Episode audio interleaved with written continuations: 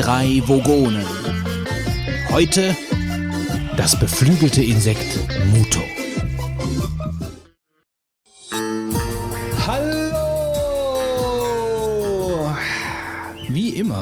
Sind wir unpünktlich in den Orbit eingeschwenkt, um euch Erdenschwachmaten heldenmutig den neuesten Klatsch und Tratsch aus dem unendlich langweiligen westlichen Spiralarm der Galaxis zu erzählen, bevor wir euch zusammen mit eurer popeligen Welt mit unserem Vernichtungsstrahl in die tiefschwarzen Weiten pusten.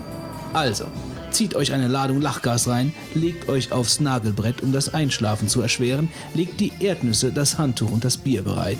Denn hier kommt die intergalaktische Edu Infotainment Show, die drei Vogonen. Heute mit dabei sind der Götz, ey hi, der Fitz Hey ho, let's go. und der Mann, bei dem Frauen es lieben, sich an den Beinen zu reiben, der Wolfgang. Guten Abend. Woher weißt du das? Tja, ich habe überall meine Kameras versteckt in deiner Bude. Was hast du denn eigentlich für eine wilde Frisur? Mir stehen die Haare hoch. Ja, die stehen die Haare zu Berge. Und du säufst jetzt, hast ja schon einen ganzen, ganzen äh, Liter Hirschi Dornfelder, Hirsch, Hirschi Dornfelder Rosé Was Schorle. ist das überhaupt? Warum braucht man sowas? Also, das ist ein Ingetränk. Ein Ingetränk. Ein Ingetränk. Nee, das ist ein Ich Leergetränk. kenne Hirsch, kenne ich eine andere Sachen, aber Ja, es ist, äh, wie du eben gesagt hast, Dornfelder Rosé-Schorle. lieblich.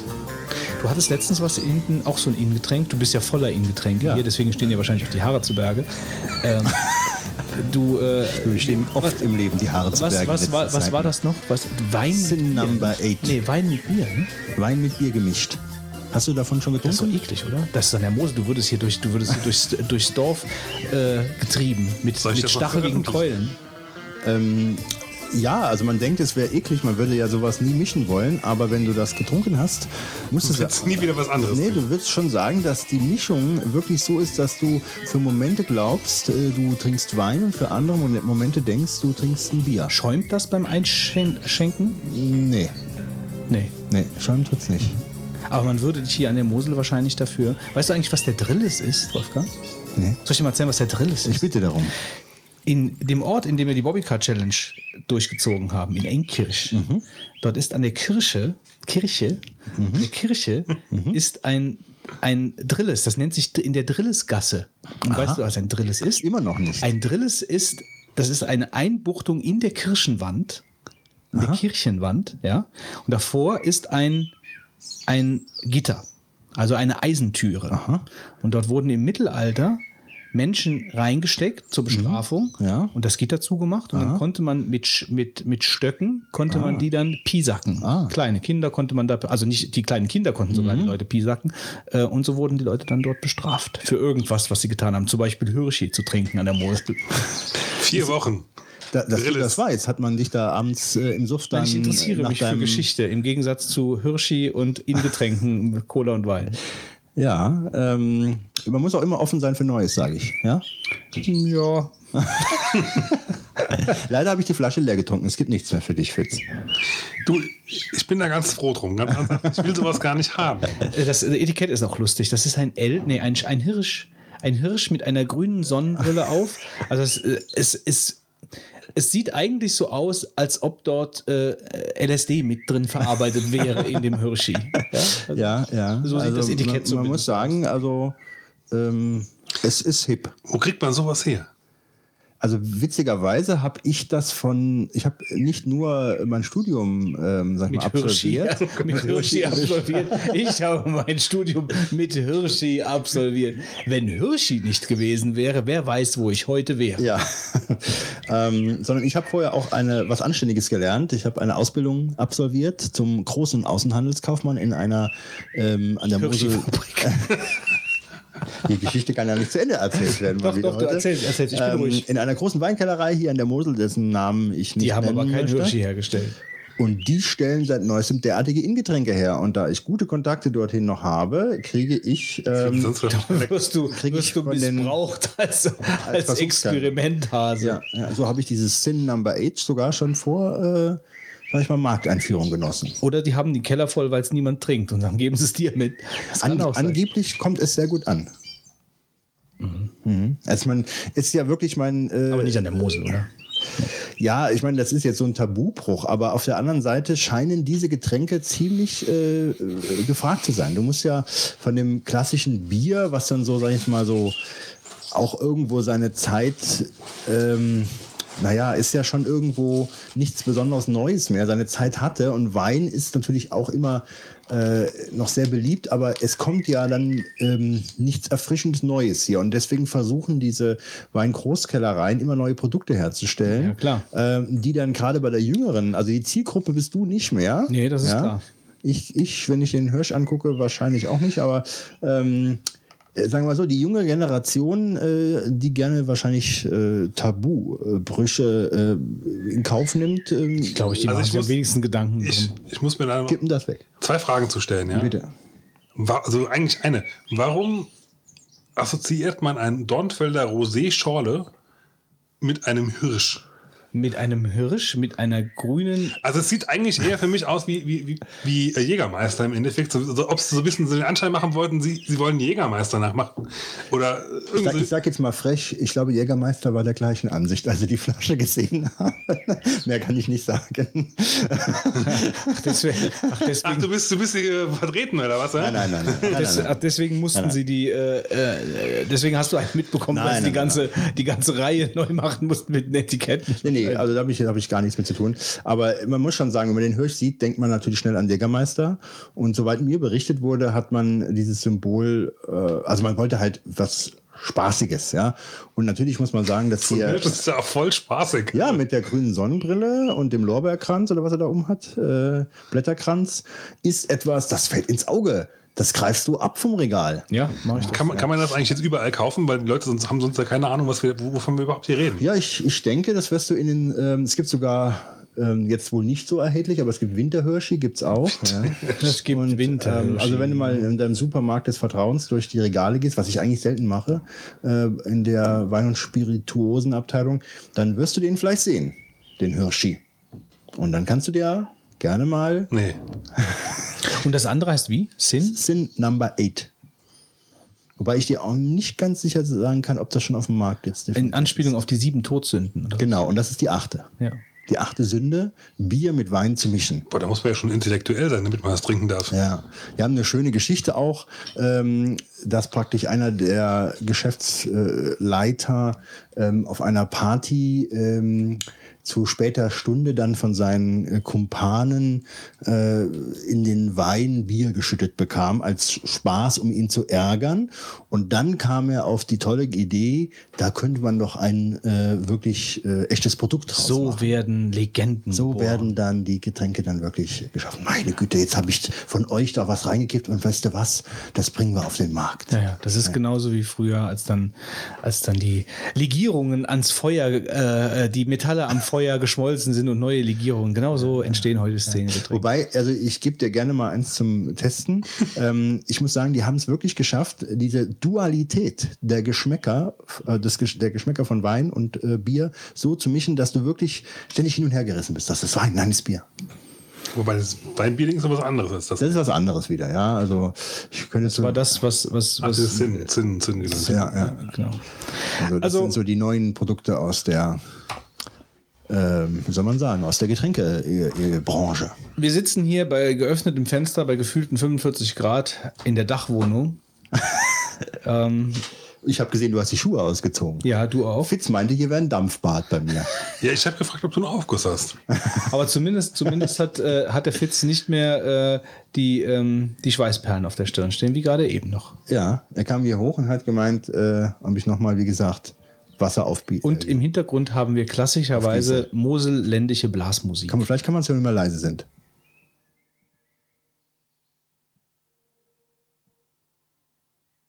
Also ich glaube, das wird man nicht hören. Aber Wahrscheinlich nicht. Diese Leute sollen sich das einbilden. ja. Vielleicht fangen sie jetzt auch an zu schunkeln mit der schlafenden Partnerin nebenan im Bett.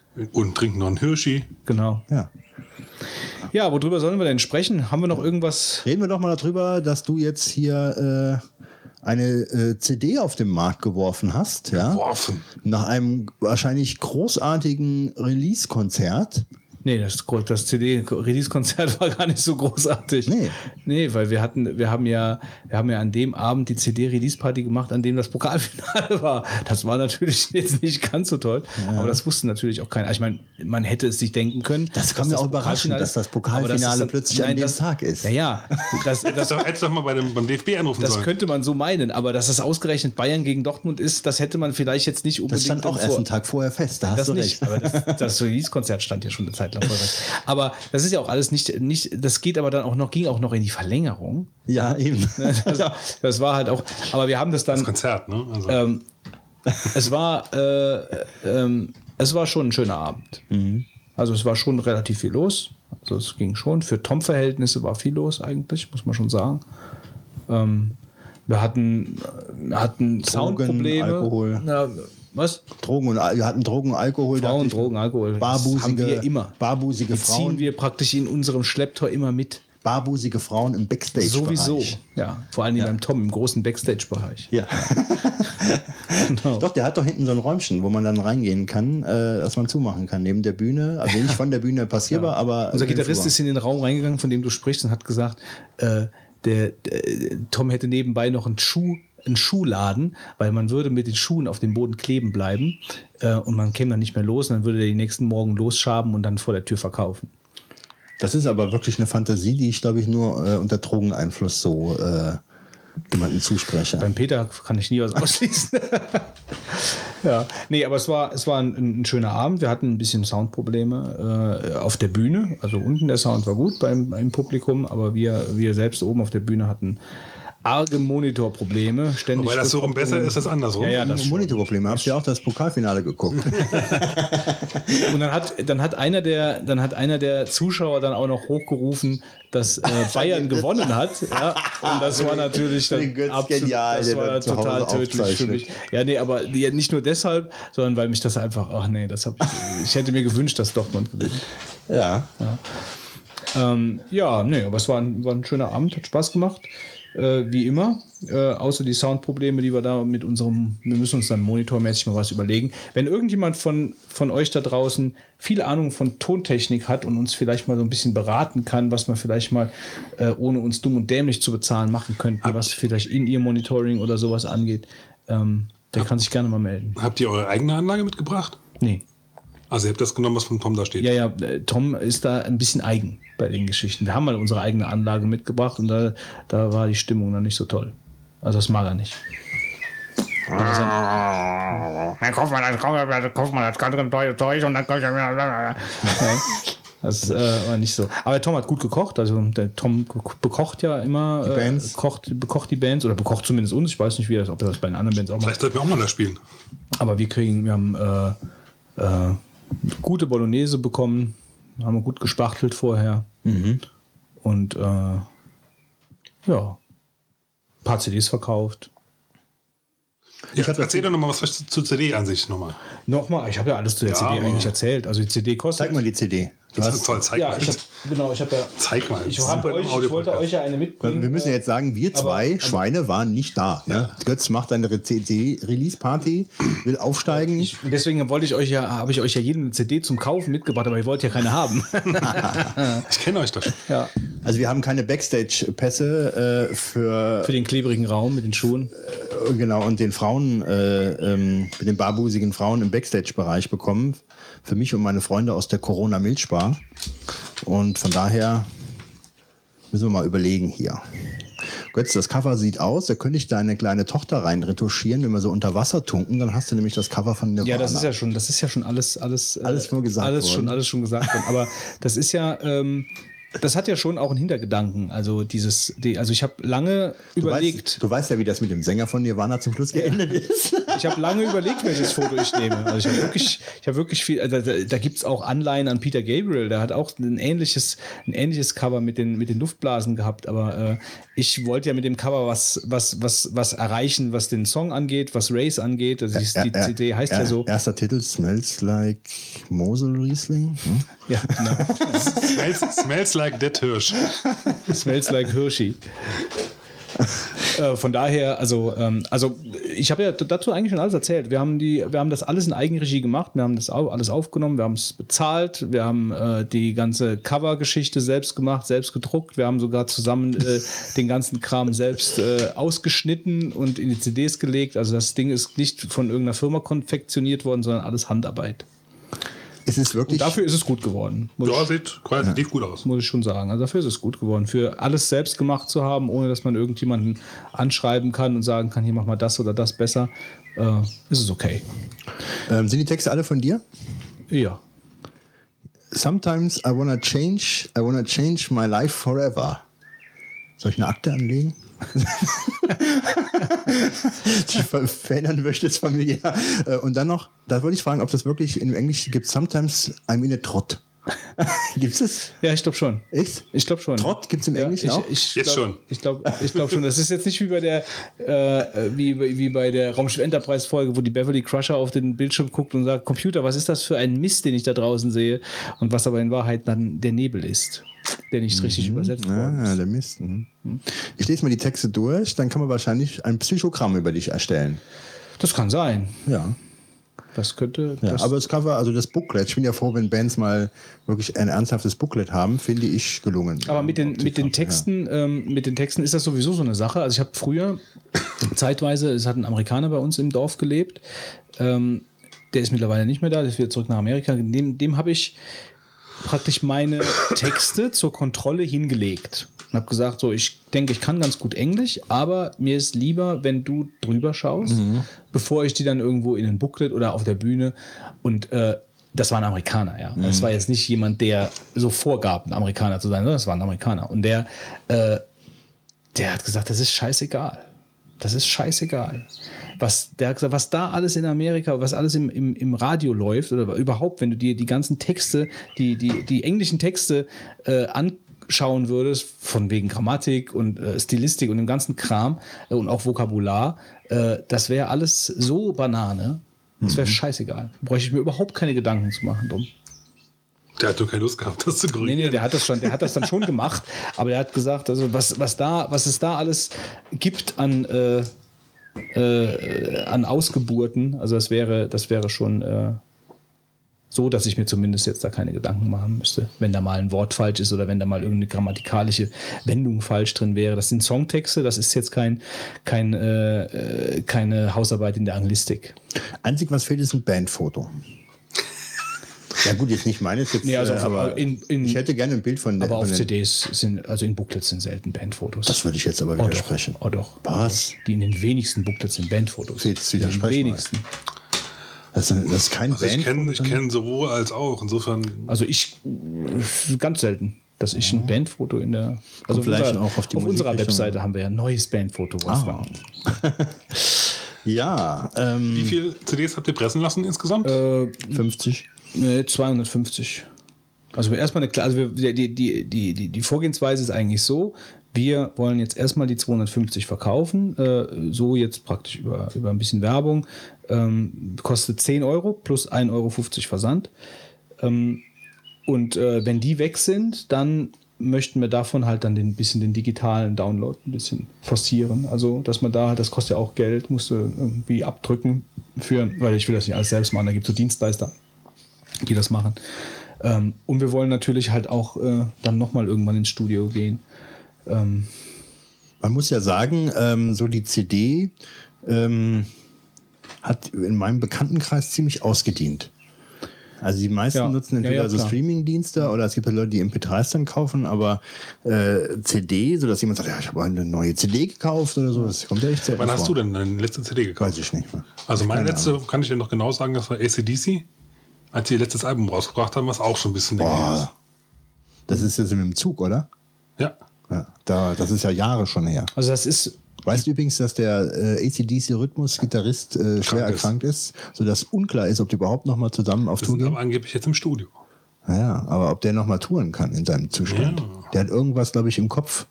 So ein, äh, ähm, ja, ja, also er hat irgendwie. Äh, Was er hat, weiß ich nicht. Ich weiß nur, dass er schwer krank ist. Ja, ja, irgendwas so ein Ader im Kopf, die nicht stimmt oder irgend sowas in der Art. Und also ist ja, ich war froh, auf der Tour war ich damals ähm, im Hockenheim im Stadion äh, und habe mir das angesehen und das war äh, zwar, weil man nicht nach vorne kam, hätte ja fast jeder auf der Bühne stehen können. Du hast das Konzert von den Leinwänden geguckt, ja, aber es war trotzdem ähm, von dem Sound her und von dem Erlebnis 60, über 60.000 Leute waren da, glaube ich. Das war schon klasse, ja. Ich meine, uns ist schon klar, dass die Hürde, jetzt eine CD zu bestellen, per E-Mail, jetzt so zu sagen, okay, hier ist meine Kontoverbindung und natürlich höher ist, wenn jetzt jemand einfach bei iTunes kaufen klickt, ist schon klar. Aber wir haben die CD natürlich gemacht, einfach um die CD auch zu haben, als, als physisches Medium jetzt so äh, und natürlich für auch äh, für Freunde so, also die einfach gerne die Musik hören, äh, einfach als als äh, ja einfach als CD. Ich hätte mich jetzt unwohl gefühlt, äh, nur einen digitalen Download zu haben. Also so retro bin ich dann doch noch, dass ich schon die Sache als CD haben will. Ich habe ja selber keine CD mehr. Ich habe ja zu Hause auch alles ge, äh, gerippt. Meine ganzen CDs, die sind alle in iTunes, die liegen alle auf dem Server. Ähm, aber trotzdem bin ich jetzt eigentlich so mit der, mit der CD selbst, bin ich jetzt froh, dass wir die jetzt haben. Ich meine, die 250 Stück, die müssen wir auch erstmal verkaufen. Äh, aber wenn wir die alle verkauft haben, dann haben wir genug Geld, um das nächste Studio zu finanzieren um, äh, und um die digitale Geschichte da mal ein bisschen voranzutreiben.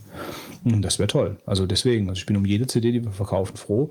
Ähm, ich habe jetzt äh, unsere Webseite ähm, orangepearl.de ein bisschen äh, dann nochmal äh, auf den neuesten Stand gebracht. Das heißt also, man kann in die Songs, äh, also in sechs Songs zumindest reinhören. Ähm, Von elf. von, von elf, ja. Und kann, und kann sich ein Bild machen von der ganzen, von der ganzen Geschichte. Also ich verlange jetzt nicht von irgendjemandem, dass er die CD kauft, wenn ihm die Musik nicht gefällt. Äh, wobei das Musik ist, die einem auch nicht direkt auf Anhieb so viel sagt. Also das ist Musik, die, die muss ein bisschen reifen. Man muss die halt mal mehrfach hören. Ähm, das ging mir mit meinen Lieblings-CDs äh, schon immer so früher. Also ähm, das, die muss, die muss ein bisschen, die muss halt ein bisschen, äh, die braucht ein bisschen Zeit. Aber man, kann's, man kann äh, reinhören und äh, kann sich dann einfach entscheiden. Ich freue mich halt über jede CD, die wir verkaufen. Ansonsten würde ich mich auch freuen, wenn wir äh, vielleicht äh, Vorschläge bekommen, äh, wo wir vielleicht spielen könnten. Also wenn ihr bei euch Eine in der, Hochzeit habt oder die Schwiegermutter Geburtstag. Im Ort irgendeine eine gute Musikkneipe ist oder ihr ein Festival habt, ähm, wo vielleicht dann auch Musik, äh, also selbst geschriebene Songs gut ankommen, weil wir covern ja keinen einzigen Song, sondern es sind ja eigentlich alles eigene Songs. Da würden wir uns auch freuen, weil wir schon auch ein bisschen Lust haben, äh, jetzt hier aus der, aus der Region mal ein bisschen rauszukommen, weil wir meistens hier rumspielen. Also wir werden wahrscheinlich demnächst mal in Köln spielen, äh, in der Kneipe. Das werde ich dann auch ankündigen. Dann können mal ein paar Leute vielleicht aus Köln, die das interessiert, mal live zu hören, auch vorbeikommen. Aber wer, wer halt die, die Möglichkeit hat oder jemanden kennt vielleicht, der äh, oder eine Adresse kennt, an die ich mich mal wenden kann, da würde ich mich freuen, wenn ihr da einfach mal an die Rohrpostadresse äh, vielleicht mal irgendeinen Kontakt schickt. Now to something completely different. Oh, dein Englisch ist heute wieder so sexy, Wolfgang. Ich, Du könntest bei der Deutschen Bahn I, I, anfangen. my life is sometimes, sometimes in a drought. Hast du, hast du Vielleicht habe ich das damals auch als Witz eingebaut. Ich weiß das gar nicht mehr. Ich als, als professioneller Sprecher bei der Bahn anzufangen. Ja, das passt. so, was, worüber sprechen wir denn jetzt? ähm, Lass doch mal über Netflix reden. Wenn wir gerade so bei digitalen Gütern sind. Ähm, vielleicht zu Netflix. Erstmal, da ist ja die Sache ähm, mit äh, Amazon Prime. Ja. Der, äh, mein Kollege, der Pascal, der hat jetzt, der war immer Amazon Prime Kunde und äh, das ist jetzt weitergelaufen und er ist jetzt praktisch in dieser Videogeschichte mit drin. Genau, ne? das ich ja kostet auch schon 50, erzählt. 50 Euro. Habe ich, hab ich erzählt? Nee, ich hab's erzählt. Also, du hast es erzählt. Aber ähm, also nicht über Pascal, sondern Ja, ja, bei mir. ist ja schon klar. Also äh, 50 Euro pro Jahr, ne? Oder? Ich meine, ich bin mir sicher, ja, ich glaube. Und ähm, das ist so der, das ist nicht der neueste Kram, aber das ist schon relativ viel, was du da, äh, was, was, was du da dir ziehen kannst bei Amazon, ne? Also der neueste Kram ist es nicht. ähm, ja, es ist nicht. Also er ist total froh damit, das will ich eigentlich sagen. Also ich, ich gar nicht. ja, also er ist, er ist sehr froh, aber er kann, ich habe auch gesagt, kennst du denn zum Beispiel Watch Ever oder kennst du die Konkurrenz? Also hast du dir da schon mal ein bisschen, nee, da, da hat er halt auch überhaupt nichts mit Ich, äh, am Hut. ich auch gehabt. nicht, muss ich fairerweise dazu sagen. Also ich kann jetzt auch nicht groß vergleichen. Ich, ich hatte mal eine Zeit lang äh, Netflix aus den USA. Da ist es auch so gewesen, dass die natürlich nicht die neuesten Kanäle da drin stehen hatten. Aber ich hatte so das Gefühl, insgesamt vom Programm her finde ich da viel eher Sachen. Ähm, zum anderen muss ich auch dazu sagen, was mich halt so ein bisschen an, an der ganzen Amazon-Geschichte stört, ist am, äh, als zum einen mal, dass es halt wenig in Originalversionen gibt. Also am liebsten hätte ich eigentlich, äh, wo du halt wählen kannst, im, im Film selber, wo du sagst, ich gucke jetzt halt irgendwie auf Englisch und wenn du merkst, hm, vielleicht doch nicht so der Bringer, weil du halt irgendwie doch nicht mitkommst, dann, dann kannst du immer umschalten, ja. Aber äh, es ist so, so, dass halt manche Sa Filme und Serien gibt es halt in Originalversion, das heißt nur in Englisch. Also, nee, falsch. Also gibt es halt in der deutschen Version und dann aber auch in der Originalversion. Ähm, aber das sind halt im Prinzip zwei getrennte Filme. Das heißt, du kannst nicht zwischendrin umschalten. Und es ist halt sehr, sehr wenig Auswahl in dem Bereich. Das finde ich halt persönlich schade, weil ich eigentlich das meiste auf Englisch gucke. Weil mich diese deutschen Synchronisationen, also wenn, wenn du einmal Englisch geguckt hast, dann kriegst du halt diese deutschen Synchronsprecher mit. Es, es, es nervt mich tierisch, ja. Das ist äh, fürchterlich, finde ich das teilweise. Es gibt Serien, da kommt es ganz gut oder Filme, aber in der Regel ist es irgendwo so, wenn du halt die Original kennst, dann, dann ist auch, was ist denn hier los, ja? Ähm, und ja, also zum anderen war halt ein bisschen blöd, dass, dass du halt mehr oder weniger da reingezogen wirst. Das heißt, wenn du eigentlich nur Amazon Prime-Kunde warst, wie ich früher, um halt deine Pakete schneller zu kriegen, für 30 Euro im Jahr, was ich einen fairen Deal fand persönlich, ähm, musst du jetzt 20 Euro mehr zahlen für eine Dienstleistung, die ich gar nicht will. Insgesamt, wenn, klar, wenn, wenn du mit dem Angebot zurechtkommst, das ist halt aber, denke ich mal, auch sehr verschieden. Das kommt echt auf jeden Person einzeln an. Es ist insgesamt natürlich ein sehr fairer Preis. Ja, das auf jeden Fall. Also das finde ich auch. Ähm, Watch Ever kostet 9 Euro im Monat. Ich meine ja. Also und, und Netflix kostet im Moment, ich glaube, 8 Dollar, ähm, wobei sie angekündigt haben, sie wollen den Preis, also in den USA haben wir gemerkt, sie wollen den Preis erhöhen. Wie viel kostet in den USA? Ich glaube 8 Dollar, 7,99. Okay, aber die haben den neuesten Kram. Nee, auch nicht. Auch nicht. Aber schon ein bis- bisschen aktueller als, als das, was ich gefunden Ja. Also was ich so von Watch Ever gehört habe, ich kenne das Angebot ja gar nicht, äh, ist aber auch nicht schlecht, ne? von Also der Watch- Aktualität her. Ever habe ich nur mal kurz reingeguckt. Was ich ein bisschen schade finde, ist, du, man kann nicht von außen, wenn man nicht angemeldet ist, anscheinend äh, mal gucken, was so im Angebot haben. Also kann ich gucken, haben sie die Serie, haben sie das oder so. Ich dachte, ich Also ich habe es zumindest jetzt in letzter Zeit nicht mehr gefunden. Was ich ein bisschen komisch fand. Also ich meine, entweder, entweder spricht es dafür, dass sie zu wenig haben, oder oder du konntest die Website nicht bedienen. ja. ähm, Aber nichtsdestotrotz finde ich es halt insgesamt interessant, dass Netflix ankündigt, jetzt nach Deutschland zu kommen. ist das denn für einen von euch interessant? Also für mich ist es halt nicht interessant, weil ich nicht dazu komme. Ich, für mich wäre es interessant, wenn ich, wenn ich mehr zum Gucken käme, aber ich habe ja schon diese ganze Online-TV-Rekorder-Geschichten, die ich mir da runterlade, die bekomme ich ja schon nicht gesehen. Also ich gucke viele Serien. Aber halt meistens eher was Aktuelleres normalerweise. Wobei halt, wenn du halt neuen Serien anfängst, die schon länger laufen, bist du halt auch froh, wenn du halt dann äh, die Weiter gucken ohne, ohne, ohne Probleme halt dann auch quasi von Anfang an gucken kannst halt. Ja. Ich, ich gucke relativ wenig und ich denke nicht, dass das für mich interessant ist. Also ich meine, ich finde so Serien ganz gut und ich würde mir dann auch die DVDs holen, aber ich hänge dann ewig an der DVD, Ja, ja, genau. äh, bis ich die dann Mir mal geguckt habe. Ähm, und meistens gucke ich ungern alleine. Beim Bügeln ist ganz cool, habe ich festgestellt. Oder beim Haare rasieren. Haare rasieren in der Badewanne. Ähm, ja, Beim aber Bügeln oder beim Haare rasieren. ähm, dann ja, aber ansonsten, ich weiß nicht, die, es gibt so viele Leute, die gucken so viele Serien. Ähm, irgendwie bin ich dann doch irgendwie abends was anderes am machen, dann kommt die Badekugel dazwischen, Badebombe Ja, die dazwischen, Badebombe kommt Badebombe dazwischen. kommt dazwischen oder sowas. Und ähm, ja, ich komme einfach zu selten dazu. Ich finde es jetzt ganz interessant, Ich würde es mir total wünschen. Also ich würde mir total wünschen, mehr Zeit zu ja, haben. wobei auf der anderen Seite, Gucken. guck Ja, mal, ähm, ich finde es auch ganz nett. ähm, andere Prioritäten. Ja, ich meine, du machst ja was anderes und äh, ich bin ganz froh. Ich habe früher super viel Fernsehen geguckt, dass ich nicht mehr so viel gucke, ja, weil ähm, da tust du ja auch ganz viel Zeit zerballern. Ich meine, die Serien sind alle sehr gut und machen Spaß, aber ähm, du machst ja was anderes stattdessen. Und dann musst du mir jetzt mal fragen, was machst du denn dafür? Was machst du denn dafür? Badebomben herstellen zum Beispiel. Ja, Ja, da verballert man gar keine Zeit. ja gut, ich meine, es ist, ist ganz witzig. Ich meine, was, was passiert abends bei mir? Was so? macht denn eigentlich der Arcade-Automat? Bevor wir jetzt Ja, in die intime... Beispiel- der ist jetzt habe ich dich unterbrochen. Ja, jetzt habe ich, dich dabei, hab ich dich dabei unterbrochen, wo du gesagt hast, was mache ich denn eigentlich abends? Was machst du denn eigentlich abends, Wolfgang? Ja, also zum Beispiel gestern Abend war ich Badminton spielen. Was Badminton? Badminton. Badminton. Bad- Batman und Robin, ne?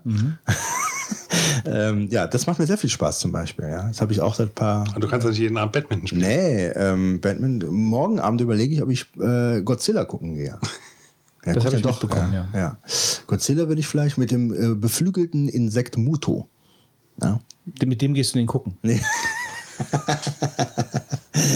Äh, das will ich neben Godzilla auch sehen, das beflügelte Insekt Muto. Ja. Ähm, also ich weiß es nicht genau. Mal gucken, Apropos läuft. geflügeltes Insekt Muto, ich gehe jetzt demnächst mit dem Riesling Diener Tennis spielen. Ja. Hilfe. Ja. Ganz komische Leute habe ich hier. Wenn du, wenn du, wenn du sagst, du Ja, oder gehst. zum Beispiel heute Abend nehme ich einen Podcast auf. Guck, ist die Woche so, echt? schon Heute rum. Abend nimmst du einen Podcast Heute auf? Abend nehme ich einen Podcast auf. Ja. Dann kriegt man ja vielleicht auch mal Besuch oder man hat äh, abends muss ich auch mal aufräumen hier. Also das äh, nimmt hier auch sonst Formen an. das, und äh, das ist schon länger nicht mehr passiert, ne? ähm, ja, man hat ja halt so wenig Zeit. Ja. Jetzt hier ähm, am, zum Beispiel, am, äh, Samstag habe ich Honig geschleudert. Ja. Ja. Ich habe das Gefühl, dein Hirschi-Konsum hat auch leicht zugenommen. Ja, also es sind immer irgendwelche Sachen, die zu erledigen oder zu machen sind. Und ähm, dieses Fernsehgucken mache ich dann ganz gern, wenn ich wirklich platt wäre und Ja, nichts mehr mache. also mir geht's auch so. Also wenn ich, wenn ich dann wirklich Zeit habe, die Seele baumeln zu lassen abends ähm, und nicht mehr viel sonst machen kann, dann zocke ich lieber mal eine Runde. Oder ja, GTA zum Beispiel, GTA 5 also spiele ich lieber mal eine Runde zocken, Gerne. also als, als mich dann auf die, äh, also ich schaue momentan mittags, setze ich mich mal hin äh, in der Mittagspause beim Essen, äh, wenn ich alleine bin und ähm, schaue eine äh, Folge Enterprise von den alten mit diesen Mhm. neuen Tricks, die ich auch hier über die über, über die Amazon Wunschliste geschenkt bekommen habe. Also die bin ich noch am gucken, äh, aber da komme ich dann halt auch, da schaue ich vielleicht mal zwei drei Folgen im Monat. Ja, Mhm. Mehr kriege ich auch nicht hin. Und abends zocke ich dann lieber mal eine Runde. Das, das, also morgen Abend spielen wir zum Beispiel Diablo 3 in der Chaos-Truppe weiter. Ähm, da erzähle ich nachher auch noch was zu. Von von mir, der hatte mal gesagt, er hebt sich die ganzen Hörspiele und vielleicht Serien und Filme auf für den Zeitraum, wenn er schwer krank ist, dass er dann im Bett liegt und die ganzen Sachen gucken kann. Ja, das ist ja auch nicht das Doofste. Wenn man dann Lust hat, irgendwas zu gucken. Das ist das Problem meistens. Wenn ich dann mal krank war, äh, war, dann habe ich selten Lust gehabt, jetzt wirklich äh, Filme zu gucken. Weil Das ist einem ja dann- das Ding. Also- ja, ja, das habe ich mir auch aufgefallen. Dass jetzt bist du mal richtig schön krank, ja, und dann Das ist äh, den ganzen Tag Zeit. Ja, aber du hast wirklich mal eine Zeit, wo du sagst, ja, ich stehe jetzt, bin morgens im Bett, aber krank und es wird heute nichts passieren, außer krank feiern. Und ähm, dann hast du, habe ich aber meistens einen Zustand, äh, in dem ich auch keine Filme gucken will. Nee, eben. Und wenn es einem besser geht, dann, Dann machen wir wieder was anderes. Dann macht man wieder was anderes, genau. naja gut, aber das war eigentlich ja gar nicht das Thema, sondern das Thema war ja mehr, äh, dass Netflix nach Deutschland kommt. Ich meine, ich finde das gut. Äh, Konkurrenz belebt das Geschäft. Also ich könnte mir das durchaus vorstellen, da auch was zu nehmen, wenn, wenn das Angebot halt stimmt. Das ist bei mir immer so ein bisschen das Problem. Du guckst lieber im Originalton. Ja. Und da habe ich eigentlich die Hoffnung, dass gerade bei, bei Netflix, wobei eigentlich müsste Amazon ja dann auch mit, mit der Argumentation auch ein paar englische Sachen drin haben oder mehr englische Sachen, aber ja, ich bin mal gespannt, wie, wie sie das hinkriegen mit den Rechten und so. Ich, ich glaube, das ist nämlich in Deutschland ein bisschen schwieriger als in den USA. Ähm, ja. Star Trek gucke ich übrigens auch im Originalton. Jetzt. Weil die. Mit Untertiteln? ja. Ähm, Mit englischen Untertiteln? Ja. Nee, mit deutschen. Das finde ich doof. Ich würde die englischen Untertitel einschalten. Weil dann, ähm, wenn du jetzt wirklich mal was nicht verstehst, was bei mir mal vorkommt, Ja, bei mir dann kann ich, meistens kenne ich die Vokabel. Gerade bei dem Techno-Gebrabbel ist das halt schon teilweise, also du willst das ja dann trotzdem verstehen, was die dann sagen. Also die, die springt das so raus. Also wenn die dann irgendwie, wenn die dann irgendwie sowas sagen, dann, äh, Du kennst die Vokabeln unter nee, dann, dann, dann weißt du gar nicht, ist das jetzt ein normales Wort, was du hättest verstehen Ja, können? meine ich ja, oder ist es in Deutsch, verstehst du es ja auch nicht. Aber das Ja. kannst du dann halt nicht so richtig identifizieren, Ja. weil es halt Englisch ist. Und äh, bei Deutsch schaltest du einfach auf Durchzug, wenn da irgend so ein Techno-Gebrabbel kommt. Aber in Englisch kannst du das nicht, weil Was ist das denn für ein Techno-Gebrabbel bei Star äh, Trek? das, das, das Star Trek ist die Serie mit Techno-Gebrabbel. Schalte den Hyperwarp-Antrieb ein. Nee, der Ach so, ist ach kaputt. so, jetzt verstehe ich. Also dieses Technikblödsinn, den sie da von sich geben. Ja, Genau, ja, ja. den Kram. Aber ja gut, ich meine, das ist halt, ich bin, ich bin äh, in Sachen Untertiteler nicht so, ich mache das nicht häufig. Also das ist ja mal ein Tipp, das kann ich ja mal machen. Also ich, da habe ich gar nicht drüber Also nachgedacht. ich, Untertitel finde ich, also ich persönlich immer sehr hinderlich. Also ich komme damit nicht klar. Ja, stimmt. Weil dann lese ich mich die ganze Zeit unten mit, auch wenn ich echt den Text verstehe. Oder? ja, das stimmt schon. Aber, aber das stimmt schon, ja, das, das passiert mir auch. gerne mal drauf. Aber trotzdem, also es bringt ähm, mir viel, weil ich habe sonst, äh, wenn ich es nicht perfekt verstehe, bin ich gefrustet nachher, dass ich Angst habe, ich habe vielleicht was nicht richtig verstanden. Ähm, und man kann, glaube ich, seine Englischkenntnisse ganz gut verbessern, wenn du dann die englischen Unter Warum ich das eigentlich mache, die Triebfeder dafür, das in, in, im Original zu gucken, ist deswegen, dass die äh, früheren Folgen, also nee, die Folgen in der früheren Ausstrahlung im deutschen Fernsehen von Star Trek, von der alten Serie, eben sehr geschnitten waren. Also alles, was so ein bisschen anspruchsvoller war, was ein bisschen komplexere Dialoge waren, das war alles komplett rausgeschnitten. Es war einfach rausgeschnitten. Ähm, oder anders, anders also äh, einfacher übersetzt. Und ähm, da habe ich mich dann gewundert. Ich habe das dann auf Deutsch geguckt und dann waren die Synchronstimmen halt eben anders, weil das jetzt neu synchronisiert wurde, diese Stellen. Äh, die haben sie halt nicht rausgeschnitten, sondern das sind die Originalfolgen mit den, äh, mit den Szenen drin und die sind dann halt eben deutsch neu übersetzt. Und das war so scheiße. Das hat mich so genervt, äh, die Stimmen, weil du hast dich an die Stimmen gewöhnt. Und habe ich einfach dann, bin ich dann auf den Originalton geswitcht. Und das macht schon Spaß, das mir im Originalton anzugucken. Ähm, mit dem Untertitel, das werde ich mal probieren. Im englischen Untertitel ist eigentlich eine Idee, weil so, mein Vokabular ist eigentlich so groß, bis auf das Technogebrabbel verstehe ich das eigentlich. Sollte ich, sagen wir mal, ich sollte das eigentlich so verstehen. Aber wenn die da im Amerikanisch, wobei es geht echt, also die geben sich wirklich Mühe bei der Aussprache, habe ich das Gefühl. Also bei, ich fand ähm, Star Trek eigentlich relativ einfach zum Mithören. Also das war, glaube ich, noch eine Serie, wo du, wo du eigentlich, glaube ich, ganz gut folgen kannst, ohne. Aber für mich sind diese ganzen Streaming-Dienste halt nichts. Das ist für mich Geld aus dem Fenster geschmissen. Also ich finde die Zeit nicht dafür. Äh, da würde ich eher monatlich Gebühr für ein Computerspiel bezahlen, als dass ich, äh, als dass ich, also, oder mache ich als das. Naja, gut, also wie gesagt, ich finde es auch ganz nett, aber ich bin auch, äh, mir, mir wird es wahrscheinlich lang, wenn ich mir irgendwie von jemandem eine Serie ausleihe oder wenn ich äh, mir was kaufe, ich komme da nicht so hinterher. Eben, ich habe ja genug, also zu gucken habe ich genug Material. Also Material habe ist ich da und ähm, Ich lade mir immer noch, ich habe ja, der Anachronismus äh, ist ja bei mir der, dass ich ja immer noch die Fernsehzeitung habe. Ich habe ja immer noch die TV-Spielfilme, die ich benutze, seit, weiß ich mit nicht, ihren schlechten Filmempfehlungen. genau mit denen. ähm, und da schaue ich mir dann eben die, die schönen, äh, die Daumen nach oben Bewertungen, gucke ich mir halt alle an. Und dann entscheide ich, ja, das könnte ein Film für dich sein, dann lade ich mir ihn runter. Und so hatte ich mittlerweile wirklich eine relativ große Bibliothek an Filmen, die ich noch nicht gesehen habe bei mir. Äh, Du nutzt Online-TV-Rekorder, gell? ja, ja, genau. Und da äh, dann äh, die werbefreie Geschichte. Also entweder lade ich ihn werbefrei runter oder äh, ich lade den von einem Mirror runter, da sind die Werbung drin, aber dann schneidest du das mit dem Tool automatisch raus. Also das ist relativ wenig Aufwand. Der Rolf, dein Kollege, der hatte mal eine riesige Hat er Dokument, hat er immer noch, ja. Äh, äh, so. Denke. äh, eine riesige Dokumentarfilm-Archiv angelegt, gigantisch groß. Relativ groß, über mehrere Mappen. Ja, mehrere, Über mehrere Mappen DVDs. in, in, in achter Schrift, äh, äh, die einzeln beidseitig bedruckt, ja. Äh, unfassbar. Und ähm, ich wollte immer gerne mal was ausleihen, so U-Boot-Filme, ja, also U-Boot-Dokumentationen, ne? so im Zweiten Weltkrieg, äh, die Seefüchse auf letzter Fahrt oder so. Ja, der hat vor allen Dingen, also ich weiß nicht, also der hat ja auch schon da äh, nicht alles aufgenommen. Also er hatte schon so, ein, so eine Bisschen gewisse. Vorliebe für, für äh, Natursachen, so wenn ich mich richtig erinnere, bin mir nicht ganz sicher. Ähm, also so, so Terra X-Kram, Ja. auch, ja. Äh, aber die Seewölfe hat er, glaube ich, auch gehabt. keine Ahnung. Ja. Weiß Und was ich von ihm immer gerne wollte, das haben mich, damals hat mich das interessiert, da bin ich zu ihm gefahren, waren alle Folgen von Crocodile äh, Hunter. Ja, genau. Crocodile Das hat er Hunter. gerne geguckt, Ja. Crocodile Hunter. Und wir haben beide äh, mal zusammengesessen und waren ganz deprimiert, dass der Crocodile Hunter doch Vor laufender Kamera von einem Seerochen erstochen worden Ja. ist. Ja. Ja, das war ganz bitter. Also ich weiß noch, wie oft ich im Wohnzimmer gesessen habe und plötzlich kam der Crocodile Hunter äh, im Fernsehen, der dann die unmöglichsten Viecher da äh, anpackte oder mit denen da äh, im Kreis herumsprang. Ähm, eine fantastische Serie. Wer die Gelegenheit hat, die irgendwie mal zu sehen, ähm, ganz toll. Und wie gesagt, der äh, ich weiß gar nicht, wie er heißt, äh, der Crocodile Hunter jedenfalls, der ist dann irgendwann von einem Rochen äh, bei einer Aufnahme totgestochen worden. Ne? Ins Herz, glaube ich. Genau ins Herz. Ja. Ich frage mich gerade, welche abenteuerlichen Viecher wir gleich hier drin haben werden, wenn wir das Licht weiter anhaben und da die Fenster auf. ja, ich werde das gleich zumachen, wenn wir hier eine Ich glaube, wir machen eher das Licht aus, als dass wir das Fenster zumachen. Ja. Ähm, aber mit Walking Dead habe ich übrigens angefangen. Oh, und wie gefällt's dir? Steve Irvine, kann er sein? Ja, Steve Irwin. Steve Irwin, der Crocodile Hunter. Ähm, also ich bin noch ganz am Anfang. Äh, Staffel 1, Folge 3 oder 4 sind wir jetzt momentan. Also wir machen so ein bisschen, äh, wir gucken ein bisschen Deep Space Nine und also der wir auch nicht. Äh, ein bisschen Deep Space Nine und ein bisschen Walking Dead.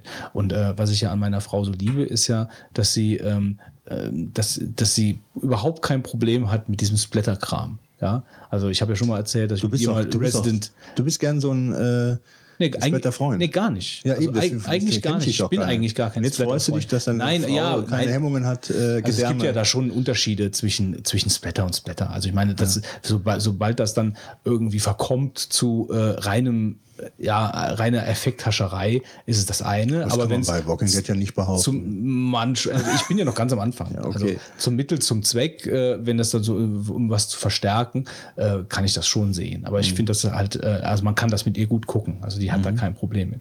Ich weiß noch, wie sie bei Resident Evil, als ich das erste Computerspiel gespielt habe, sie plötzlich dann den Zombies in den Kopf geschossen hat und das als die normalste Sache der Welt irgendwie dahingestellt hat. naja, aber ich hab, wir haben damit angefangen und ich fand es eigentlich ähm, sehr, sehr äh, überraschend teuer. Teuer. Überraschend wertig Ach so. für eine Serie. Also ich muss sagen, Also überraschend wertig äh, vom Pilotfilm, also von den Tricks her, von dem ganzen äh, Ambiente, wie das, äh, wie das gemacht war, war ich schon im ersten Moment schon überrascht. Aber ich kenne auch keine, ich muss dazu sagen, ich kenne auch keine, äh, keine der neueren Serien. Also ich habe Game of Thrones noch nicht gesehen, ich habe also die ganzen neueren Serien, ich bin auf dem Stand in Serien von vor, sagen wir mal, ungefähr zehn Jahren. Du hast eine Blu-ray, ja? Nee, nicht alt. Äh, Die neueste Serie, die ich eigentlich geguckt habe, äh, ist Enterprise. Das ist die letzte neuere Serie, die ich gesehen und du hast habe. Lost gesehen. Lost, das stimmt, Lost. Und Breaking Bad. Nee. Nee, Nee. noch gar nicht angefangen. Nee, Breaking oh, da musst du ja mal reinhören. Äh, reinschauen. Du hast doch Blu-ray-Player, oder? Nee. Auch nicht, ja gut, ne? Aber ganz kurz eingehakt. Also Walking Dead. Ich glaube, den ähm, kann man aber schon in HD runter und man spielt über einen Player ab. Also Ja, dir, Walking Dead jetzt nicht, das habe hab ich, mir Game halt, of Thrones die erste Staffel mal hab ich mir geliehen auf Aber- DVD und habe dann äh, habe mir das auf DVD angeguckt, aber die ganzen Online-TV-Recorder-Sachen, die äh, lade ich mir dann immer auf HD runter. Walking Dead, ähm, muss ich sagen, die Splatter-Zombie-Szenen die gehört zu dem besten, glaube ich, was du überhaupt auf dem Markt gucken kannst. Also die sind äh, so gut gemacht, dass ich nicht wüsste, welchen Film ich dir empfehlen sollte, bei dem ich behaupten würde, ähm, da sieht Walking Dead alt aus dagegen.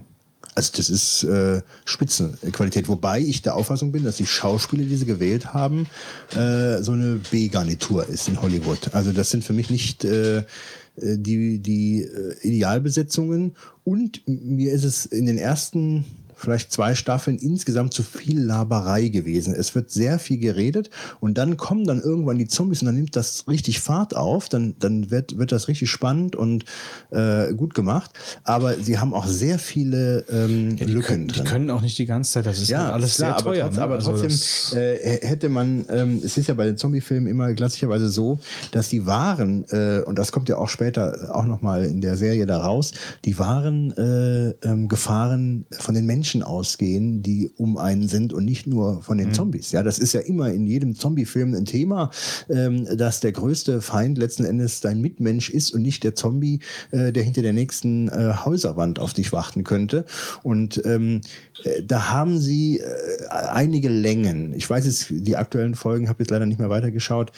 Ähm, da haben sie, wie gesagt, meines Erachtens viel verspielt, äh, wobei ich sie trotzdem absolut sehenswert halte. Ähm, nur, wie gesagt, äh, ähm, ich finde schon am Drehbuch und an den Schauspieler, wobei die sterben ja recht schnell, äh, auch in der Serie mal. Das wirst du vielleicht merken, dass die keine Skrupel haben da. Äh, mal gucken, wer vielleicht noch in fünf Jahren in der Serie dann noch dabei ist. Aber nicht Naja, however, also ähm, das hab, damit habe ich auf jeden Fall angeschaut. Aber lass uns nochmal zurück zum Thema kommen. Also sollen wir zu, ich meine, die News Netflix hat ungefähr jetzt 2% äh, der letzten äh, 10 Minuten aber eingenommen. da ist alles gesagt. Aber ist eigentlich alles, alles alles Ja, gesagt. machen. Gut. So, App- App.net entlässt Mitarbeiter und wird nur noch weiter betrieben. Genau. Ähm, Was habe ich gesagt? Was habe ich gesagt? Was hab ich Kann, gesagt? kann man irgendwie alte, alte Aufnahmen von uns einspielen, in denen Götz und ich äh, den Abgesang äh, dieses, äh, dieser Plattform oder dieses Projekts äh, vorausgesagt haben? Also vielleicht mal ganz kurz erstmal, was ist passiert und dann, äh, damit alle Leute auch Zahlt keiner mehr? Ja, im Prinzip fast. Also es war ja so, dass, dass am Anfang äh, konntest du ja dann quasi äh, sich für ein Jahr einkaufen. Dann konntest du irgendwann halt auf monatsweise bezahlen und äh, jetzt sind so, nach einem Jahr sind jetzt so die ganzen äh, Abos halt wieder fällig gewesen. Das heißt, Leute mussten sich entscheiden, zahlen wir weiter oder äh, lassen wir es bleiben. Und da war wohl die Sache so, dass sich zwar ein gewisser Teil dafür entschieden hat, auch weiter zu bezahlen und weiter da zu bleiben, aber halt nicht so viele, dass sie halt äh, sagen können, wir können hier Mitarbeiter finanzieren, die diesen Service in Zukunft weiter voranbringen und, und halt auch stabil halten. Ähm, sie werden jetzt wohl noch also der Service an sich bleibt erstmal weiter am Laufen. Dafür hat es wohl locker gelangt, haben wir gesagt. Inklusive auch ähm, Support-Staff. Das heißt also, du, wenn du Support-Anfragen hast, gibt es da wohl auch Leute, die sich drum kümmern. Und ähm, es ist so, dass sie sagen, sie fahren erstmal auf kleiner Flamme, um zu gucken, dass, ob vielleicht dann irgendwann wieder eine andere Idee kommt oder jemand äh, beziehungsweise irgendeine andere Chance halt kommt, um, um das wieder mal ein bisschen hochzuziehen. Denkst du denn, ähm, App.net war so extra darauf ausgelegt, gekauft zu werden? Nein, ganz und gar nicht. Also das ist auch nicht das Ziel. Äh, Das, ja, das meine ich. Also, also ob, sie, ob, ob das im Hinterkopf war. Nee, also das war es ja nie, weil das Ziel von App.net ist es ja eigentlich, äh, oder die Idee ist ja eigentlich, dass du selber dafür zahlst, äh, damit deine Daten, also damit du deine Daten nicht weitergeben musst, damit du halt keinen kostenlosen Account kriegst, wie bei Twitter oder was, und dann äh, Twitter mehr oder weniger bestimmen kann, was mit den Daten passiert oder Von über welchen Facebook. Daten redest du dir jetzt bei Twitter? von deinen Posts, wenn, also von, von allem, was du, was du halt so, so veröffentlichst halt, ja. Ja gut, aber ich lade ja Bilder beispielsweise über einen dann externen Dienst dann wieder hoch, wie TwitPic oder wie sie alle heißen, den ich auswählen kann. Ähm, ich habe nie das Gefühl gehabt, dass Twitter mich jetzt meiner Daten beraubt. Wenn ich jetzt wirklich beispielsweise äh, wichtige Bilder hatte oder ähm, äh, Sachen, wo ich persönlich drauf bin, wo ich jetzt nicht will, dass sie in irgendeinen Bilderdienst äh, reingelangen, dann habe ich manchmal überlegt, ob ich die nicht über die Dropbox freigebe, um sie halt einfach auch später löschen zu können und dann sind sie weg. Ja, ist klar, könnte es irgendwo gespiegelt sein oder sowas, aber dann habe ich wenigstens da noch eine Möglichkeit der Kontrolle. Ich habe ehrlich gesagt, auch wenn mich da einige steinigen, nie so richtig den Grund gesehen, ähm, dieses App.net für mich zu nutzen. Ich bin ja aber auch ein Account und ähm, ich fand es toll, dass da mehr Zeichen sind, weil die 140 bei Twitter finde ich nach wie vor zu wenig. Ähm, aber ähm, ich finde, der Mehrwert für das Geld, was sie dann verlangt haben, was war das, 30 Dollar oder Euro? Ich habe keinen 36 Dollar fürs Jahr. ja, äh, wahrscheinlich 30 Euro oder sowas. Das ist schon mal ein Betrag. Also es ist ja jetzt nicht nix. Ja, also es ist nicht, dass du sagst, du bist bei 5 Euro äh, im Jahr dabei oder irgend sowas. Das ist schon mal was. Und da muss man meines Erachtens, deswegen sind die Leute wahrscheinlich auch weg, ähm, da muss man den Leuten mehr geben. Wenn die jetzt nach einem Jahr sehen, da ist zu wenig passiert. Ähm, ich meine, ich hätte, wär- hätte mich gefreut, wenn man da eine Alternative aufbaut. Äh, aber ähm, ich muss sagen, das ist für mich äh, die logische Konsequenz, wenn man ein Jahr lang die Kohle einsammelt und für 30 äh, Euro zu wenig macht. Da gibt es tausend Projekte, die ich unterstützen könnte für das Geld, ähm, wo wahrscheinlich mehr passiert. Aber ich sehe nicht. Also es ist ja was- nicht wenig passiert. Ja, was ist denn, was ist, ist es, was ist denn passiert in dem Jahr? Äh, also erstmal App.net ist ja jetzt nicht ein, nur der, Twitter-Klon. Das ist auch App.net, aber es ist Ja, ja, eigentlich nicht die Hauptidee dabei. Da, das weiß ich, aber Sondern was ist denn Idee in ist dem ja- Bereich passiert? Sie, sie wollen ja, ähm, oder sie wollten ja eine, eine Plattform bieten, mit der du halt in Zukunft in the Cloud halt, sage ich mal, auch Sachen anbieten kannst. Sie haben zum Beispiel äh, so Kicks, Kickstarter-Klon gesta- gestartet, der jetzt bei denen läuft. Du kannst bei ihnen äh, Files linken. Es gibt auch Programme dafür, um Files hochzuladen. Ähm, dann gibt es die Private Messaging API im Prinzip ja auch noch. Das heißt, ich habe ein Programm, womit ich halt eigentlich nur Direct Message schi- verschicken kann. Ja, ich brauche eigentlich gar nicht sonst zu machen, weil ich brauche gar nicht sonst zu wissen halt, sondern es ist eigentlich im Prinzip wie, wie- wie WhatsApp halt, aber nur für, es läuft halt über ähm, app.net. Ja, Hat sich doch anscheinend nie durchgesetzt irgendwie, Es oder? hat sich nicht durchgesetzt. Da- Das will ich ja gar nicht Mhm. behaupten, aber ich persönlich finde die Idee trotzdem gut, weil ähm, du kannst alle Daten halt auch wieder rausziehen, wenn du willst. Ja, kannst sie auch alle löschen. Mhm. Ja, wenn du sagst, gelöscht, dann sind sie da auch gelöscht. Ja, und nicht wie bei Facebook, wo da halt dann alles trotzdem noch da ist. Das siehst du dann vielleicht so nicht, aber im Prinzip weiß Facebook immer noch alles über dich, weil sie eh noch da ist. Ähm, ich finde es halt einfach schade halt. Ja. Ich bin mal gespannt, wie sich weiterentwickelt. Hab jetzt mittlerweile halt auch, muss ich sagen, so ein bisschen Bange drum, dass es halt wirklich doch aufhört. Leider Gottes. Also vorher habe ich eigentlich immer gedacht, hm, ja, ich meine, klar, es wird halt nie in dem Sinne ein, ein so groß werden wie Twitter oder Facebook oder sonst halt irgendwas in dem Bereich. Es gibt ja zum Beispiel auch einen, einen Instacast-Clone, der auf App.net basiert halt, ja. Es gibt Chaträume, also wirklich Chaträume, wo du halt chatten kannst. Ähm, man kann da halt schon viele Sachen mit machen. Vielleicht ist es doch einfach das Problem, dass, dass Entwickler irgendwie nicht wissen oder nicht, nicht, nicht genug darüber aufgeklärt worden sind, wie sie so Sachen vielleicht sinnvoll mit einbauen würden halt. Man kann sich auch über die zum Beispiel ähm, authentifizieren oder kannst auch darüber äh, Push-Nachrichten schicken und so ein Zeug. Kann man auch alles machen darüber. Ähm, ja, ist halt schade. Ich bin mal gespannt, wo es hingeht. Äh, Das geht, das sag ich dir, wo das hingeht. Das geht ins Nichts. Das geht ins Nichts. In einem Jahr sitzen wir hier Also- und dann wird der Dienst abgeschaltet. da- ich hoffe mal halt nicht. So, weil ich, mir, wird- mir wird es persönlich auch vollkommen lang, wenn das einfach so weiterläuft wie jetzt. Das Schlimme ist ja, ähm, wenn man jetzt sieht, das nimmt keinen Fahrt mehr auf, dass sich immer mehr Leute dann verabschieden werden. Und der Dienst selber macht ja nur Sinn, wenn möglichst viele Leute Ja, mitmachen. das geht dann, das hat so eine Eigendynamik dann. Ja. Das ist wie bei diesem WKW hat doch jetzt auch schon geschlossen. WKW wird geschlossen. Im Juni machen sie, glaub ich, Die haben ja noch richtig schön verkauft, die Gründer, ne, für Millionenbeträge an RTL. Mhm. Und RTL macht jetzt ein paar Jahre später zu. Ja, so geht das. So geht das. Die lachen sich kaputt. wahrscheinlich, Risikokapital. Ja, Ja. wobei ich, ich könnte mir halt vorstellen, dass die Leute, die jetzt auch schon dabei sind und jetzt auch zahlen ja, und die auch jetzt nochmal bezahlt haben, sprich also jetzt immer noch dabei sind, dass die grundsätzlich auch erstmal weiter da bleiben. Klar, es gibt bestimmt welche, die sagen, ich zahle jetzt immer noch schön weiter. Ähm, aber ähm, soll ja jeder sein Projekt haben, was er unterstützt, ist ja völlig in Ordnung.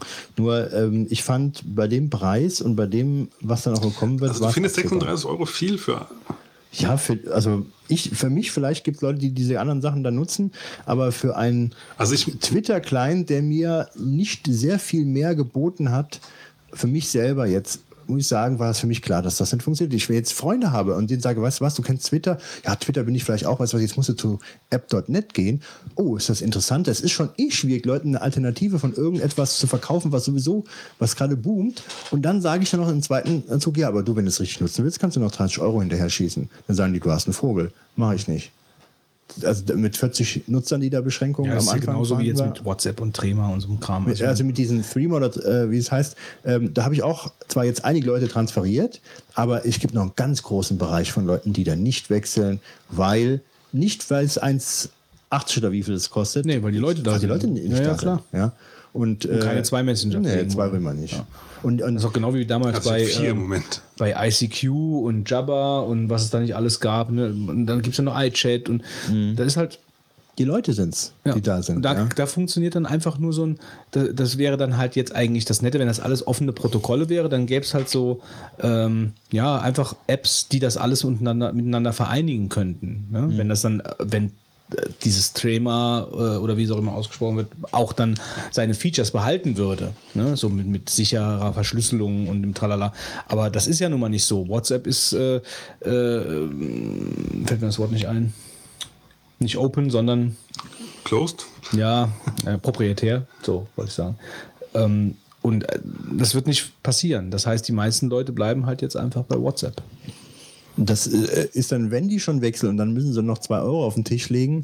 Äh, das ist zwar nicht viel Geld, aber es gibt dann Leute, die machen das dann nicht mal als Test dann mit. Ne? Wenn sie dann, äh, wenn du gesagt bekommst, naja, wenn es Test ist, Ich musst du fand es übrigens sehr interessant. Ähm, habe da auch mit einem, Bekannten ja gesprochen, der, der Android-Nutzer ist. Und der so, wie? Geld bezahlen für Applikationen. Also, das konnte er so gar nicht so nachvollziehen. Ja? Ja. Ich meine, äh, das ist schon blöd bei einigen Leuten, dass sie da, da so große Scheu vorhaben. Aber ich weiß nicht, ob es nicht klüger gewesen wäre oder wirtschaftlich auf längere Sicht äh, besser, wenn man diese App in dem Moment, wo da dieser Aufschrei mit Facebook gegangen ist, äh, bei WhatsApp, ob man dann die Entwickler von Threema nicht besser beraten gewesen wären, zu sagen, wir machen das jetzt sechs Monate kostenlos, um einfach Nutzer zu sammeln. Dass du eine große sag ich mal, Userbase bekommen hast äh, und dann nachher andere mitziehen. Das ist ja dann so eine Welle, die dann läuft. Ja gut, du musst natürlich aber auch auf der anderen Seite sehen, du musst die Hardware dafür auch haben. Ne? Also wenn auf einmal jetzt irgendwie wie viele Millionen Leute kommen, du musst es ja auch irgendwie technisch bewältigen. Ja, können. aber ähm, auf lange Sicht äh, ist wahrscheinlich der richtige Weg, wenn du dann nachher hingehst und sagst, jetzt verlangen wir plötzlich zwei Euro und äh, andere sagen, ja, ich will dann halt auch damit machen, ja.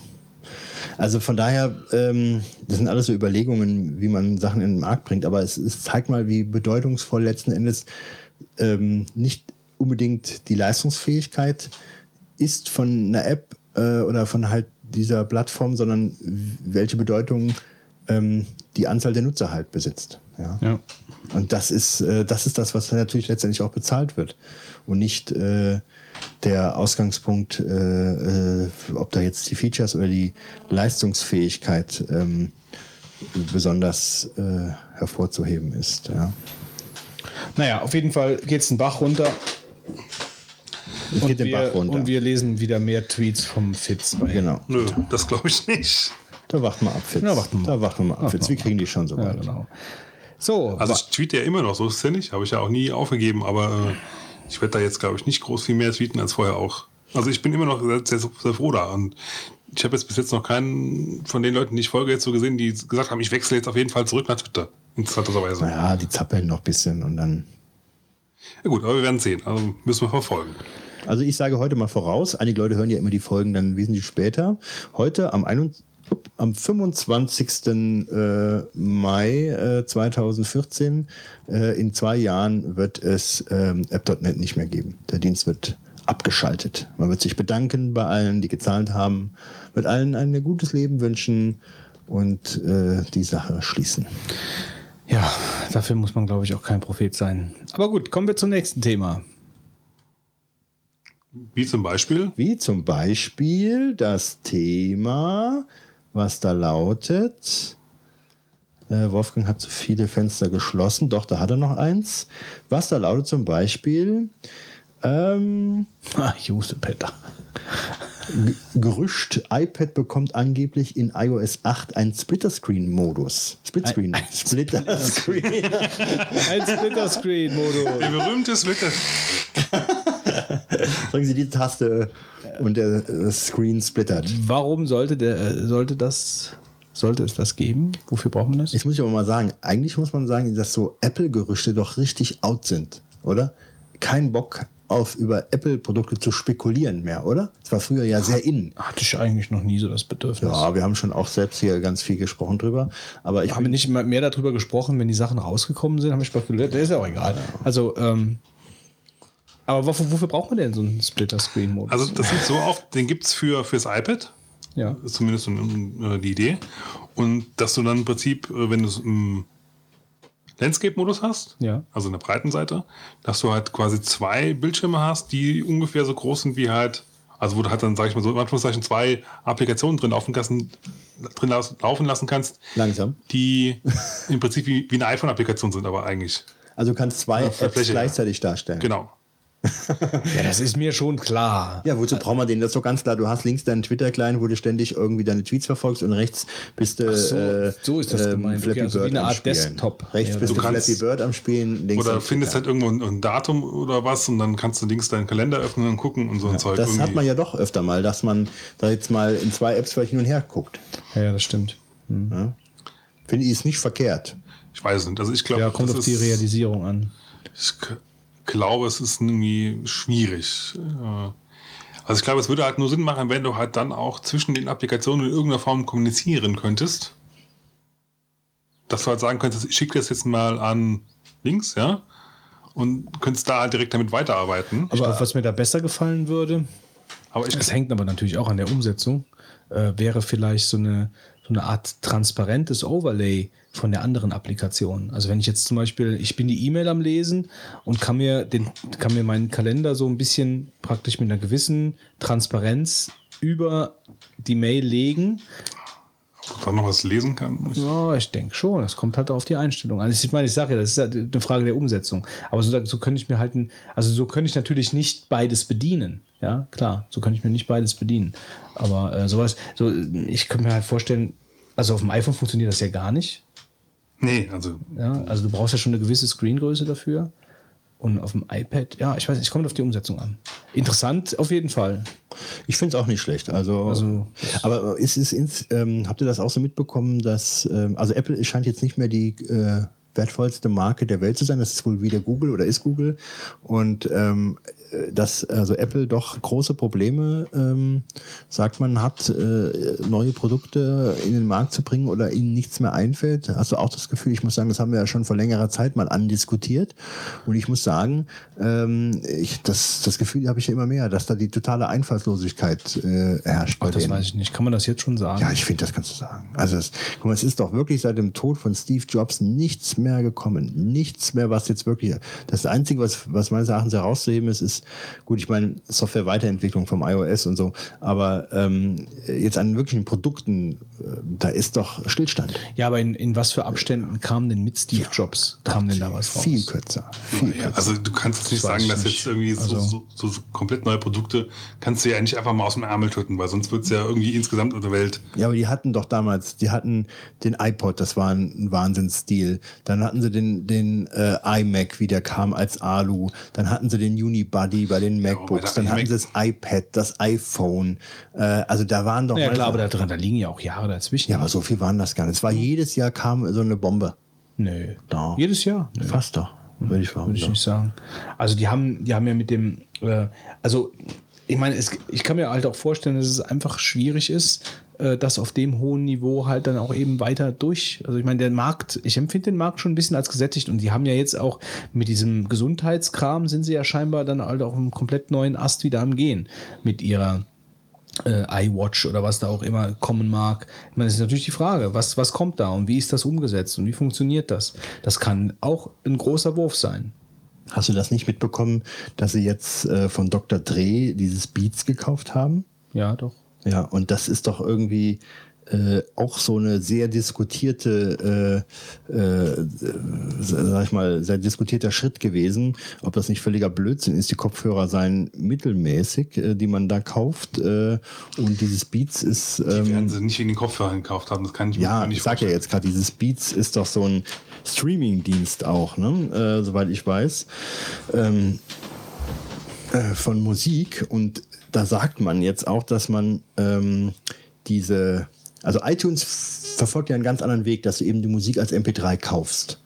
Ähm, und was aber jetzt den Siegeszug hat, sind ja nicht eigentlich so, ich kaufe äh, kauf MP3-Dateien, sondern der Siegeszug ist äh, von den Streaming-Diensten mittlerweile da, dass man sagt, ich brauche die Musik nicht mehr, ich muss sie nicht mehr besitzen, sondern ich kann sie halt gegen Betrag X ähm, komplett hören. Und da hat Apple halt komplett ähm, den Anschluss verloren, weil sie eben nichts hatten. Und ähm, jetzt will man halt äh, wohl über den Weg ähm, Glaube ich nicht. da Fuß fassen. Also gerüchteweise waren sie ja schon, sind sie schon länger mit, mit der Musiklabels darüber am, am Verhandeln mit Streaming-Zeug und ich glaube nicht, dass Apple sich Beats kauft, damit sie halt eine Streaming-Lösung haben. Das glaube ich nicht. Kann ich mir nicht vorstellen. Vielleicht um ein bisschen noch was noch von dem Know-how zu haben für, für den Betrieb nachher, aber, aber jetzt an sich nicht für das Grundproblem, glaube ich nicht. Ja, aber da ist doch so. Also ich äh, korrigiere mich. Habe ich denn da, äh, bin ich da richtig? Ne? Also äh, Also ich bin mir jetzt auch ehrlich gesagt nicht unbedingt 100% so sicher, ob ich mit der Aussage so also die haben jetzt hier. konform bin, dass, dass du sagst, die Streaming-Dienste sind jetzt total am Überholen. Die sind sicherlich, kriegen die ihren guten Teil ab, aber ich glaube jetzt auch nicht so, dass die jetzt alles machen, in Anführungszeichen, dass die jetzt total den Markt beherrschen. Das glaube ich auch nicht. Die hätten doch ich habe leider besser- keine Zahlen, also ich weiß es nicht. Ja, ähm, für 3,2 Milliarden Dollar äh, werden sie das Ding Das ist schon kaufen, viel. Geld. Das ja. ist schon viel Geld. Aber Also das ist doch hoff also wenn ich sowas mache, dann, dann also so ein Zeichen, soll ich sage, oh Gott, ich muss unbedingt was tun, Geld rausschmeißen. Und die hätten doch besser mal Spotify gekauft. Da wären sie äh, wieder auf anderen, ähm, sag ich mal, Marktgrößen. Äh. So die Frage, ob du Spotify kaufen kannst. wahrscheinlich nicht. Mir geht das Haben ein bisschen, versucht. das ist halt wie bei allem. Also so, vor einem Jahr war App.net äh, himmelhoch jauchzend. Ähm, also mir geht das ein bisschen zu schnell mit dem Abgesang. Jetzt lass uns mal ein bisschen warten. Also wir haben, wir haben, äh, wir haben, Apple hat eine richtig gute Produktreihe. Die haben gerade den Mac Pro renoviert und dann finde ich auch auf eine sehr beeindruckende Art und Weise. Und das ist jetzt gerade erst, das ist jetzt gerade mal erst ein paar Monate her, dass sie das gemacht haben. Jetzt ist die WWDC. Äh, da werden sie sicherlich auch noch, äh, die haben den iMac auch äh, aktualisiert. Ja, dieser flache, Ach so, ja, ja, ne, diese ganz flache Geschichte. Ähm, also die haben Ich habe schon. noch keinen einzigen Live-Natur gesehen bis jetzt. Ich äh, letztens einen im, äh, im Mediamarkt, glaube ich, oder Saturn, wo ich mal zufälligerweise mal rumgelaufen bin wegen irgendwas. Und da habe ich mal einen gesehen. Aber ähm, mir geht das, mir geht das dann halt ein bisschen zu schnell. Also die haben ihre Produkt, ihre Produktreihen äh, weiterhin gepflegt, weiterhin verbessert. Äh, Die haben ein vollkommen neues Gerät auf den Markt gebracht mit dem Mac Pro, wo man eigentlich als Pro-Nutzer mal froh sein kann. Ich meine, ich kaufe mir keinen Mac Pro, aber dass man zumindest grundsätzlich als Mac OS X-Anwender, würde ich mal sagen, froh sein kann, dass der überhaupt gekommen ist, weil das bedeutet auch gleichzeitig, dass der Markt irgendwo auch noch bedient wird. Und äh, wir haben lange Zeit darüber diskutiert, ob sich äh, macOS 10 zu einem zweiten iOS entwickelt.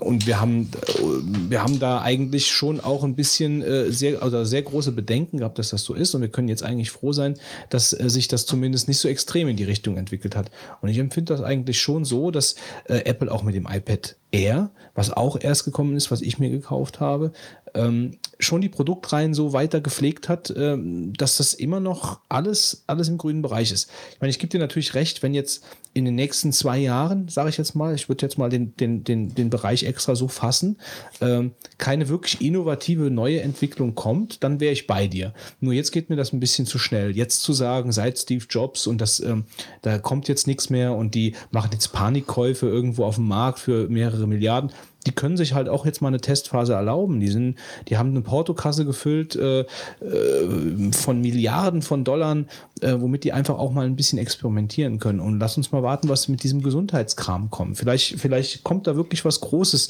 was äh, groß einschlagen wird. Sicherlich nicht bei mir, aber ähm, vielleicht äh, im Markt. Schauen wir mal. Dr. Dresen gemachter Mann dann. Gut, der ist jetzt erstmal alle Sorgen los. Also. Stell mal vor, du hast. Also ich habe letztens noch überlegt hier mit dem Uli Hoeneß und den, und den 28 Millionen Euro. Habe ich mir gedacht, ich könnte noch so kriminell werden.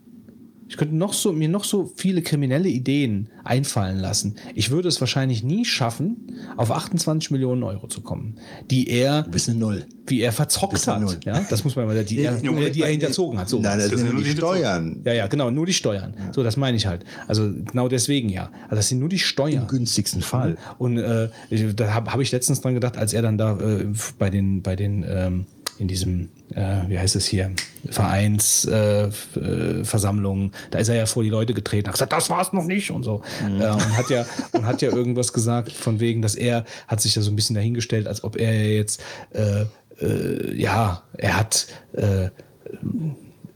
drei, Milliarden, drei Millionen Euro verloren und jetzt hat er 28 Millionen Euro, muss er noch bezahlen und hat sich dann so ein bisschen so, das habe ich nicht so ganz Alles, verstanden. Der wollte halt nur sagen, da hat ihm nichts gebracht, die ganze Geschichte. Er hätte noch draufgezahlt und er hätte Ja, ja, keine, das ist alles keine eine Frage der Art und. Weise. Aber gut, wie gesagt, da will ich jetzt gar nicht, äh, ich habe das auch nicht ganz gesehen, ich will da jetzt gar nicht urteilen drüber. Nur ich habe mir gedacht, wenn ich, wenn ich könnte noch so kriminell werden jetzt, ich würde nie auf das kommen, ich könnte noch so viele Banken überfallen, ich könnte, würde niemals zu äh, dem kommen, was er im Endeffekt an Steuerschuld bekommen hat. Ja, also das ist halt schon, Ja, du bist halt auch kein Präsident vom FC Bayern München. ja, das ist halt schon eine Menge, eine Menge Holz. Wahre Und wenn du Worte. als Doktor, wie heißt der Dr. D? Dr. Dre. Dr. Dreh, And he isn't even a real doctor. Ja, drei Milliarden Dollar.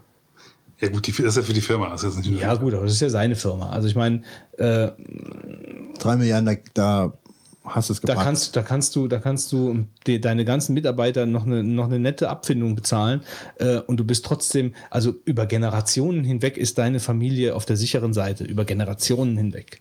Bei, bei drei Milliarden Euro, Dollar, wie auch immer, weißt du, wie viel Kohle das ist? Da kannst du von den Zinsen ein so dermaßen ausschweifendes Leben führen. da brauchst du dir über nichts ich glaube, der. Drogentod in zwölf Monaten, der ist hier Also so da sicher. kannst, du, da kannst du dir von den Zinsen Yachten kaufen, en Tod durch Hirschi. Ja. mit Hubschraubern und allem drum und dran. Da brauchst du noch nicht mal an die. Substanz zu gehen. Da kannst du nur über die, nur die Zinsen leben. So viel Geld will keiner haben. Es wird dem Dr. Dre wahrscheinlich Unglück bringen. Ja? Wer weiß. Bevor wir darüber mutmaßen, lass uns lieber zum nächsten Thema kommen. Tja, das nächste Thema, da würde ich vielleicht mal ganz kurz erwähnen, ähm, dass wir ab dem 13.06.2014 In Urlaub sind, oder was? Äh, nein, ähm, die äh, Verbraucherrechte-Reform greift in Europa, beziehungsweise äh, falsch ausgedrückt. Ähm, äh, das ist eine Richtlinie, die dann durch ein deutsches Gesetz praktisch äh, umgesetzt wird, sodass man in Deutschland ab dem 13.06.2014 insbesondere im Onlinehandel ähm, bisschen andere Spielregeln einzuhalten hat, was für die Betreiber von Online-Shops bedeutet, dass sie ihr äh, Shop-Angebot bzw. ihre Vertragsbestimmungen dort, Widerrufsbelehrungen wie zum Beispiel, ähm, sag ich mal, anpassen müssen. Es gibt auch gar keine Übergangsfrist. Das heißt, äh, eigentlich muss man in der Nacht vom 12. auf den 13. seinen Job äh, umstellen, weil wer am 13.06.2014 noch sein alte, altes Vertragswerk dort hat, äh, der riskiert, ähm, abgemahnt zu werden, wie das immer so schön ist im Internet.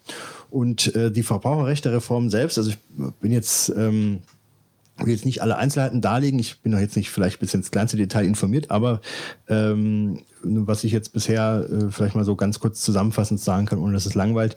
Also die Widerrufserklärung, die man halt, ähm, die Widerrufsbelehrung, die ändert sich vom Text her. Äh, da gibt es andere äh, Formulierungen, die da rein müssen. Das bisherige kann man so nicht mehr verwenden. Es ähm, gibt auch ein Formular für die Ausübung der, des Widerrufs selber, was man ähm, benutzen könnte und was wohl der Anbieter im Internetshop äh, den Kunden äh, offerieren muss, dass sie das benutzen können. Und dafür gibt es auch ein spezielles Muster. Dann kann man zukünftig auch per Telefonanruf widerrufen. Das ist natürlich nie zu raten, weil man keine Beweise hat, aber das ging früher gar nicht. Und diese 40-Euro-Regelung, nach der dann ähm, der Verkäufer das so gestalten konnte, dass unter 40 Euro Käufe, bei denen, äh, wenn der Widerruf ausgeübt wird, ähm, der Käufer die Kosten der Rücksendung trägt. Ähm, diese Regelung fällt komplett weg. Allgemein ist das Widerrufsrecht nur noch auf 14 Tage beschränkt. Da gibt es ja auch so eine Monatsregelung. Und dieses Rückgaberecht, was man alternativ vereinbaren konnte statt der Widerrufsmöglichkeit, das wird, wird es gar nicht mehr geben. Ähm, ja, und von daher ändert sich dann doch einiges. Äh, und jeder, der da irgendwo sag ich mal, selber vielleicht so einen Shop hat, der ist dann in der Problematik, dass er das noch anzupassen hat, äh, ist schon meines Erachtens eine ziemlich eingreifende und vielleicht auch abmahnträchtige äh, Veränderung, die da ansteht. Ja. Also demnächst viel Arbeit für dich. Ja, weiß ich jetzt nicht, aber ähm, vielleicht äh, auf der Seite derjenigen, die dann Ärger bekommen, ähm, ich weiß nicht, wie die Leute alle so damit umgehen, weil eigentlich machen müsste ja jeder was. Ähm, nur ähm, ja, keine Ahnung. Also, also wir haben zum Beispiel äh, jetzt unsere ganzen Kunden angeschrieben und haben gesagt, da ist was im Busch und äh, ja, sie müssten da eigentlich was über äh, unternehmen. Mhm. Ja? ja, also das ja. ist ja jetzt auch nichts, äh, was jetzt irgendwie hochgebauscht wird. Es ist einfach so. Ne?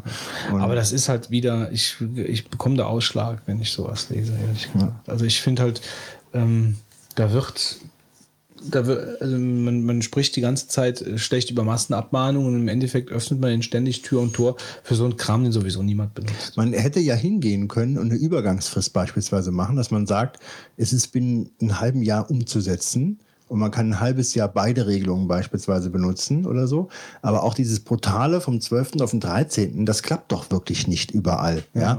Und wenn jetzt wirklich jemand es drauf anlegt, der geht am, vom Konkurrenten am 13. hin und macht Screenshots, was der verwendet und schickt ihm die Abmahnung. Ja, es wäre doch mal, doch mal statistisch mal interessant, wie viele Menschen in Deutschland in so einem Shop dieses Widerrufsformular von mir aus benutzen. Einfach mal zu sehen, wie viel Sinn macht denn sowas überhaupt? Also wer, wer nutzt das? Gibt es Menschen, die das nachher genutzt haben, nach mhm. fünf Jahren? Ja. So, hat das irgendwo äh, das, was in irgendwelchen miefigen äh, Beamtenstuben äh, entworfen wurde äh, oder wo auch immer, hat das in irgendeiner Weise einen, einen, eine praktische Relevanz auf dem Markt?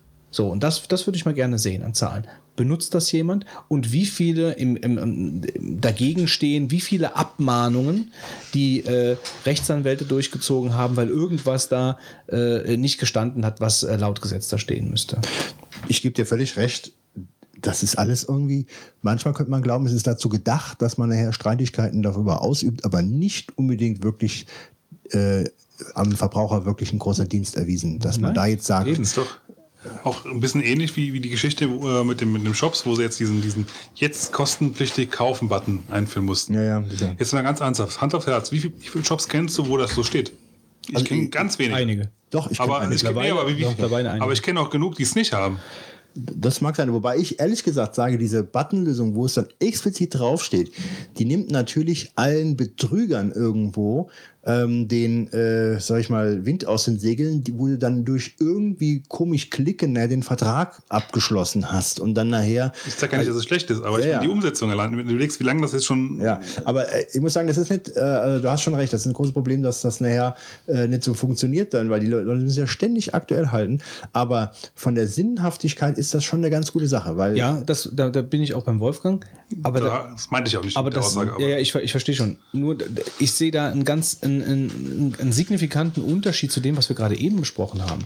Also, wenn ich einen Button habe, wo steht, äh, jetzt verbindlich kaufen, äh, dann nehme ich allen möglichen äh, dubiosen äh, Shopbetreibern, die äh, Gedichte und so ein Kram verkaufen, ja, äh, die man normalerweise, also oder Rezepte, sowas ist ja auch immer ganz gängig, äh, dass, äh, dass man ab, dass irgendwelche Rezepte, die du dir dann äh, runterlädst oder was weiß ich, dass, äh, dass du da irgendwelche Verträge abschließt. Ähm, das ist, das ist alles richtig. Das, das sehe ich auch als sinnvoll an.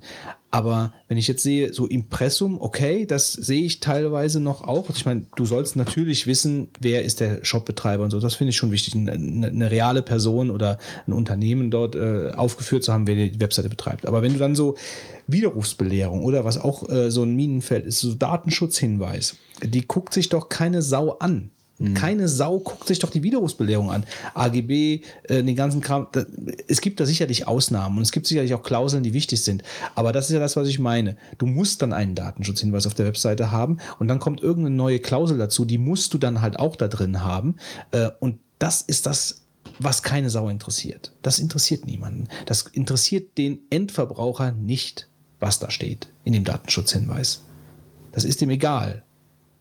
So, aber du musst es dann haben, weil sonst wirst du plötzlich abgemahnt. Da musst du wieder einen Rechtsanwalt beauftragen äh, und das verkompliziert die Sache einfach un ungemein. So, es gibt da sicher, ich will jetzt nicht pauschalisieren und sagen, das ist alles totaler Müll. Also das mit dem, mit dem, mit dem Button fand ich im Endeffekt auch sinnvoll. Wobei es für mich keinen praktischen Unterschied hatte. Aber so an der Sache an sich, ja. Ja, aber ich meine Intention war eigentlich damit aus, aus zu sagen, überleg mal, wie lange das halt auch braucht, bis es sich sag ich mal, durchsetzt halt, ja. Ja, Also äh, wenn jetzt halt noch nicht immer noch nicht alle Shops haben und ich wage mal zu behaupten, die Shops, die es jetzt nicht haben, die, die werden noch eine lange Zeit nicht diese Lösung haben halt. ja. Aber äh, der Haupt, du hast recht, aber das, das, äh, der Vorteil, der dadurch eingetreten ist, selbst wenn es nicht Haupt umgesetzt wurde, ist halt der, dass die ganzen Leute, die dann ankommen und sagen, ich habe hier irgendwelche äh, Songtexte gesucht und plötzlich habe ich ein, ein kostenpflichtiges Abo am Bein äh, und solche Geschichten, die sind dann beendet, weil die werden, solche Leute drücken dann eben nicht mehr auf den Knopf Ja, ja, aus genau. Versehen, Ja, weil sie irgendwas nicht gelesen haben, dass es Geld kostet, sondern die müssen halt einen Knopf drücken, wo, wo man nicht drüber mehr diskutieren kann.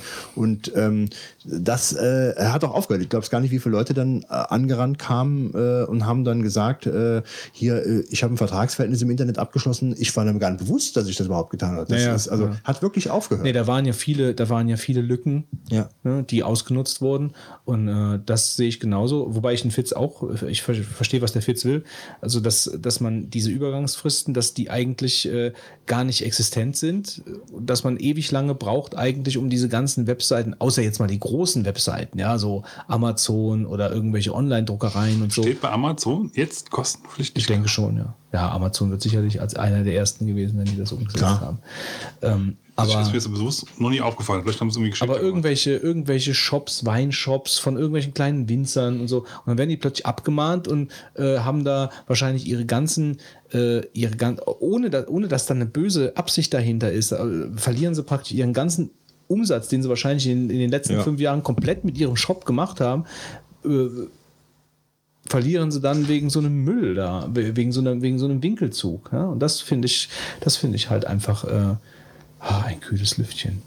Was ich auch in dem Zusammenhang, was ich auch eine Katastrophe finde. Also ich mal, ich will jetzt gar nicht über die, über die Sinnhaftigkeit der ganzen Sache sprechen, weil das kann ich mir überhaupt kein Urteil drüber erlauben. Aber diese SEPA-Umstellung, ähm, was da, also wer das erdacht hat, wie das funktioniert mit diesen BIC und IBAN und mit diesen riesigen Nummern, ja, also das, äh, Das ist totaler Dreck. das ist totaler Schwachsinn, das so zu machen. Also da hätte man sich, wenn, wenn wir auf einer, Euro, auf einer europäischen Ebene die ganze Sache vereinheitlichen müssen, dann ist das okay. Aber die Umsetzung selbst, die muss man einfacher machen. Das geht doch gar nicht. Du hast riesige Zahlenkolonnen, alleine die, alleine die, die Fehler, die du da Ja. machst beim Tippen. Und du weißt nicht, wie ist denn meine IBAN-Nummer? Was ist denn meine BIC? Oder was weiß ich? Da rufst du ständig bei der Bank an und fragst, musst du den Kram kopieren, machst nur noch Copy-Paste, raffst gar nichts mehr. weißt du, das bist du als Privattyp bist du total überfordert. Und äh, als Firma plötzlich bist du dann gezwungen, das umzustellen. Das haben sie ja, die Frist haben sie ja dann verlängert, weil die Firmen es einfach nicht gebacken bekommen haben, diese Umstellung zu machen. Also, das ist ja echt mit dieser scheiß langen IBAN-Nummer, Ja. die du erstens nicht weißt Ja, äh, und zweitens, genau. wenn du dann abtippst. Die auch jedes Mal auf der Bankseite nach. Ja, und, und dann, äh, wenn du sie abtippst, dann musst du gucken, dass du keine Fehler machst. Bei so einer langen Ja, ja, äh, Kette, ja. Ja. Und äh, dann kannst du da zwei, dreimal kontrollieren, dass du da wirklich äh, jede einzelne Zahl stimmt, weil sonst geht das Ding in sonst wohin. Wobei bei, bei, bei der Reiber, also ich bin Reiber-Kunde und da im, im Online-Portal kannst du halt oben in einem Tab anklicken, Inlandsüberweisung. Und dann kannst du alles so machen wie bisher. Also ich habe bis jetzt noch keine SEPA-Überweisung tätigen müssen. Ähm, und dann, Ich habe es einmal gemacht, weil ich es einfach mal wissen wollte. Ja? Also das einmal, ich habe das mittlerweile schon öfter gemacht, aber äh, es ist fürchterlich. Es, fürchterlich. Es ist, Fürchterlich. Wobei die Big brauchst du, glaube ich, nur im Aus fürs Ausland. Ja, ne? however. Braucht man sie nur? Ja, heißt sie Big? Braucht man sie nur fürs Ausland? Keine Ahnung. Ja, also Und IBAN ist eine Kombination zwischen deiner Bankleitzahl und deiner Kontonummer genau. mit die- einer Prüfnummer. Insofern müsste eigentlich ein Alarm losgehen, wenn die Nummer falsch wäre, theoretisch. Die Frage ist natürlich, ob die Bank das dann auch so eingebaut hat, beziehungsweise das Programm, das du benutzt. Ja, aber die Umsetzung ist halt einfach so stümperhaft lächerlich mit diesen riesigen Zahlenkolonnen und ich verstehe nicht, wer sie, also da, da wird wirklich viel zu viel verlangt, erwartet von den Leuten, dass sie das verstehen, dass sie das umsetzen können. Ähm, das, Tja, tja. Sowas, sowas. Kommen wir zu was completely different. ja, ich erzähle mal kurz was übers Haus. Ähm, ein, kurzen, ein kurzes Update von meinem Anbau. Ich bin ja immer noch nicht fertig. Ich bin immer noch am Kämpfen und immer noch ständig am Umschmeißen. Und das mache ich jetzt doch anders. Was in den letzten äh, Wochen jetzt passiert ist, ähm, weil das waren so ein, zwei Sachen, die vielleicht auch jemanden helfen können äh, bei, bei seinen Projekten. Also zum einen, äh, wir haben eine Garage, also jetzt nicht bei uns am Haus, sondern bei dem Hau beim Nachbarhaus, also wo meine Mutter wohnt. Ähm, da ist äh, die, da ist die Garage, das Flachdach ist undicht geworden nach, weiß ich nicht, 30 Jahren äh, oder so. Und das hat in, in die Garage reingetroffen, das musste neu gemacht werden. Und da habe ich, ähm, habe ich von einem neuen, von einer neuen, von einem neuen Material erfahren, was Alvitra heißt, Alvitra-Folie. Und die Alvitra-Folie ersetzt scheinbar jetzt die Dachpappe. Ähm, also äh, bei unserem Haus aus Kostengründen scheinbar damals äh, so gemacht, war, es gibt ja Dachpappe, ganz normale billige Dachpappe, dann gibt es beschieferte Dachbahnen, ja, die dasselbe Material sind, aber beschiefert sind, damit die Sonne mit den UV-Strahlen halt jetzt nicht den, diesen Angriffspunkt haben an der Pappe. Und neu dann diese Alvitra-Folie, scheinbar ein hochwertiger Kunststoff, der weitaus langlebiger ist, aber auch sehr viel Geld kostet. So, und auf unserer Garage war es halt so, dass die damals normale, die bill- billige, billige Dachpappe genommen haben und dafür auf die Dachpappe statt dem beschieferte Bahn Kies draufgesetzt haben, auf die Dachpappe, um das UV-Licht von der Dachpappe fernzuhalten. Ähm, das hat auch soweit gehalten, aber an den Seiten, wo das so ein bisschen au aufwärts geht, also wo der Kies nicht hält, ähm, da ist sie äh, dann eben kaputt gegangen und dann ist da Wasser eingelaufen und dann äh, durch den Beton in die Garage getropft. Und jetzt äh, war ich natürlich vor dem äh, vor der Frage, äh, was machen wir jetzt? Und da jetzt gerade erst die Heizung ersetzt worden ist, ich weiß gar nicht, ob ich das erzählt habe, also die Heizung ist kaputt gegangen äh, an Weihnachten und die ist ersetzt worden. Das, das Ding hat 12.000 Euro gekostet. Deine Pelletsheizung? Ne, Ja, die Ölheizung, die, Ah, okay. Öl, die Ölbrennwertheizung. Ich hatte ja keine Pelletsheizung, wir hatten eine normale Ölheizung und haben die jetzt ersetzt durch so ein Ölbrennwert. Im Haupthaus. Technik im Haupthaus, genau. Das Haupthaus im, im Südflügel. ähm, und das Ding hat 12.000 Euro gekostet, also das war richtig, richtig fett teuer. Ähm, aber ist halt so eine relativ hochwertige Ölheizung, die dann auch äh, so äh, mit KfW-Kredit und so äh, bezuschusst wurde. Also nicht bezuschusst, sondern du bekommst einen zinsgünstigen Kredit dafür. Du kannst da wählen zwischen Zuschuss und Kredit. Ich habe den Kredit gewählt. Und ähm, da wollte ich jetzt erstmal kleine Brötchen backen mit der Garage. Deswegen haben wir uns dann entschieden, äh, nicht die Alvitra-Folie zu nehmen. Also das wäre, das wäre weitaus teurer geworden. Ähm, also da kostet das Material schon relativ viel. Ich habe den Quadratmeterpreis jetzt nicht im Kopf. Äh, wir haben uns aber dann dazu entschieden, normale Dachpappe, also beschieferte Dachbahnen zu nehmen.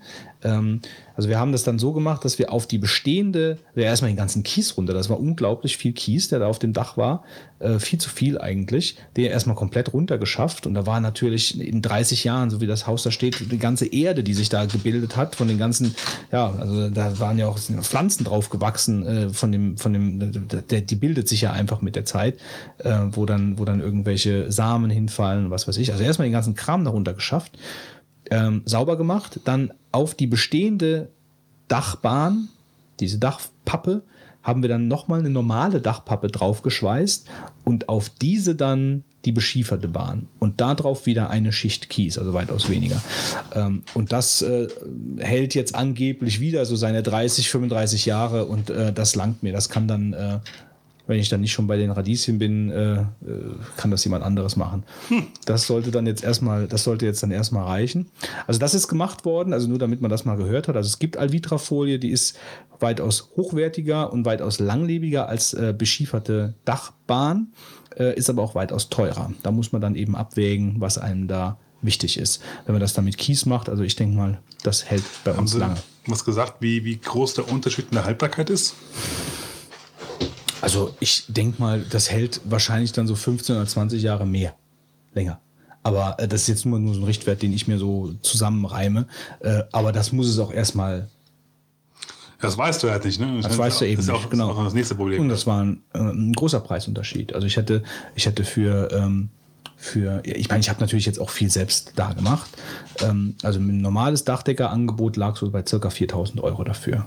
Für eine, für, für eine Garage, die ungefähr acht Meter lang, ja, so ein normale Garagendach, ein normales Garagen, also eine ganz hundsnormale Garage, wo ein Auto rein. 4000 schon ziemlich viel. Ja, also für eine normale Garage, ähm, so, die ungefähr doppelt so lang ist wie ein Auto und ungefähr nochmal so ein Drittel so breit ist wie ein Auto. Also so, dass man einen aussteigen kann.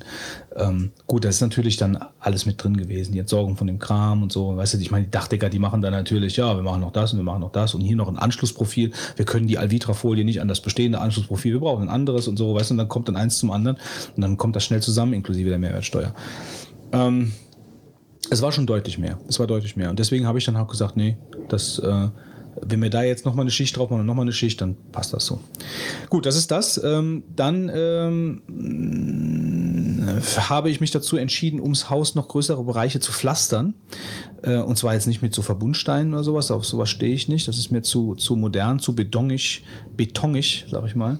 Äh, sondern ich möchte, äh, ich habe schon relativ viele Pflastersteine ums Haus liegen und bei uns hier in der Gegend, äh, im moselländlichen, äh, dörflichen Raum, äh, sind natürlich auch viele Pflastersteine, ähm, die irgendwo auf, äh, auf ähm, irgendwelchen äh, äh, ja, äh, Haufen liegen, die mal irgendwann rausgenommen wurden, weil dann asphaltiert werden sollte. Und jetzt mittlerweile gehen die Dörfer alle wieder hin und wollen wieder die, die, die moseltypischen Pflastersteine verbauen.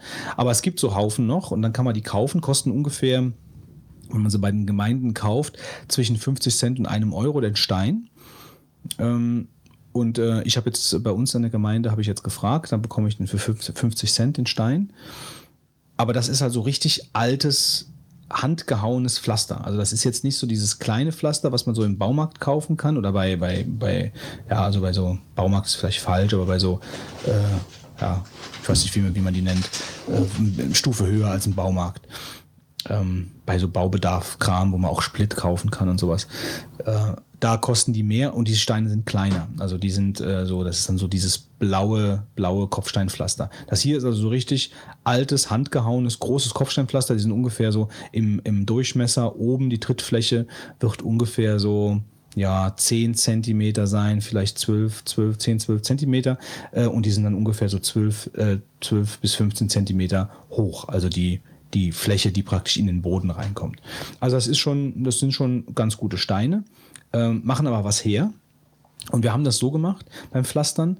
Ähm, mein, äh, hier unser Bassist äh, ist, ist Pflasterer, der hilft mir dann so ein bisschen, der zeigt mir, wie das geht, hilft mir auch mal ein paar, ein paar Meter zu machen. Wir haben dann uns dann so überlegt, wie wir das, wie wir das am besten machen, ähm, dass wir das halt mit Pflaster in Verbund mit anderen Natursteinen machen. Und so entsteht praktisch, also jetzt nicht unbedingt Schiefer, sondern mehr so, so die gibt's ja auch so, so, so Bruchstein äh, an der Mosel. Äh, und das sieht, eigentlich ganz schön aus. Die, die, die, die verbindet man ein bisschen miteinander. Also viele Pflastersteine, sagen wir mal, auf zehn Pflastersteine kommen dann zwei Natursteine. Aber es ist ganz schön, dass so zwischendurch dann einfach so ein Naturstein ist. Das sieht ganz schön aus. Äh, von der Vorgehensweise, man, man buddelt ungefähr 30 Zentimeter in den Boden, also man schachtet aus äh, und kippt dann Split, also so äh, Edelsplit nennt er sich, glaube ich.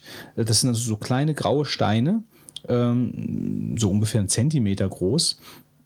Die kippt man dann äh, in, das, in den ausgeschachteten Bereich äh, und dort werden dann die, die Steine äh, verlegt. Also da, das macht man deshalb, damit, äh, weil Boden, Erde setzt sich natürlich, das sieht man ja auch bei Gräbern immer so, das setzt sich dann nach unten ab ähm, und der Split setzt sich halt eben nicht. Also das heißt, ähm, die, die haut man dann mit so einem, mit so einem Pflasterhammer, haut man die Steine in den Split, macht so die Fläche, also macht so viel Split drunter, dass man, dass man so eine Fläche äh, eben, ähm, man muss das ja meistens auch so pflastern, dass das Wasser in den Kanal läuft, äh, macht also, pflastert die Fläche so zusammen, äh, wie man das braucht und sandet das dann ein. Das heißt, dann wird also einfach Sand äh, auf die Steine gekippt, der, den kehrt man dann in die Fugen und so hat man dann im Endeffekt die, die äh, Pflasterfläche. Und das machen wir jetzt äh, bei uns am Haus noch ein bisschen mehr, weil ich das Problem habe, dass ähm, ich eigentlich keinen Spritzschutz ums Haus machen möchte. Also Spritzschutz im Sinne von, dass der Regen nicht auf den Boden fällt und dann von der Erde äh, ans Haus spritzt. Ähm, äh, weil dann ist alles äh, ja eben braun und siffig und das, äh, das will ich halt vermeiden. Ähm, und äh, ich habe aber jetzt keine Lust, Kies so in 30 Zentimeter Abstand ums Haus zu machen, weil mir das nicht gefällt. Äh, deswegen haben wir jetzt einfach bei den fraglichen Stellen gesagt, da, da pflastern wir einfach ans Haus heran, von dem Weg ans Haus ran. Sonst hätte ich Holz 30 Zentimeter Kies und dann äh, einen Weg von 40 Zentimeter Breite gehabt. Deswegen haben wir gesagt, komm, wir pflastern jetzt einfach dran. Und das ist, denke ich, auch eine gute Entscheidung. Das ist der Hintergrund davon. So, was haben wir noch gemacht? Ähm, auch, äh, das sind jetzt einfach nur noch kleinere Tipps. Äh, wir haben verschiedene Bereiche, weil wir haben halt auch beide relativ wenig Zeit, uns auch um den Garten zu kümmern. Wir möchten zwar einen schönen Garten ums Haus haben, aber äh, wir haben relativ wenig Zeit, uns so darum zu kümmern, Unkraut zu jäten, so ein Kram. Also ist auch nicht mein Ding. Also ich, ich kenne eigentlich gar kein Unkraut. Also, ähm, aber es gibt halt einfach Bereiche, die, wir haben so einen kleinen Teich, da wuchert dann alles komplett zu, wenn man da nichts macht. Deswegen äh, habe ich mich jetzt mal so schlau gemacht, was es denn gibt an Möglichkeiten, Unkraut zu verhindern. Und ähm, ich wusste, dass es so, so Unkrautplane gibt. Das heißt, die legt man eben aus und äh, kann die dann mit, ähm, mit Steinen belegen und dann wächst halt eben nichts mehr daraus.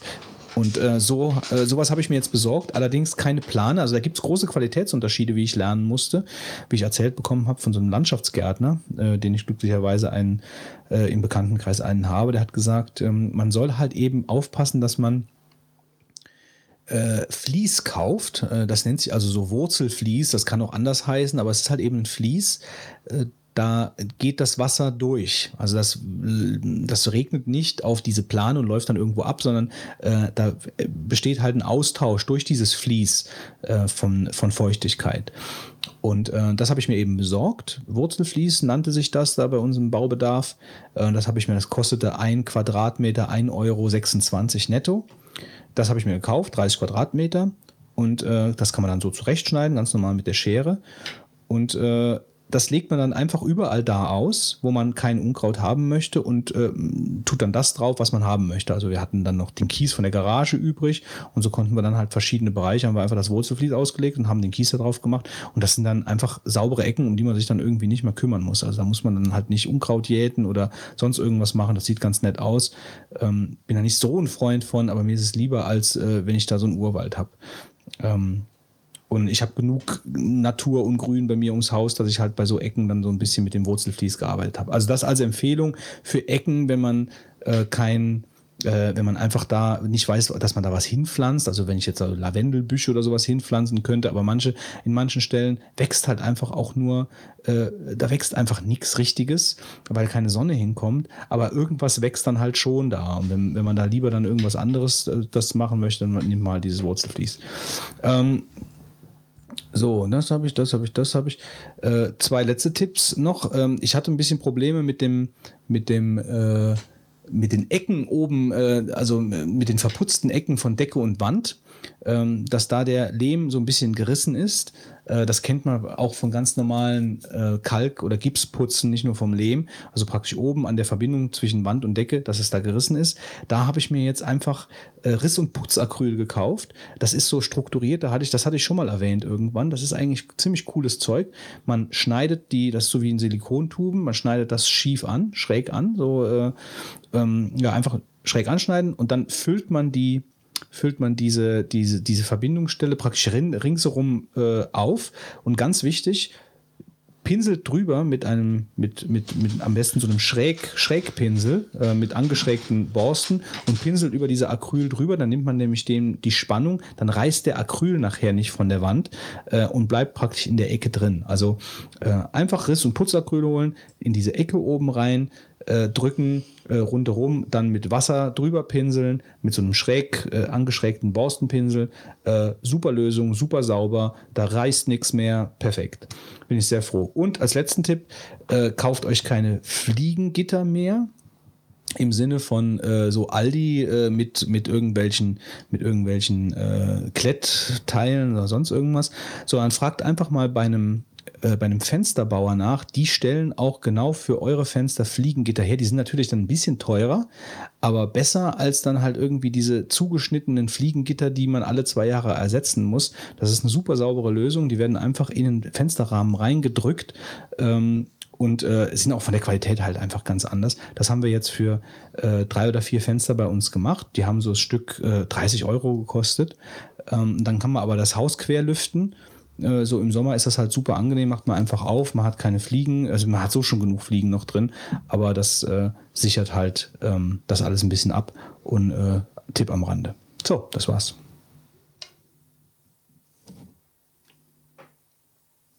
So, Götz, dann vielen Dank mal für die Einführungen oder beziehungsweise Ausführungen. äh, wir sind wieder aufgewacht, der Fitz, Äh, ich und musste mal kurz ja. an den Tisch treten. Ja. Oh, Ähm, Gut. Und Dann würde ich sagen, wer noch wach ist, es geht jetzt weiter. mit 42 Sekunden, Wolfgang! 3, 2, 1. Okay.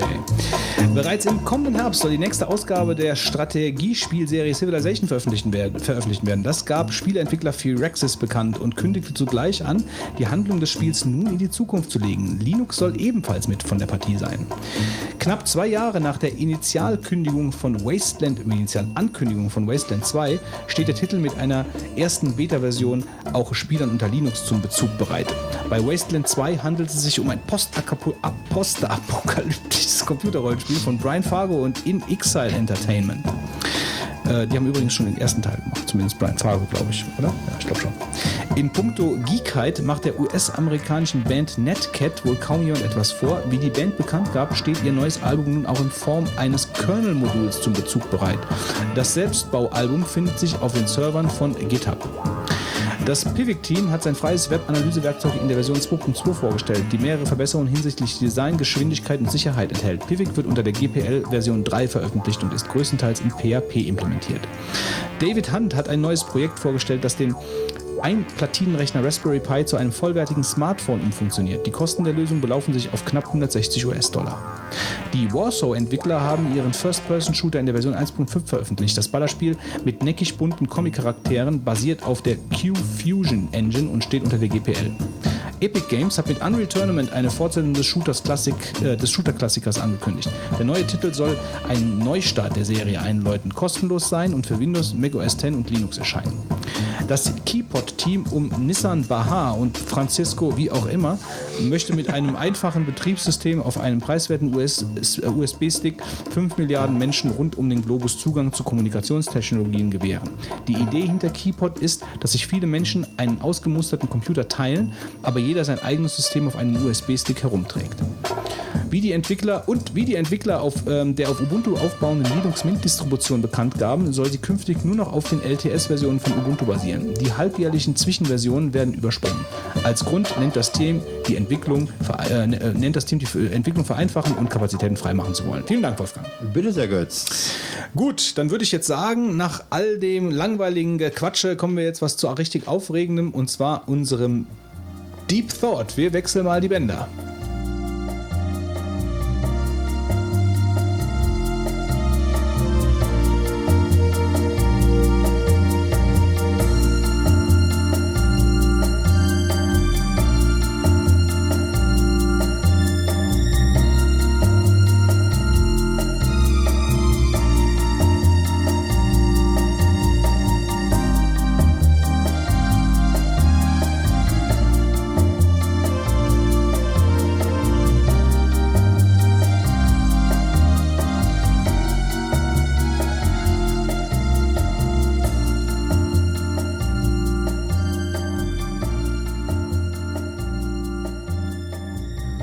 Kommen wir zum Deep Thought der heutigen Sendung und ähm, Fitz ist gerade zu den Katzen und füttert diese.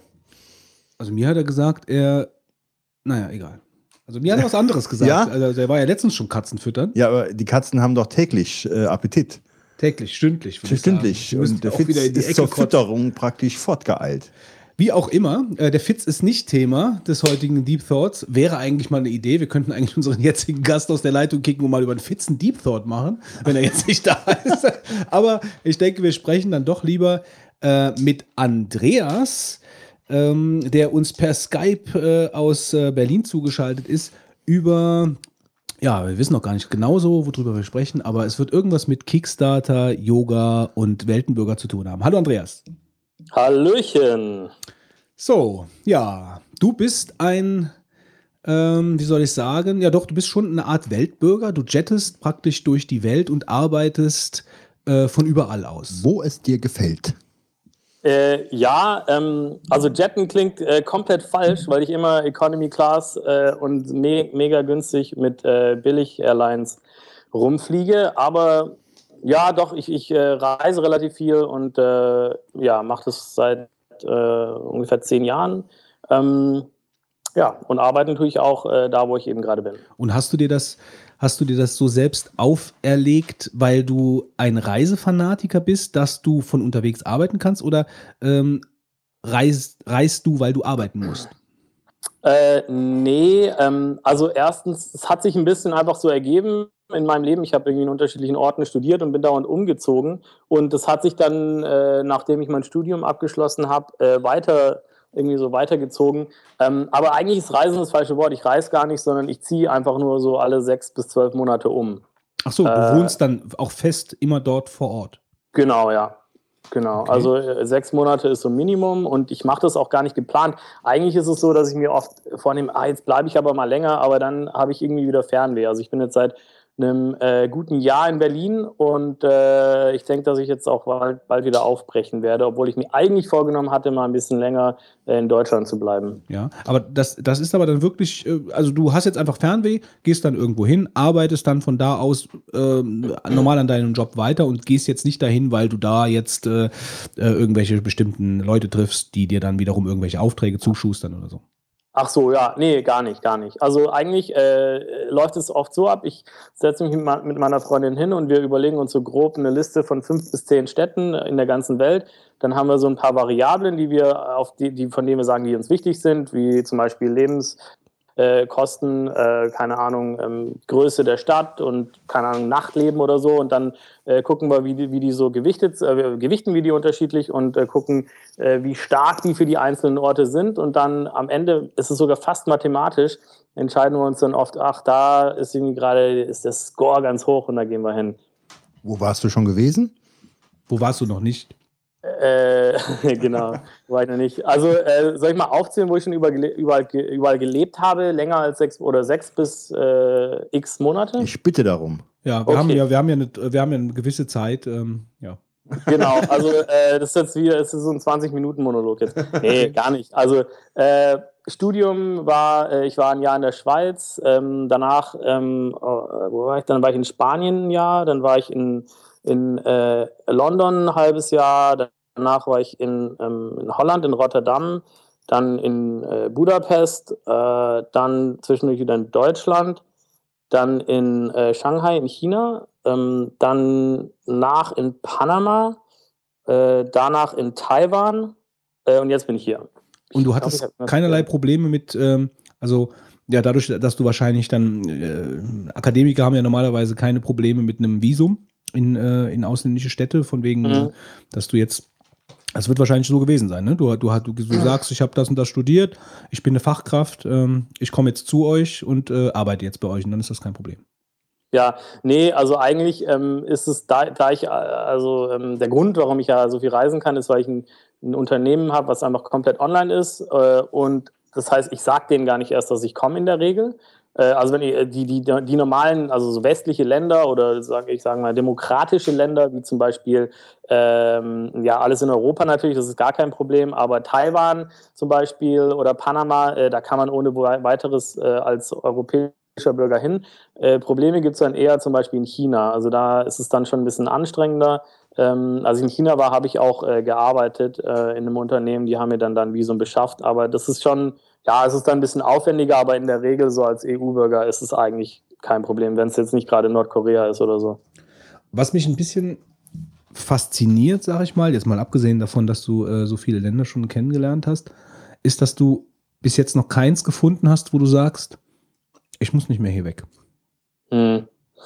Das ist ein Dilemma. Also ähm, ich habe jetzt äh, gerade die 30 überschritten. Ähm, also ist, glaube ich, schon zwei, drei Jahre her, aber es kommt mir vor, als wäre es gerade gewesen. Äh, und, ähm, und dann fängt man so langsam ein bisschen an, halt zu überlegen, hm, ja, also eigentlich würde ich ja schon mal langsam mich vielleicht gerne niederlassen. Und dann ist das dann so ein Mix aus doch wieder Fernweh und ähm, äh, vielleicht doch nicht 100% zufrieden mit was, weil wenn man so viel gesehen hat, dann äh, man kann nicht alles gleichzeitig haben, ja. Und ähm, ich glaube, da bin ich noch so ein bisschen auf der Suche. Okay. Äh, und wenn wir jetzt schon so dabei sind, also das ist ja jetzt alles noch nicht das Thema, worum es geht, äh, so richtig. Ähm, Mhm. Aber deine, also du sagst, du hast, äh, du hast eine Firma, die komplett online ist. Also wie realisierst du das technisch? Also wie, äh, also hast du, hast du noch Angestellte, hast du noch Leute, die, die dir zuarbeiten oder äh, wie funktioniert das? Was machst du? Ja, ähm, also ich habe eine ähm, Online-Media-Publishing, so jetzt mal auf, äh, auf äh, Neudeutsch oder Englisch gesagt. Äh, Moment, jetzt ist mein Laptop hier gerade in den Sleep-Modus gegangen. Ich gehe mal kurz hin. So, genau. Ich habe eine Online-Media-Publishing-Company, das heißt, ähm, äh, wir bauen ähm, Online-Portale oder Online-Magazine, äh, Portale auf und äh, füllen die mit Content und ähm, ja, vermarkten die. Also wir machen keine Dienstleistungen, sondern bauen unsere eigenen Plattformen. Ähm, dazu wahrscheinlich später dann noch ein bisschen mehr. Und mein Team ist ja komplett, äh, also ich sage immer virtuell, aber das sind natürlich e echte Menschen. Äh, nur dadurch, dass ich so viel reise, macht es für mich keinen Sinn, irgendwo ein Büro zu haben und dann da Leute anzustellen, sondern das sind alles, äh, die sind über die Welt verstreut. Ich habe äh, im Moment ähm, vier Leute. Ähm, ich habe äh, jemand in Australien, äh, jemand in, ähm, äh, auf den Philippinen, äh, einen in Indien und äh, jemanden in den USA. Und die, das Unternehmen selber ist äh, ähm, in Hongkong.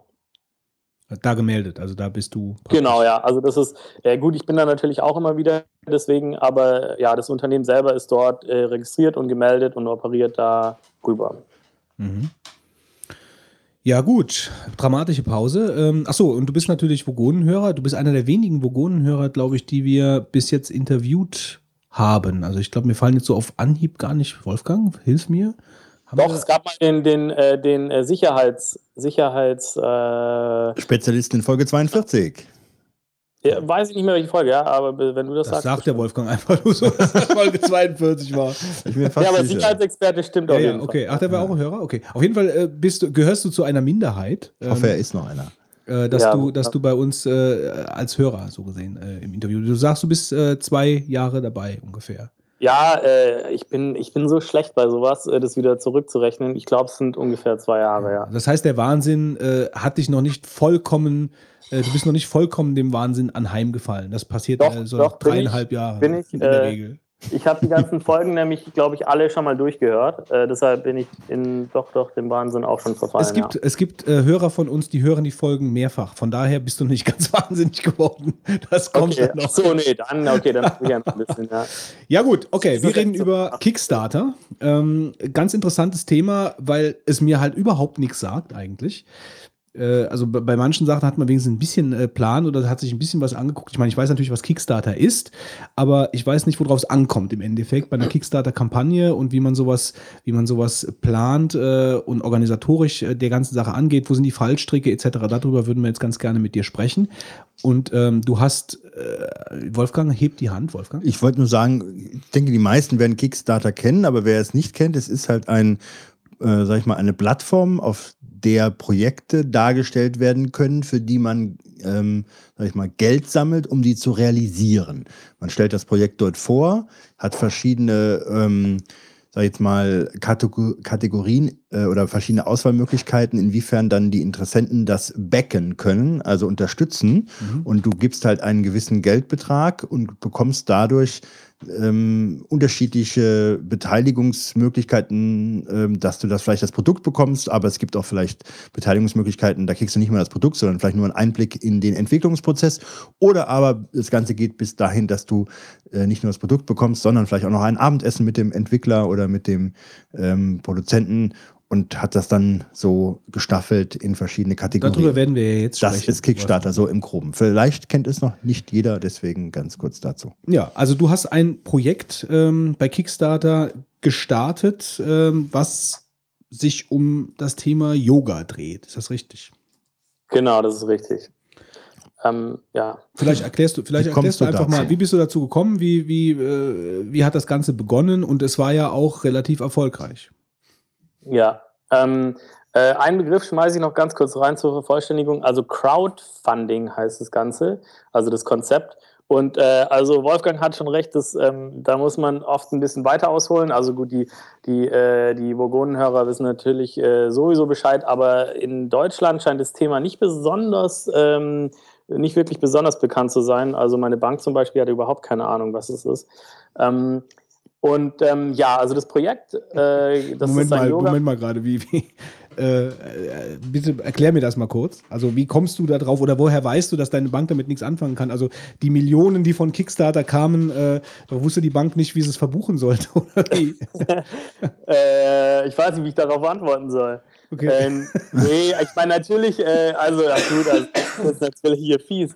Äh, es, es, gab da, es gab da Schnittmengen. Es gab da Schnittmengen, so kann ich das sagen. Okay. Ähm, ja, auf jeden Fall, egal, viele andere wussten es auch nicht. Ähm, äh, und äh, zum Projekt, also zum, um da nochmal zu der Frage zu kommen, äh, das Projekt, genau, ich, also es, ist ein, es, dreht sich um eine Yoga-Video-Plattform des, äh, des Projekts, das Kickstarter-Projekt.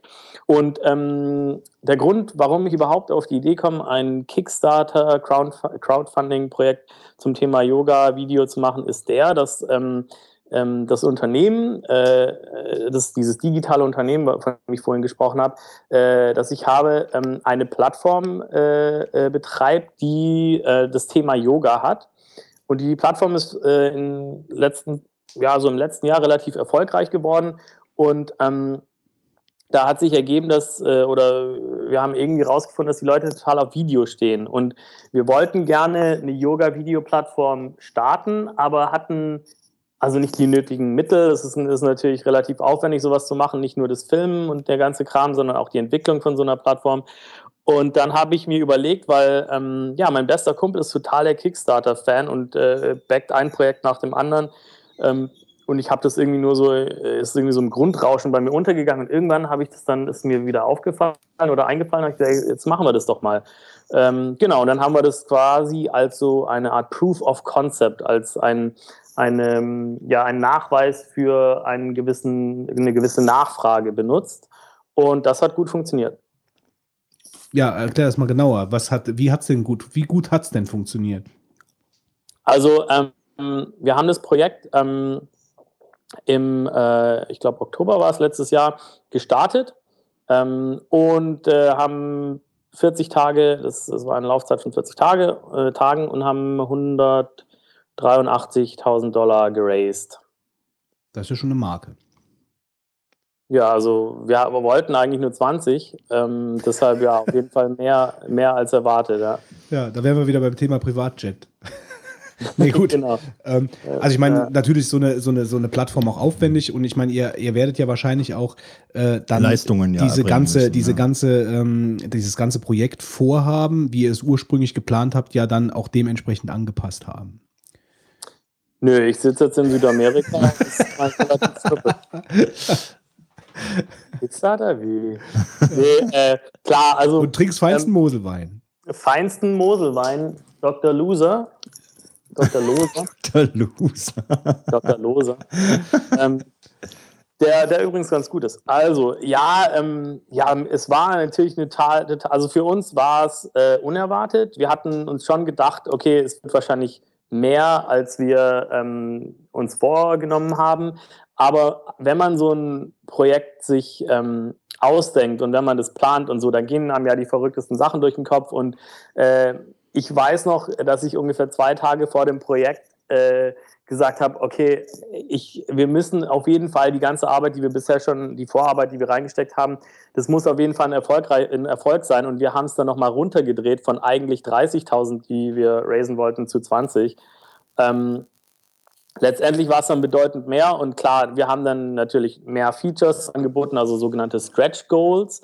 Ähm, das sind dann, äh, äh, wenn man sein Ziel, sein, sein ähm, Funding-Ziel so sehr äh, überschreitet, dass, äh, ja, dass es dann irgendwie ins Fünffache oder sonst noch wie, weit geht, dann ist es eigentlich so die Regel, dass man halt zusätzliche Features oder irgendwie das Projekt, das Produkt, was dann am Ende rauskommt, erweitert, um, ähm, ja, um halt auch wieder zu spiegeln, dass ja, dass man bedeutend mehr Geld äh, geraced hat. Insbesondere bei einem Projekt wie dem, was eigentlich komplett digital ist. Also wir haben ja keine, äh, wir haben ja keine äh, Herstellungskosten oder so für äh, was weiß ich. Also wenn wir jetzt irgendwie einen, was total populär ist auf Kickstarter, sind, sind Portemonnaies. Wenn wir jetzt ein Portemonnaie machen würden, dann äh, hätten wir natürlich die Produktionskosten ähm, und dementsprechend würde der, wäre der Unterschied ja nicht so groß. Aber bei einem digitalen Produkt ähm, ist es eben nicht so. Und dementsprechend haben wir uns natürlich auch mehr, mehr, viel mehr investiert in die Produktion von den Videos und auch bedeutend mehr investiert in die, äh, in die Entwicklung von der Plattform und auch, ähm, ich glaube, zehn oder noch mehr neue Features äh, mit eingebaut. Ja. Ich wollte gerade sagen, also es wird ja, wird wahrscheinlich auch ein bisschen schwierig dann zu kommunizieren, ne? bei einem Unterschied von 20 und 100 irgendwas. Ähm, also äh, ab einem gewissen Punkt wird es, glaube ich, einfach schwierig, transparent zu halten, schwierig zu kommunizieren, dass man das Geld jetzt alles ins Projekt steckt. Ja, ja also, naja, ich muss dazu sagen, äh, das stimmt. Ähm, bei uns war die, war da äh, überraschend wenige Rückmeldungen, also dass Leute gesagt haben, wie, äh, wie kann es sein, äh, ihr habt so viel Geld und ihr müsst jetzt irgendwie noch viel mehr machen oder so. Äh, ich glaube, wir haben da, das ist halt super wichtig, dass man mit den Leuten dauernd redet. Also wir haben dauernd Updates rausgeschickt und mit den Leuten kommuniziert und wenn jemand einen Kommentar hinterlassen hat, haben wir sofort geantwortet und haben das auch wirklich so transparent wie möglich gestaltet und machen das auch nach wie vor. Also ich habe jetzt äh, kurz, also vor, vor dem Interview jetzt, ähm, habe ich gerade eine Stunde Support-E-Mails äh, beantwortet. Ähm, und da ist es schon echt wichtig, dass man auch in dem Verständnis ist, dass man, dass es halt Supporter sind. Aber eigentlich ist es so, ähm, dass es eine Vorbestellung ist. Also rein technisch gesehen äh, ist eine Kickstarter-Supporter jemand, der ein Produkt kauft ähm, und äh, also wenn du jetzt bei einer normalen Yoga-Plattform äh, dich anmeldest, dann guckst du ja auch nicht drauf, sagst ja auch nicht, tausend Leute haben jetzt schon sich hier registriert, ihr sollt jetzt das Produkt billiger machen oder so. Ähm, das ist einfach eine Firma und ein Unternehmen und die äh, machen, äh, mhm. betreiben ein Produkt. Und das ist eigentlich bei Kickstarter nichts anderes, aber da es halt eine Crowdfunding-Plattform ist, sind die Leute vom Verständnis her da muss man die schon ein bisschen eher mit Samthandschuhen anfassen. Und eigentlich wärt ihr ein Unternehmen, das beauftragt würde, wenn ich jetzt zum Beispiel äh, irgendein Yogameister bin und ich komme auf die Idee, eine Kickstarter-Video-Plattform zu machen, äh, also eine Yoga-Video-Plattform zu machen und die über Kickstarter dann ins Leben zu rufen, zu crowdfunden, dann wärst du praktisch derjenige, den ich ansprechen würde für die Realisierung. Und in eurem Fall war es einfach so, dass, dass du an der Quelle der Realisierung gesessen hast und die Idee zu der Yoga-Plattform hattest.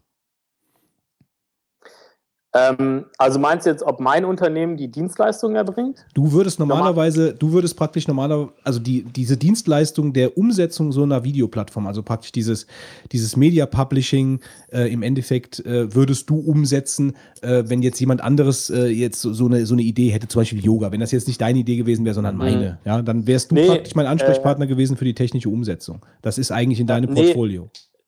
Nee, nee, gar nicht. Also okay. wir, wir, wir machen keine Dienstleistungen. Wir bauen nur unsere eigenen Plattformen. Ah, okay.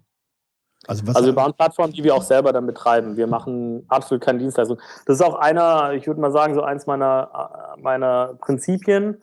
Äh, no offense, Götz, aber die, die Dienstleistung ist halt, du musst halt immer da sein und du musst immer leisten. Das weißt du auch ja, selber. Also als, ja. als Dienstleister musst du halt immer den Kunden bedienen. Ja.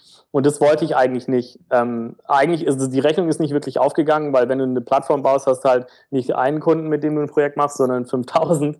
Aber die Idee war eigentlich, ähm, keine Kunden zu haben. Ja, okay. Nee, kann ich verstehen. Kann ich, kann ich auch nachvollziehen. Aber ähm, ähm kurz nochmal gefragt, also wenn ich jetzt diese Yoga-Idee hätte mit den Videos und so weiter und würde bei Kickstarter ähm, ähm, für mein Projekt Geld sammeln wollen, wie sieht konkret deine Leistung aus? Also ähm, ich selber bringe überhaupt keine Dienstleistung. Das heißt, wenn du, wenn du ein Projekt machen willst, dann würde ich sagen, ja, viel Erfolg, weil ich kann dir dann helfen. Ähm, deshalb, ich weiß nicht, vielleicht äh, habe ich jetzt die Frage falsch verstanden. Ähm, also was, inwiefern würdest du denn da, ähm, also beratend würdest du da tätig sein? Nein. Oder, oder wie? Nee, gar nicht, gar nicht. Sondern? Nee, wir machen keine, wir machen keine, also äh, das Unternehmen, das ich habe, hat nichts, also wir haben eigentlich keine, äh, wir haben keine Kunden, also wir machen keine ähm, äh, ähm, äh, Business-to-Business-Geschichten oder so. Also wir, wir leisten keine Dienstleistungen. Also du hast so, nur Kunden im Sinne von, von, äh, von Subscribern. Also die Genau, jetzt praktisch, richtig, die genau. jetzt praktisch bei Ja, dir klar, äh, genau. sich, äh, sich praktisch auf der Yoga-Plattform ähm, äh, einen Account nehmen und dir so gesehen monatlich ein Fee bezahlen, dass, äh, dass sie Ja. sich die Videos anschauen können. Also grundsätzlich hast du natürlich schon Kunden. Du hast nur keine Ja, User ist Business-to-Business-Kunden. vielleicht der bessere, User trifft es vielleicht besser. Also ja, okay. Was ich vorhin meinte, ist halt, dass ich, ich habe halt, ich habe kein Dienstleistungsunternehmen und das war auch mein Kalkül, dass ich eben nicht mit Kunden arbeiten will, aber die User von den Plattformen, die wir bauen, Ja. für uns selber, äh, haben halt, sind eigentlich auch Kunden. Und deshalb äh, Ja. saß ich jetzt halt vor einer Stunde noch hier rum und habe äh, Ja, eben, genau. Nee, das kam jetzt einfach nur ein bisschen falsch rüber. Also du Genau, hast, ja. du, hast- du machst keine Auftragsarbeiten so. Ja, also Genau. Das, ja. Ähm, habt ihr denn nach dem Ende der, der Crowdfunding-Geschichte bei Kickstarter ähm, diese Aktion noch weitergeführt, dann über eine Webseite? Oder habt ihr gesagt, nee, jetzt ist gut, gut jetzt, dass die Sache zu Ende ist, weil wir hätten die Sache auch nicht weiter ausbauen können? Ähm, ja, also nee, haben wir absolut gemacht. Äh, also wir haben, ähm, wenn man jetzt auf die, auf die ähm, Seite von der Kampagne geht, dann äh, ist dann Link und man, also da steht dann, ja, die Kampagne ist vorbei, äh, super, tausend Dank, dass ihr uns unterstützt habt. Wenn du die Kampagne verpasst hast, klick hier und dann ähm, kannst du immer noch Zugang zu der Yoga-Plattform bekommen. Das heißt, wir haben eigentlich den, den Verkauf seit dem Ende der Kampagne, der Kickstarter-Kampagne war, glaube ich, 8. Dezember oder so, haben wir den Verkauf weiter äh, betrieben und das ist auch wichtig, weil ähm, wir wollen ja wirklich eine Plattform, also eine lebende Plattform bauen. Das, das ist auch so eine Art äh, äh, Social Network und so. Also es gibt ein, das ist schon ein bisschen mehr als einfach nur Yoga-Videos. Ähm, und da ist eine große Community und so für uns natürlich schon auch wichtig. Und wir wollen es natürlich auch, also für uns ist es natürlich auch ein Unternehmen und ein Geschäft und deshalb ähm, ja, verkaufen wir weiterhin auch jetzt schon, obwohl die Plattform selber noch nicht gelauncht ist. Ähm, das gleiche Produkt, was wir auch über Kickstarter Also praktisch, ihr verkauft jetzt schon Zugänge für die Plattform äh, und finanziert praktisch über diese Zugänge dann die Weiterentwicklung. Genau, Mhm. genau. Ähm, lass uns mal so ein bisschen in dieses Kickstarter-Thema reingehen, weil das haben wir jetzt nur so gestreift. Also mich würde mal interessieren, ähm, so vom so von der ersten Idee, so sagen wir mal vom ersten Brainstorming an, wo ihr die Idee hattet, okay, wir, wo du mit deinem, mit deinem Kumpel gesprochen hast, der sich ja bei Kickstarter dann so, schon so ein bisschen ausgekannt hat, dass ihr bei Kickstarter diese Geschichte launcht. Ähm, Wo waren die ersten Hürden, wo du, also bei denen du dir gedacht hast, okay, das könnte problematisch werden, wie gehen wir das an? Ähm, und äh, wo hattest du das Gefühl, okay, das, das funktioniert so auf jeden Fall, also von wegen äh, irgendwelchen, wie nennen sich nicht, nicht Stretch Goals, sondern die, die, die Goodies oder, oder was? Die Re äh, Rewards. Ah, die Rewards, okay. Also, dass, da- dass du uns einfach mal so ein bisschen Einblick in die Planung halt gibst. Also, wie lange hast du die Aktion geplant vorher? Ähm, und äh, wo waren so die Fallstricke? Ja. Äh, also das ging, ja, das ist, ein, das ist echt ein, ein ganz gutes, ein ganz interessantes Thema gleich, weil äh, diese Kampagne echt, also das, da gab es wirklich wahnsinnig viele Stellen, wo ich wirklich da dachte, okay, scheiße, das, das wird niemals passieren. Ähm, wir haben, äh, der, der Zeitplan war ziemlich, äh, ziemlich knapp bei uns. Also die Idee kam im August letztes Jahr und äh, gestartet haben wir äh, im Oktober. Mann, ich kann mir nicht die Daten merken, aber irgendwann im Oktober. Und äh, das heißt, wir hatten ähm, ja so zwei Monate Zeit, um den ganzen Kram zu planen. Und ähm, erstmal sieht man ja nur, also erstmal bin ich so wie jeder andere halt einfach nur als, als, als User auf Kickstarter gegangen und habe mich da umgeguckt und habe halt gesehen, wie die Kampagnen aussehen. Und dann ist die erste Hürde oder der erste Brocken, den man so sieht, okay, wie kriege ich ein geiles Video äh, und eine geile, einen geilen Pitch, also eine geile Seite, einfach eine, eine Beschreibung von dem Projekt und so hin, ja.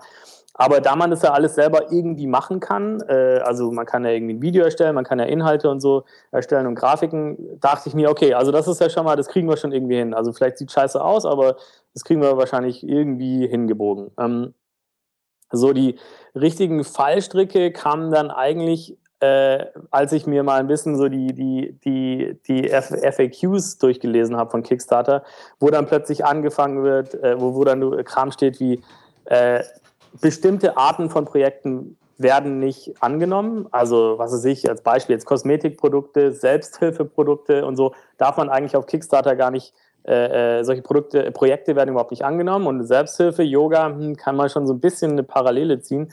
Äh, da wurde es dann schon ein bisschen interessant.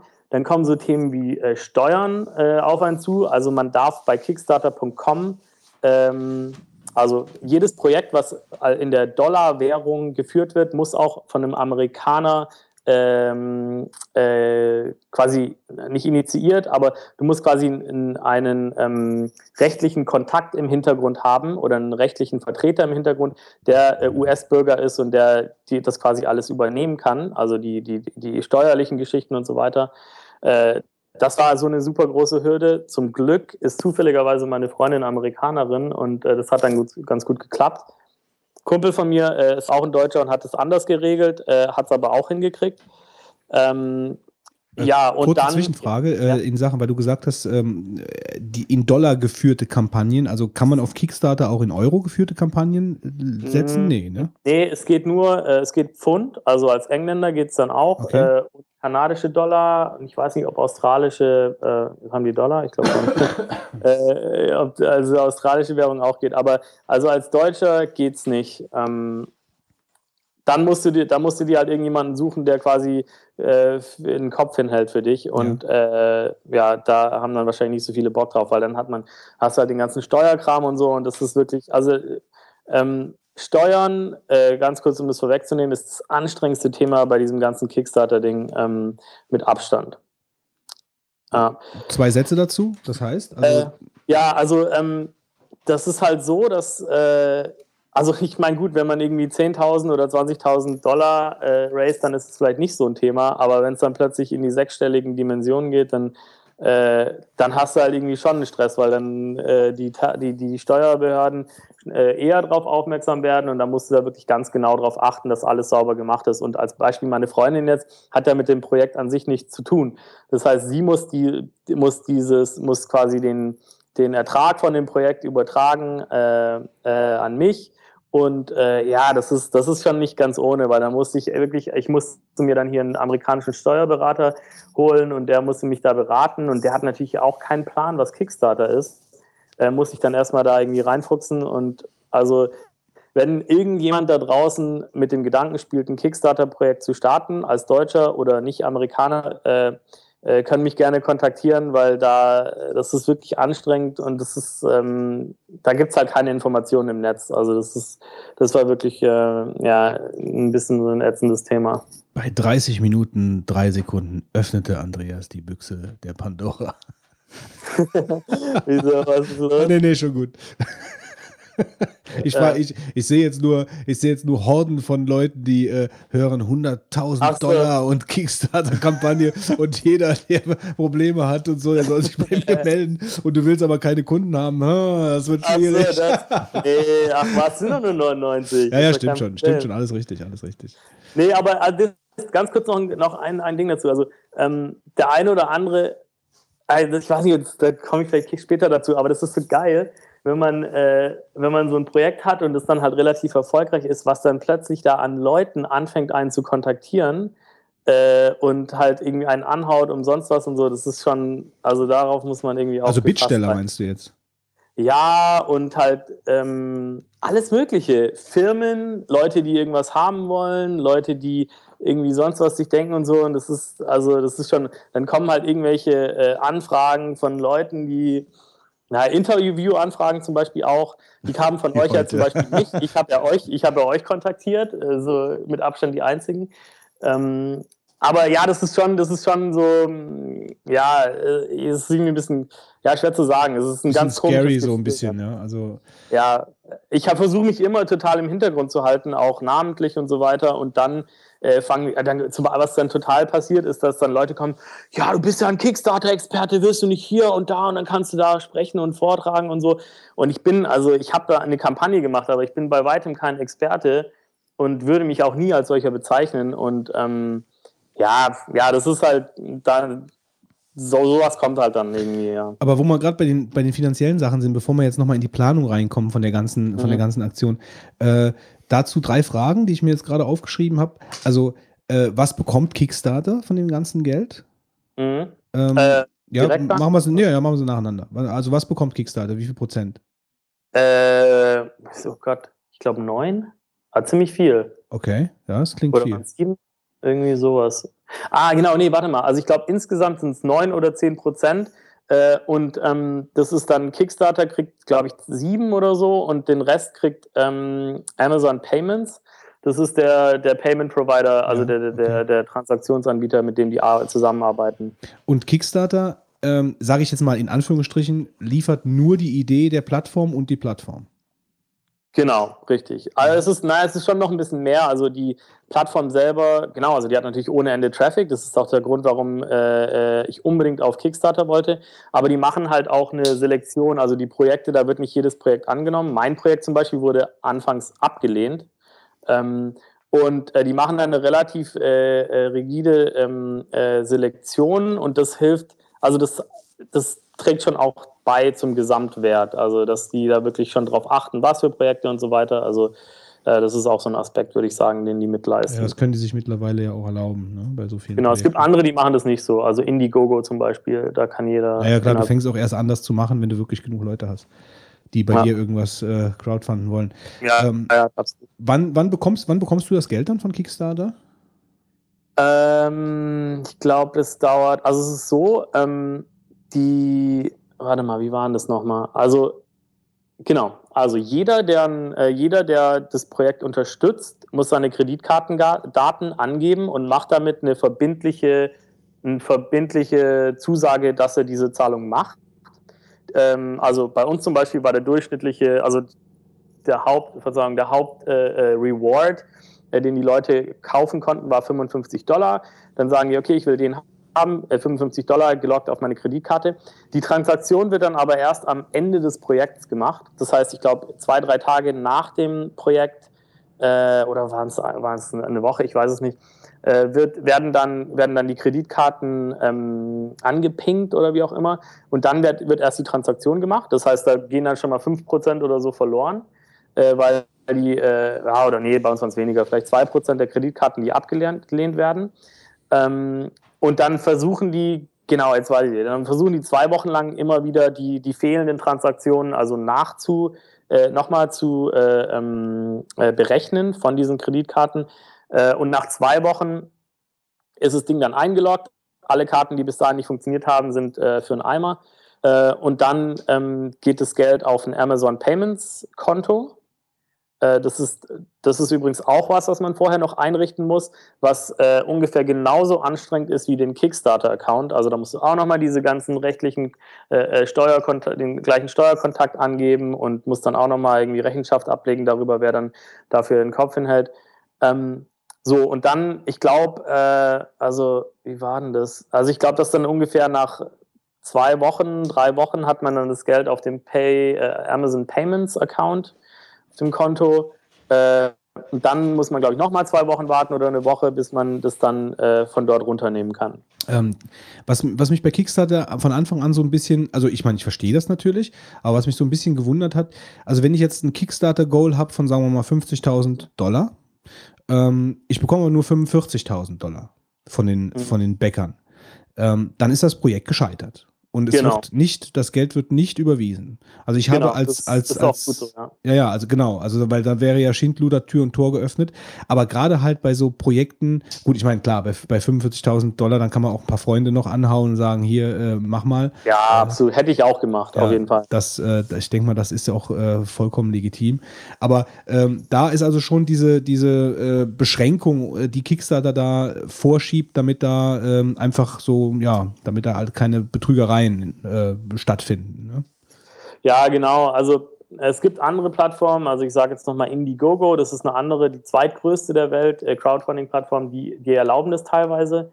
Ähm, aber das ist eigentlich Bullshit, finde ich, weil, also wenn du so ein Projekt startest, dann musst du ja auch irgendwo einen betriebswirtschaftlichen Sinn dahinter haben und dann ist die Kalkulation, die du machst, äh, ähm, die, die, die, ist ja auch irgendwo, da liegt ja auch eine Planung dahinter und eine, eine, eine ja, mir fallen so die englischen Begriffe ein, also so ein Feasibility-Check davon, dass es, dass es auch wirklich funktionieren kann mit dem Budget. Und wenn du dann quasi nur die Hälfte machst und die Kohle dann trotzdem kriegst, dann ist ja vorab schon mal das Risiko, dass das Projekt scheitert, weil es unterfinanziert ist oder scheiße geplant ist, äh, relativ groß.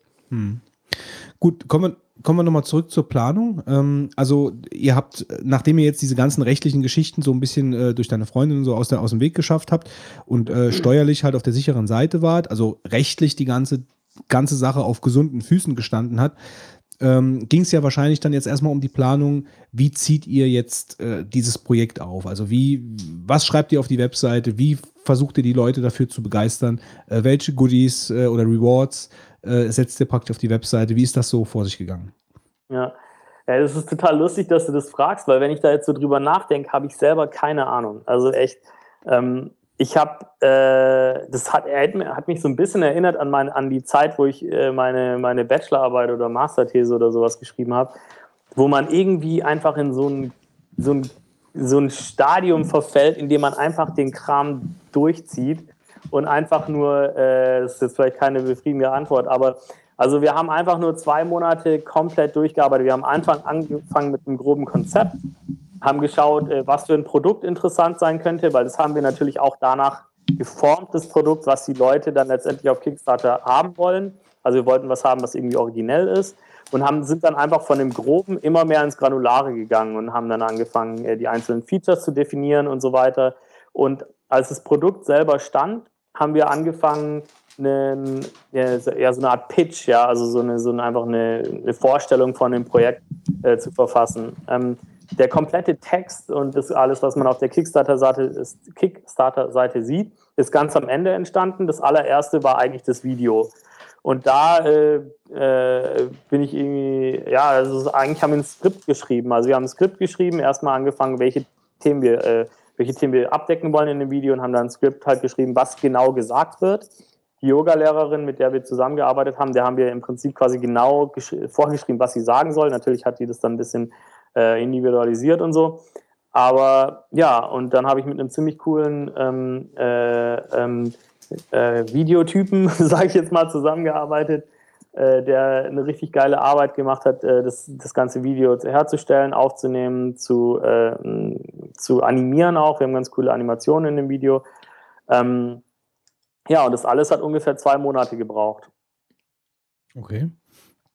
Ja, und du warst nicht vage, nee, nee, nee, alles, alles, alles gut. War das, war das so, als du so, als du, ähm, äh, oder sag noch was zu den Rewards. Also wie, wie sind die denn ja. so zustande gekommen? Oder ja. was hattet ihr für Rewards? Mal so zwei, genau. drei Beispiele. Da muss ich noch mal kurz auf die Seite gucken. Also ähm, die, äh, die Rewards sind super mega wichtig bei, dem, äh, bei so einem ähm, Projekt, glaube ich. Ähm, und jeder, der mich fragt, äh, was ist, was so die, die Eckpfeiler sind und was wichtig ist, den sage ich, dem sage ich immer, also das Video ist natürlich mega wichtig, ganz klar. Und die Rewards sind so mit das, das zweitwichtigste, würde ich mal sagen. Also ähm, ganz kurz zur Erklärung.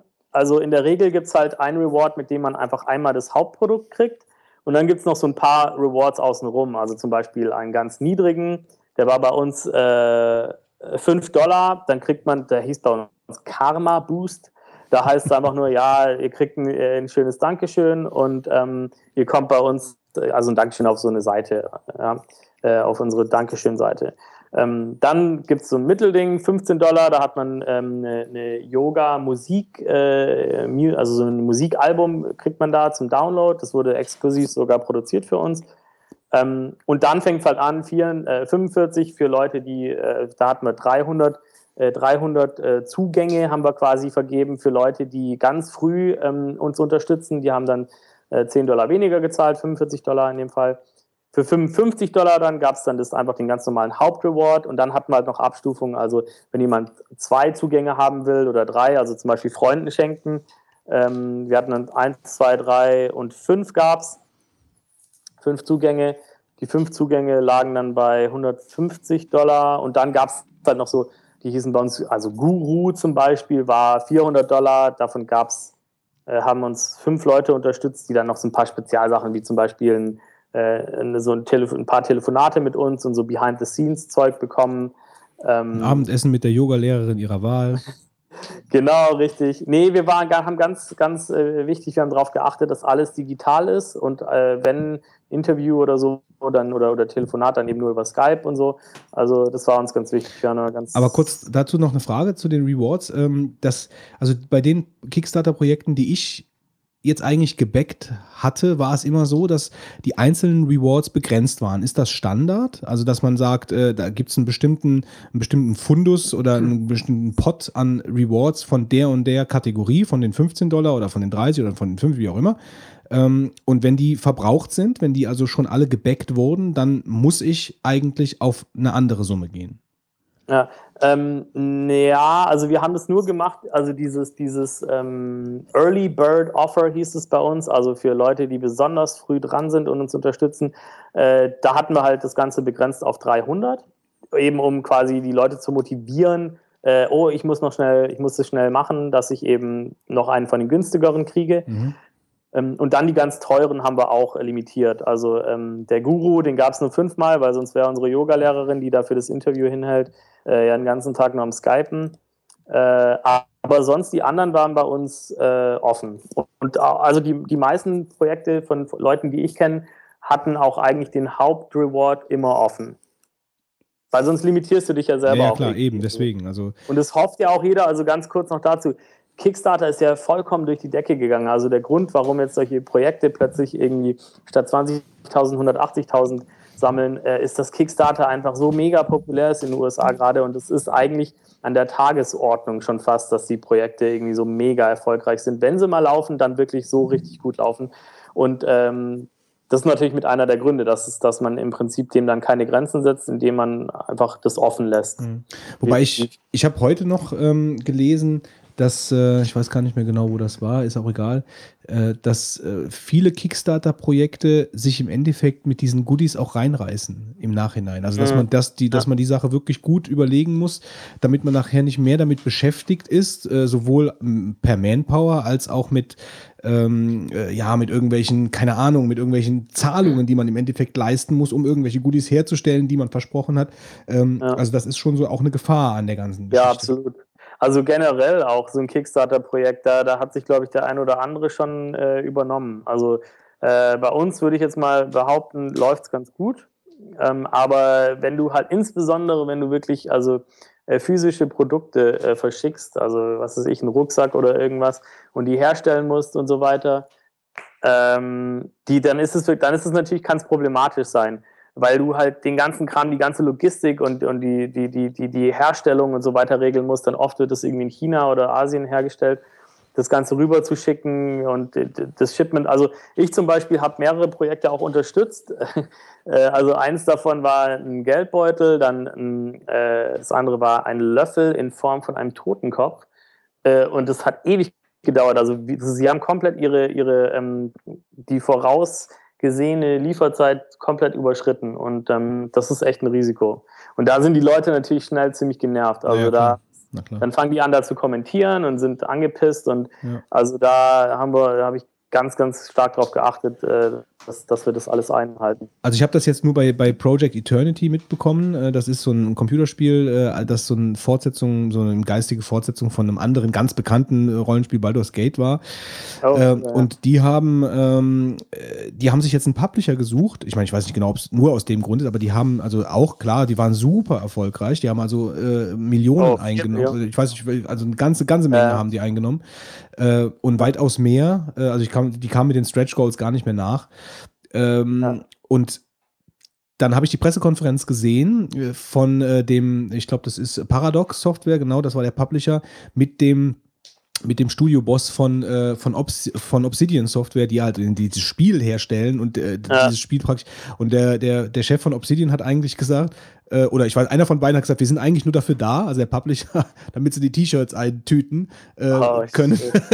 so mehr Ja. oder weniger. Ja, das war natürlich ein bisschen spaßig gemeint, aber das trifft, denke ich, den Punkt. Also wenn du so viele Ja. Leute hast, die nachher dich gebackt haben, dann äh, und die ganzen Goodies, das wächst dir dann über den Kopf. Dann, dann, dann Ja. musst du Leute einstellen, die nur den Kram erledigen. Ja, ich glaube, das ist so der, das ist, glaube ich, so das Paradebeispiel von einem Epic Fail bei einem Kickstarter-Projekt, weil die hatten echt einen geilen Start und haben dann ohne Ende äh, äh, äh, Stretch Goals da äh, ge- hinzugefügt und ja, haben halt einfach allein dadurch schon äh, komplett ihre Kapazitäten überschätzt. Und ja, und am Ende ist das Projekt überhaupt nicht geliefert worden. Glaube ich, oder? Von was, Ja. nee, von dem Spiel. Nee, nee, also nee, das Spiel wird geliefert. Doch, das wird geliefert. Doch, doch, doch. Das, Ach, okay, okay. Also das ist, äh, das ist jetzt zwar verschoben worden ein bisschen, aber die sind gut im Saft. Also ich habe da auch die, die, die, ähm, die hauen auch die ganze Zeit Videos raus. Das ist ja eigentlich ein ganz erfahrenes äh, Softwareunternehmen. also die, die bringen ja äh, AAA-Titel raus. Also Ja, nee, nee, also die, okay. die, die liefern schon. Äh, nur die haben sich eben den Publisher dazugenommen. Also die haben auch diese ganzen Kreativ- äh, Geschichte haben sie sich auch gesichert, also da- der redet der Publisher den nicht rein, aber die haben sich jemanden Äh. genommen für diese ganze äh, ja, logistische Geschichte, ja, was, was ja, diese ja. Re- Rewards halt angeht. Ne?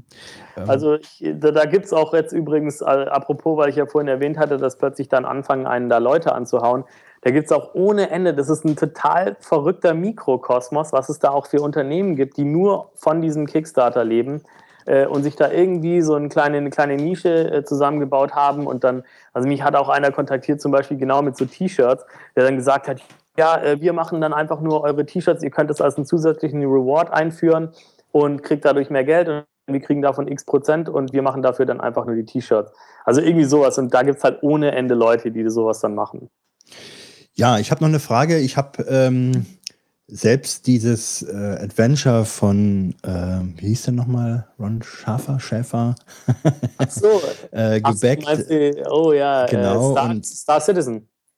nee, das ist Chris Roberts. ja. Oh, stimmt. Ah, stimmt. nee, äh, wie heißt es? Äh, Tim, Broken Age. Tim Schäfer. Tim Schäfer hat Tim den Ron Schäfer. Gott, Tim Sch- Schäfer oder Ron Schaffer. Gilbert. Ron Gil- Wir sind völlig vergaloppiert hier.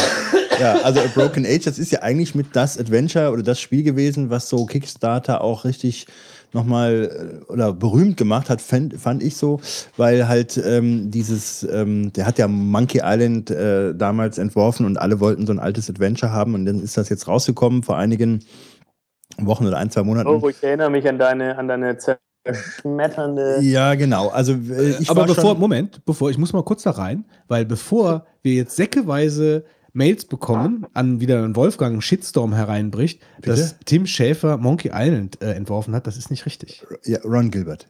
Ron Gilbert. Ja, ich, aber für Tim Schäfer hat Day of Tentacle. Ja. Okay, also so viel ähm, Genauigkeit muss sein. Ja, ja, schützen wir mich. ähm, so, und ich hatte es, es ist halt rausgekommen und ich habe dann doch gemerkt, irgendwie, ich hätte mir eigentlich was anderes gewünscht. Ich hätte, glaube ich, das Geld nicht ausgegeben, wenn ich gewusst hätte, was er dann macht daraus. Und das war für mich auch so ein Punkt, wo ich dann auch nochmal meine, sag ich mal, Befürchtungen bei dieser ganzen Kickstarter-Geschichte äh, so wahr hab werden sehen, dass man nämlich ähm, nachher vielleicht doch enttäuscht ist von dem, was es gibt, äh, weil man vielleicht bei einigen Produkten nicht so genau weiß, was rauskommt. Natürlich bei anderen ist es ganz klar. Dein Totenkopflöffel, den wirst du gesehen haben schon vorher. Da könntest du vielleicht von der Der sieht Qualität noch. richtig, richtig gut aus. Ja, ähm, insofern sind es bei einigen Sachen kann man da schon ziemlich gut abschätzen, wenn die da, sag ich mal, ein Produkt haben und sagen, wir bringen es halt in Serie.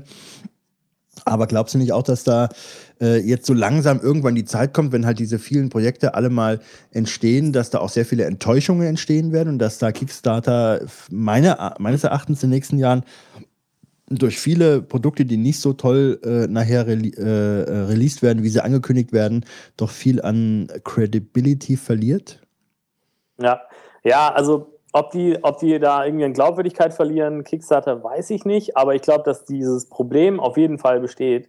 Ähm, die Kickstarter hat jetzt noch total den Hype, ja, oder total, und die Leute werden, die das benutzen, finden die es total geil und sehen die Produkte und sind total inspiriert. Und ja, hey, das muss ich auf jeden Fall haben, weil die Videos halt dann irgendwie auch einen so dazu animieren, dass man plötzlich irgendwie denkt, man braucht irgendwie eine Fahrradklingel oder sowas, obwohl man kein Fahrrad hat. Ähm, aber äh, ich glaube, dass dann, dass die Dinger werden ja dann in der Regel irgendwie erst drei, vier Monate später geliefert. Und dann ist, die, ist da so eine Distanz irgendwie zwischen diesem Moment, dass man so mega motiviert war, dieses Ding zu kaufen und dem Moment, dass man es dann bekommt. Also ich, ich erinnere mich, als ich diesen Löffel, ich habe den jetzt gekriegt, äh, vor drei Tagen oder so, habe den in der, in der Post gekriegt und ich weiß noch, dass ich den damals voll cool fand und auch meinen Freunden davon erzählt habe. Und dann habe ich den so ausgepackt, das war irgendwie, wie gesagt, vor drei, vier Monaten und ich so, ah ja, ach so, der Löffel, ja gut, und habe den dann direkt in die Schublade reingelegt. Also ähm, da ist dann nochmal so eine Distanz. Ähm, aber was jetzt die Umsetzung angeht, ich glaube, mir selber als also Creator von so einem Projekt wird es, ist es jetzt irgendwie total klar geworden, oder was heißt klar geworden? Immer wieder denke ich so, fuck, also eigentlich gibt es da so viel, äh, so viel Luft nach oben und nach unten bei jeder Entscheidung, wie jetzt was gemacht wird, ob es jetzt gut gemacht wird, schlecht gemacht, also umgesetzt wird jetzt die Plattform, die wir bauen, ja. Was machen wir bei den Videos? Benutzen wir jetzt eine, also du bist ja auch so ein Fotofachmann, benutzen wir jetzt eine Canon 5D oder benutzen wir nur eine 70D oder so, ja?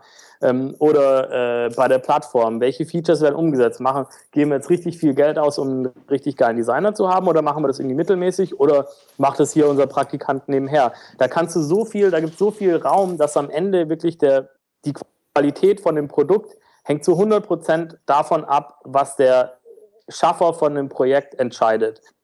Und danach kann auch keiner sagen, wenn er dann immer die quasi die Billigentscheidung trifft und sagt, das macht unser Praktikant das Design und äh, wir nehmen die billige Kamera, da, da ist ja auch dann keiner eigentlich verantwortlich dafür, weil das Produkt an sich ist geliefert. Die Nuancen wurden vorher nicht definiert. Das heißt, eigentlich kann sich auch keiner beschweren. Also es ist für die Bäcker schon ein Risiko und ich glaube, dass viele auch oft enttäuscht sein können. Ja. Ähm, vielleicht so als Abschluss also? für diese Kickstarter-Kampagne. Wir sind noch da, wir sind noch da. Wir waren kurz aus dem Raum, aber dann haben wir gemerkt, du bist fertig mit Reden, dann sind wir wieder schnell reingekommen. Ähm, kurz zum Abschluss von der Kickstarter-Geschichte. Ähm, ich kann noch weiterreden, ihr könnt noch eine Weile gehen. wir waren nur in Fit suchen. Ähm, nee, äh, womit die ganze Sache ja steht und fällt, denke ich mal, obwohl du gesagt hast, die, die Kickstarter-Plattform ist sehr populär in Amerika trotzdem, ich meine, wenn, wenn, wenn so eine Plattform sehr populär ist, dann gibt es natürlich auch unheimlich viele Projekte. Und dann das zu finden, was ich backen möchte, das äh, ist dann, denke ich, auch dementsprechend schwierig. Das heißt, äh, der ganze, das ganze Marketing beziehungsweise das Publikmachen eines solchen Projekts, damit steht und fällt das Ganze ja, würde ich jetzt mal so von außen äh, mir mal denken. Also wie war das denn? Ja. Also wie, wie, wie seid ihr denn da vorgegangen, um so ein Pro um das Projekt überhaupt publik zu machen? Weil ihr hattet ja, wenn ich das jetzt richtig in Erinnerung habe, 40 Tage. Ja. Ähm, ganz kurz vorab, also der Grund, warum wir Kickstarter genutzt haben, ist, weil die halt ohne Ende Traffic haben. Und letztendlich hatten wir auch 25 Prozent des Umsatzes, den äh, das Projekt gemacht hat, kam durch Leute, die über Kickstarter gekommen sind, also über die Kickstarter quasi so Discovery-Funktion oder so. Also das macht schon mal massiv viel aus. Aber genau wie du sagst, also eigentlich so eine Plattform, äh, so ein Projekt zu promoten und so ein Projekt zum Erfolg zu bringen, setzt ein richtig geiles Marketing voraus. Und wir hatten ähm, den Vorteil, dass wir ja schon eine bestehende Yoga-Plattform hatten, also ein Yoga, Online-Yoga-Magazin oder Blog oder wie man es auch nennen will. Ähm, das heißt, wir hatten schon eine richtig große E-Mail-Subscriber-Liste und wir hatten schon ordentlich Traffic, ähm, dass wir einfach also allein schon nur ähm, Werbung auf unserer eigenen Plattform zu schalten und unsere eigene Facebook-Community und so anzuzapfen, äh, hat einen richtig, richtig großen ähm, Effekt gehabt. Und dann, glaube ich, haben wir uns auch nicht ganz blöd angestellt, darin die Kommunikation zu machen. Also wir haben als Beispiel zum Beispiel ähm, so ein Team von sogenannten Botschaftern äh, zu, äh, äh, äh rekrutiert, also über unsere Community haben wir gesagt, hey, wollt ihr äh, Botschafter für, unsere, für unser Kickstarter-Projekt sein und haben dann irgendwie am Ende 400 Leute gehabt, die unbedingt, die unser, das Projekt so geil fanden, dass die proaktiv für uns Marketing betrieben haben aus so einer, aus so einer äh, Einzelebene äh, äh und in ihren eigenen Netzwerken und Facebook und so weiter äh, quasi für uns Marketing gemacht haben. Hattet ihr denen schon äh, euer fertig produziertes Video, also praktisch die Inhalte der Kickstarter-Seite dann gezeigt vorab? Ähm, um die zu gewinnen? Nee, so? nee, hatten wir nicht. Nee, nee, äh, nicht. Also wir hatten ihnen schon ein bisschen mehr gegeben und haben denen natürlich auch das Gefühl gegeben, dass sie so quasi äh, Teil von, von einem internen Team sind ja. und so weiter. Aber da, das ging eigentlich relativ einfach, die zu motivieren. Und wir haben dann, wir sind sogar so weit gegangen, dass wir denen über die äh, Zeit der Kickstarter-Kampagne jeden Tag einen kleinen Mini-Marketing-Auftrag gegeben haben.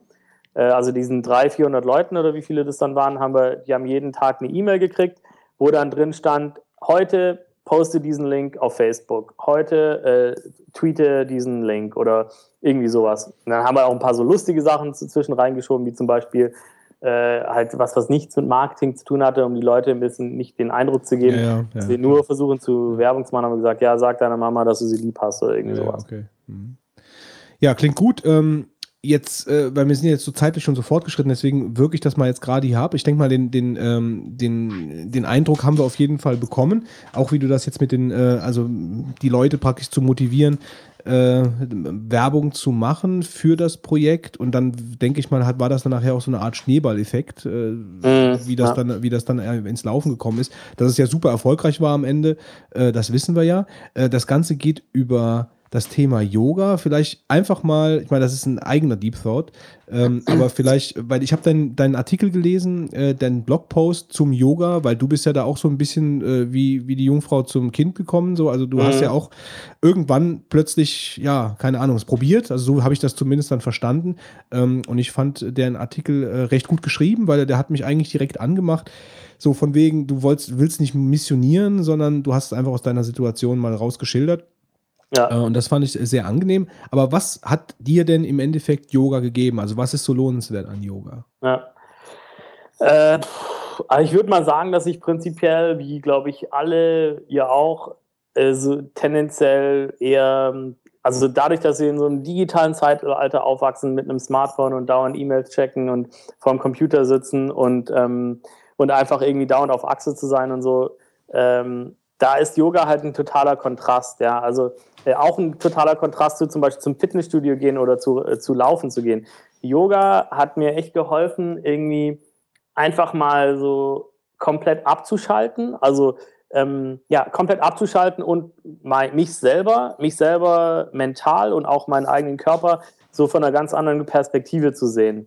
Also du fängst dann halt irgendwie an, komische Posen zu machen, die du halt das letzte Mal wahrscheinlich gemacht hast, als du irgendwie sieben Jahre alt warst oder so.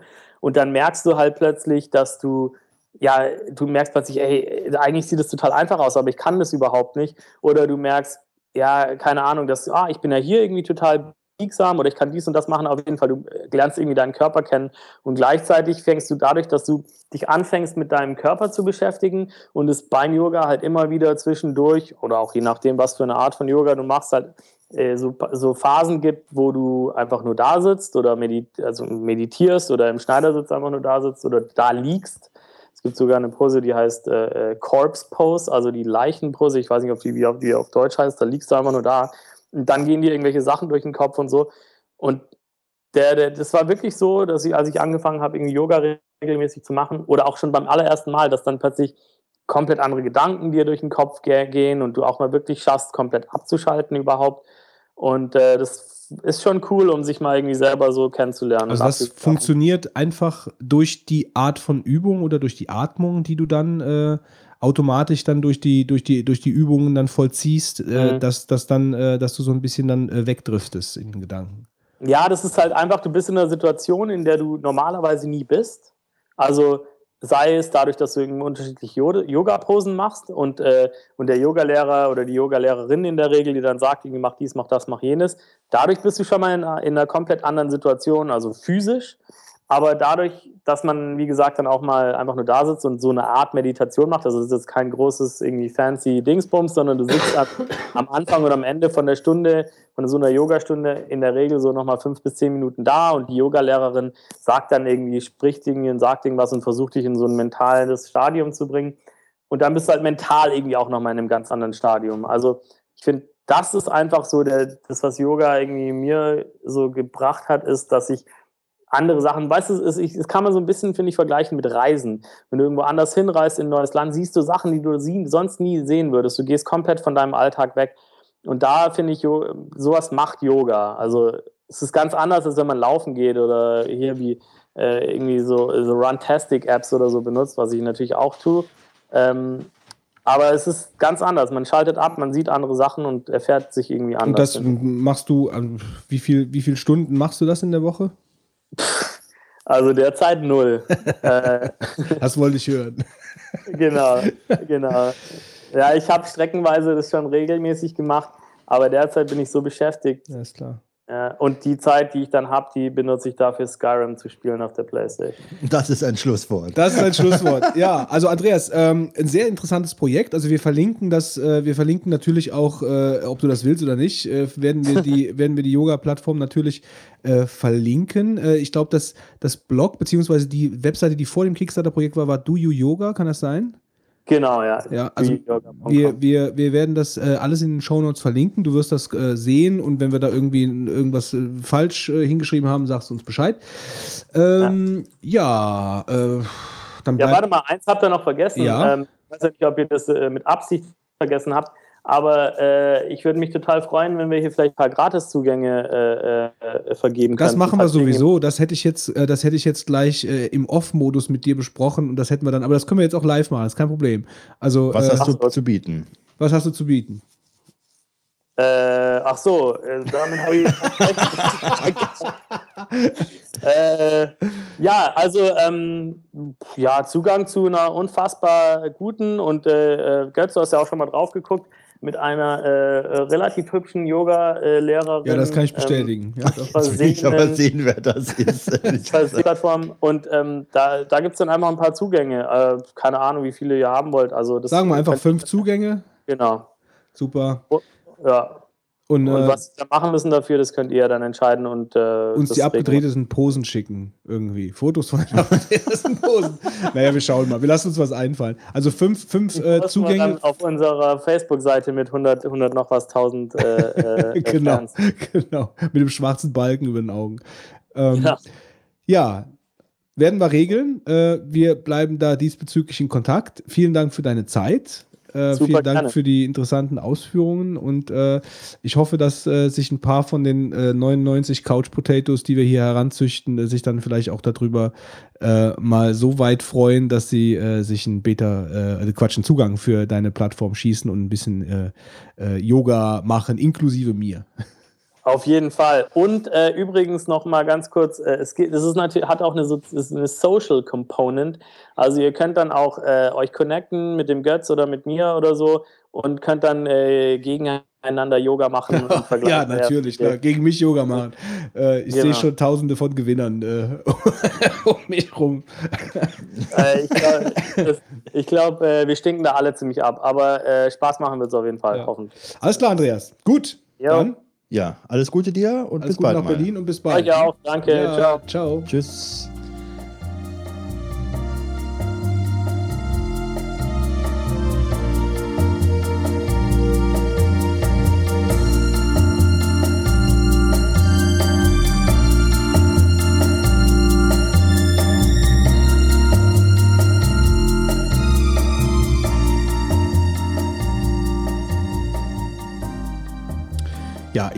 Übrigens äh, als kurze Erwähnung, äh, der Andreas hat ja am Ende von, äh, vom Deep Thought, hat er ja den Tipp gegeben, diese Yoga-Challenge zu machen. Kannst du dich erinnern, dass er das gerade eben gesagt hat? Ja, als wäre es gestern gewesen. Ähm, und äh, da habe ich, äh, da habe ich äh, mit angefangen. Ähm, da da müsst, muss man bei YouTube nur suchen nach äh, Yoga Challenge. Äh, die, die, da gibt es viele Yoga Challenges. Aber das, was er gemeint hat, war von der, ich glaube, Henry Motz oder so heißt die. Ähm, ein hübsch, hübsches Mädel, was da vorturnt, äh, die die Muskeln an Stellen haben muss, äh, die ich noch nicht mal kennengelernt habe, was die da für Übungen macht. Aber das ist also wirklich, das strengt schon an, das muss ich schon sagen. Aber das macht aber auch Spaß. Also das bin ich momentan am machen. Ähm, äh, Yoga Challenge, äh, Enri Mods oder Esri Mods oder so ähnlich heißt sie. Äh, ich bin jetzt, glaube ich, bei Tag 6 von 30. Ashley Mott. Nee, nee, nee. En Enri Mods heißt sie also auf jeden Fall. M-O-T-Z. Achso. Das so heißt es. Und die heißt 30, 30 Day Yoga Challenge heißt das bei YouTube. Also es sind 30 YouTube-Videos, die, die zu jeweils ungefähr 15 Minuten. Und ich bin jetzt bei Tag 6 und mir macht sehr viel Spaß, kann ich jedem ans Herz legen, äh, aber es ist schon sehr fordernd. Muss ich schon sagen. Also das äh, ist nicht ohne. Also da dehnst du Muskeln, äh, da weißt du dann noch in zwei Tagen von. Nicht schlecht. Und die Bauchmuskelübung, die sie jetzt an Tag 5 gemacht hat, da habe ich gelacht, was die da gemacht hat. Weil ich sofort kap kapitulieren musste. Also, ich meine, ich mache schon Bauchmuskeltraining, so ist das nicht. Äh, aber zumindest habe ich die Bauchmuskeln, die sie da trainiert, nicht kennengelernt bei meinen Bauchmuskelübungen. Also äh, das kann ich auf jeden Fall ans Herz legen, weil der Andreas hatte ja gesagt, äh, bis die Plattform gestartet ist, äh, könnte man das sicher mal angucken, äh, mal so als Einstieg. Und das habe ich halt gemacht. Und das, ähm, wie gesagt. Ich habe ehrlich gesagt auch schon mal reingeguckt, kurz, ähm, konnte mich jetzt aber noch nicht dazu durchbringen, was tun. Aber ich hatte echt vor, ich will echt mal mich damit mal besch- beschäftigen. Mal einfach Ja, mal. also ich kann das wirklich empfehlen. Also das, das, das, das macht wirklich Spaß. Also es macht wirklich Spaß. Es ist natürlich, man, man muss ja immer bei so Sachen kurz mal seinen Schweinehund besiegen ähm, und sich dran setzen. Aber wenn du dann äh, da dabei bist, ja, in der Vogonen Selbsthilfegruppe. als, äh, als, also ich habe das mit dem iPad gemacht, weil es ist ein bisschen schwierig zuzugucken und gleichzeitig die Übung zu machen. Aber ich habe dann halt eben im iPad, ich habe das einfach auf den Boden gelegt und dann geht das eigentlich ganz gut. Also dann kann man immer einen Blick hinwerfen und mal schnell Pause machen, sich mal genau angucken, wie die denn da überhaupt sitzt ähm, und das dann nachmachen. Ja, okay, dann kommen wir jetzt zur Tippomatik, Fitz. Ja, von mir gibt es heute einen, Haufen, einen großen Haufen. Von mir Großen Haufen Scheiße hier vom Fitz. Heute gibt von mir einen Großen Haufen. Ich habe was mal mitgebracht, den großen Haufen hier. Kennst du das Kinderbuch, wer hat mir auf den Kopf geschissen? Nein, habe ich nicht gelesen früher. Das ist Gut. lustig. Also ich mach mal weiter, ja? Ja, mach, Bevor mal, wir jetzt hier mach, noch mal, mit, mach mal weiter deinen mit großen lokalen Haufen. Themen weitermachen. Ähm, fangen wir an mit einem Buch, das es im Internet gibt, das man sich theoretisch auch kostenlos äh, anschauen kann. Ähm, da kommen wir gleich zu. Erstmal, was ist das für ein Buch? Und zwar, es geht um Typografie oder Ty Ty Typografie auf Deutsch. Typografie? Typografie. Mhm. Äh, sprich, wann setze ich wo, welchen Font, in welcher Form richtig ein? Mhm. Ähm, ich bin dadurch aufmerksam geworden, weil es hat ein Kapitel, das heißt Typografie in 10 Minutes. Ähm, und ich finde das sehr interessant. Ich kann es auch gebrauchen in meinem täglichen Beruf. Ähm, und allein dieses, ich habe eigentlich, um ehrlich zu sein, nur diesen ersten Teil durchgelesen und noch ein Kapitel. Ähm, aber der hat mir schon gereicht. Ich fand das allein deswegen schon sehr, sehr gut. Er fasst halt zusammen, was muss man dann wirklich beachten, damit man einigermaßen vernünftige leserliche Seite zusammenbekommt ähm, und damit es auch schön aussieht. Äh, also es ist wirklich toll. Er hat fast wirklich in zehn Punkten zusammen. In den nächsten Kapitel macht das dann noch ein bisschen feingliedriger und, und der Rest vom Buch beschäftigt sich dann ausdrücklich mit dem Zeug, also in tieferer Materie. Also Ich bin jetzt hier gerade mal auf, die, auf der Webseite. Wo kann ich das runterladen? Oder du hast doch gesagt, man kann das runter oder kann man das? Nee, runterladen glaube ich gar Ah, du nicht. kannst so reinlesen. Du kannst das kom- komplette Buch kosten, also erstmal erstmal kostenlos lesen. Mhm. Der Deal ist, ähm, du kannst es lesen und dann entscheiden, äh, wie du bezahlen willst. Und zwar, ähm, er sagt halt als mögliche Form der Bezahlung, man kann äh, Fonts von ihm kaufen, die er selber halt ent entwickelt hat. Er kann, man kann, also man kann Fonts über ihn kaufen, sprich man, nutzt quasi Affiliate-Links von seiner Webseite im Prinzip. Ähm, man kann ihm einfach Geld spenden, man kann eins seiner anderen Bücher kaufen als Paperback. B ähm, Buy Typography for Lawyers. Ich weiß ja nicht, warum die Typografie, die haben ja so wenig Text immer da stehen, ne? aber äh, wäre vielleicht, vielleicht mal ganz interessant für 25 Dollar. Ähm, man kann ihm einfach Geld senden. Er hat gesagt, das ist für Also es ist praktisch ein Donation-Book, so gesehen. Ja, also er sagt schon, eigentlich ist es nicht umsonst. Also er sagt nicht, dass es. äh, Aber du kannst es doch komplett. Also Ja. ich meine, ja, ja, aber das ist also schon so eine Goodwill-Geschichte. Genau, also es ist ein, auch ein Experiment, Experiment von ihm, was ich eine sehr coole Sache finde halt. Wenn es sich für ihn auszahlt, ja. Ja. Und es sind keine Werbung auf der ganzen Webseite. Also ähm, für, für jemanden, der sich mit Typ Typografie beschäftigen will, kann und muss, je nachdem, wie man es sieht, ist es, glaube ich, eine ganz gute Ressource, also sofern man halt ein bisschen Englisch kann. Das ist die, die Voraussetzung, aber ich glaube, es lohnt sich durchaus. Also allein schon diese Typografie in 10 Minutes ist, glaube ich, schon eine Empfehlung wert. Als nächstes möchte ich empfehlen das Programm Devon Agent. Äh, Devon Agent ist ein Programm, mit dem man suchen kann im Internet. Jetzt denkt sich jeder, na gut, klar, das kann ich ja eigentlich auch mit äh, Google und sonstigen Lösungen. Da habt ihr recht, das stimmt, ja. Allerdings äh, geht Devon Agent eigentlich noch einen Tick weiter, indem es verschiedene Sachen anbietet, wie, ich muss ganz, kurz mal auf die Webseite gehen. Ähm, also manchmal kann man sich gleichzeitig über mehrere Suchmaschinen suchen. Es filtert automatisch Duplikate raus. es versucht sie nach einem äh, Relevanzkriterium auch zu sortieren. Ähm, man kann komplexere Suchen starten, indem man halt die ganz normalen Boolschen Operatoren auch benutzen kann, die halt eigentlich auch jede andere Webseite benutzen kann. Zusätzlich kann man aber noch Sachen benutzen, die eigentlich nur in höherwertigen äh, Datenbanken zu benutzen sind, wie dass du äh, ein Wort muss in, innerhalb einer Nähe von einem anderen Wort vorkommen, zum Beispiel, um halt damit die, die Relevanz von deinem Thema halt zu Mhm. machen halt. Ähm, man kann Suchen automatisieren. Das heißt, du kannst sagen, ich möchte jeden, jeden Tag um vier möchte ich halt mal gucken, was steht denn über mich im Internet oder was steht über meine Firma im Internet. Kann sich das E-Mails zuschicken lassen. Also man kann es auch skripten quasi mit, mit Apple Script zum, oder auch mit den eingebauten Sachen halt. Ähm, es ist schon ganz cool gemacht. Man kann damit sehr viele tiefergehende Sachen suchen. Es dauert wesentlich länger, muss man wissen, ja, als wenn du halt zu Google gehst und suchst. Weil er, er lädt im Prinzip alle Seiten runter und analysiert die. Das heißt, er geht zum Beispiel auf Google, gibt, gibt einen Suchbegriff ein und hat dann halt seine eigenen Algorithmen, wie er dann Sachen bewertet und rauszieht. Er stellt ja auch Seiten halt, sage ich mal, wesentlich kompakter erstmal da in der Übersicht. Man kriegt auch eine Übersicht äh, zu Themen, wie die zusammenhängen. Vielleicht kriegt man dann auch Ideen, wo man, wonach man noch suchen kann, weil man halt äh, äh, so, ein, so, ja, ich sag mal, so ein Themennetz quasi aufmacht oder findet, ja. Wo halt äh, aus den Hauptsuchbegriffen halt sternartig rausgehen und dann wie, wie, wie so beim, ähm, ah, wie heißen die hier, äh, Brainstorming, wie heißen die Dinger? Mindmaps. Mindmaps, genau. So ähnlich ist das, sieht das aus.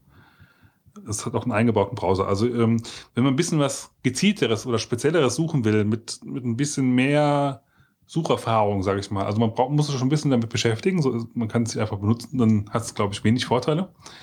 Ähm, aber wenn man komplexere Suchen hat, ist es, glaube ich, schon ganz hilfreich. Ähm, also, ich benutze es jetzt auch nicht täglich, aber wenn es halt wirklich mal um, um was Tieferes geht, äh, suche ich damit unter anderem auch und finde damit auch Sachen, die ich sonst so nicht gefunden hätte. Gut, das war Devon Agent. Dann AppCode kommt als nächstes äh, für alle Leute, die Objective-C oder C programmieren. Oder auch C. Ähm, hat JetBrains ihre AppCode-Version jetzt auf Version 3 geupdatet. Ähm, ganz neu dabei sind jetzt unter anderem, dass man jetzt ähm, auch den UI-Designer direkt in AppCode drin hat. Vorher musste man immer nach, nach Xcode rüberspringen. Man kann das Programm Reveal mit direkt im Programm drin benutzen. Reveal stellt ähm, grafische Oberflächen von Programmen äh, ja, in Explosionszeichnungen, sage ich jetzt einfach mal dazu, dar. Äh, ich glaube, die Leute, die. Explosionszeichen. Ja, es ist schwer zu, zu beschreiben. Reveal. Scheinbar. Du hast, also, so, ja, nee, ich glaube, das wird jetzt zu technisch, das dauert jetzt, glaube ich, zu lange. Gut. Also ich glaube, für die Leute, die, die das programmieren, die wissen auch, was Reveal ist, beziehungsweise was Re- Reveal kann, oder? Ähm, und zur Not, wenn es falls einen wirklich mehr interessiert, vielleicht mal auf die, die Seite von JetBrains gehen oder von Reveal, Reveal App. Das wäre so die Alternative. Jetzt gibt es als Plugin jetzt, kann man jetzt auch direkt da drin machen. Es hat jetzt neu, dass man noch mehr mit Unit-Tests unterstützt wird, was für mich sehr wichtig ist. Ich arbeite sehr viel mit. äh, Es unterstützt unter anderem auch Makros besser. Äh, Da gab es vorher so ein paar Probleme mit, mit, der, mit der Einrückungsgeschichte. Also es, grundsätzlich hat es funktioniert, aber die automatische Einrückung lief halt nicht so. Insgesamt bin ich ein sehr großer Fan von dem, von dem ganzen Geschichte. Ich nutze es mittlerweile als auch schon länger.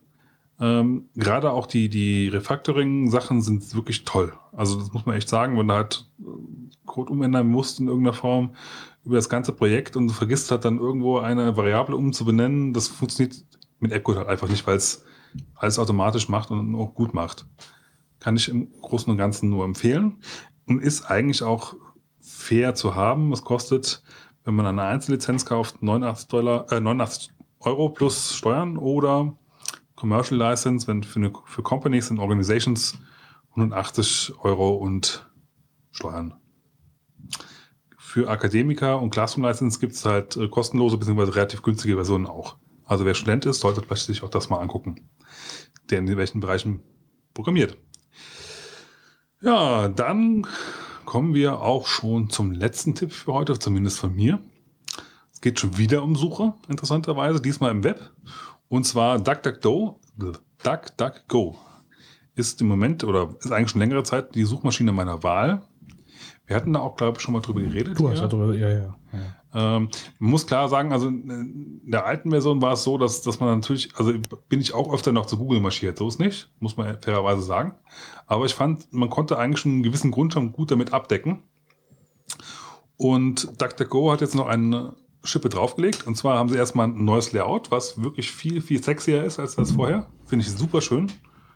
Ähm, es stellt jetzt auch, auch äh, Images und Videos quasi in, inline dar. Man muss nicht mehr von der Seite gehen, wenn man will. Ähm, die Suchanfragen sind, glaube ich, also vom, vom Suchergebnisse werden auch viel besser dargestellt. Also sind besser, kommen näher, sage ich mal, Richtung Google ran. Ja, von der Qualität der, der Ergebnisse. Ähm, ich glaube, man muss einfach mal ein bisschen rumspielen mit, mit, mit DuckDuckGo. Und, wer es schon mal benutzt hat, ihm vielleicht noch mal eine neue Chance geben. Wer es noch nicht benutzt hat, sich es einfach mal als anschauen. Ich glaube, es, es macht einfach Spaß, es auch äh, damit zu arbeiten. Also DuckDuckGo ist bei mir eigentlich überall mein, eine Standardsuche erstmal, aber auf dem iPhone, zumindest im, im iCap-Browser. Und bin eigentlich sehr zufrieden mittlerweile damit. Und ich denke, neuen, die neuen Sachen taugen durchaus einiges. Ich habe da noch zur Seite verlinkt, wo sie schreiben, what's, what's new. Kann man sich das alles auch nochmal in Ruhe angucken. Ja, das war's von mir. Okay, ähm, was habe ich hier stehen? Ähm, ich möchte ähm, einmal Mandelmus tippen. Und zwar äh, steht das schon relativ lange bei mir äh, im Schrank. also immer neue Gläser. Ah, okay. das klang, klang Also es gibt ja, es gibt ja viele Nussmuse. Ähm, es gibt ja Erdnussmus und äh, äh, Ha- Haselnussmus, also verschiedene. Wenn man im Bioladen und Reformhaus kriegt man die ja alle. Ähm, aber ich stehe besonders auf Mandelmus und zwar nicht das Mandelmus mit Schale, sondern das Mandelmus, äh, bei dem die Schale durch Blanchieren eben abgelöst wurde, dass nur noch die weißen Mandeln sind und die werden dann eben vermust.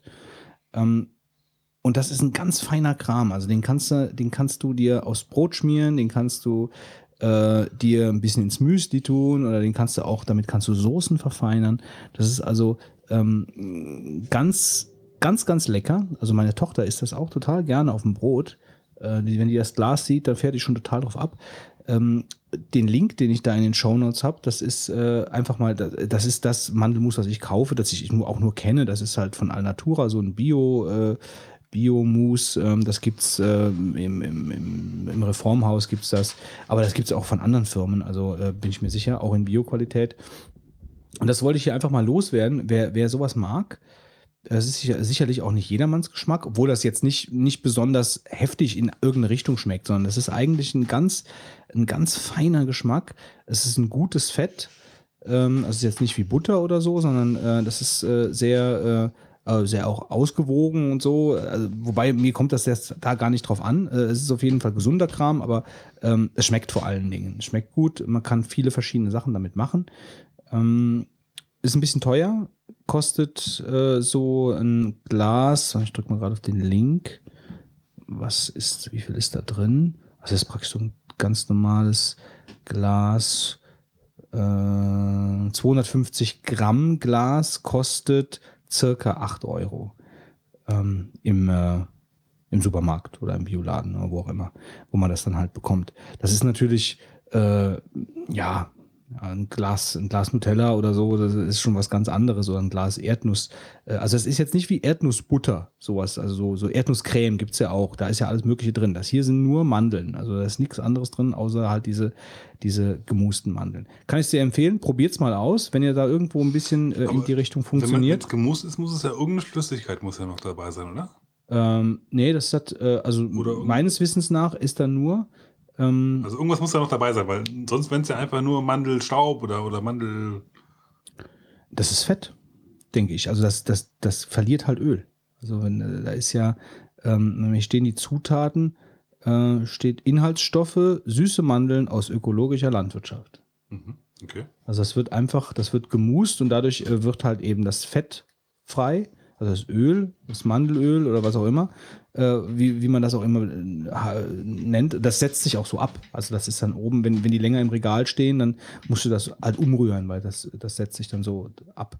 Also wie gesagt, probiert's aus, äh, ist eine echte Empfehlung für Leute, die sowas mögen. Also man muss es halt, man muss es halt einfach mal ausprobieren ähm, und sehen, ob das was, was ist. Das andere ähm, ist ein Podcast, den ich mir jetzt extra längere Zeit angehört habe, bevor ich ihn dann hier erwähne.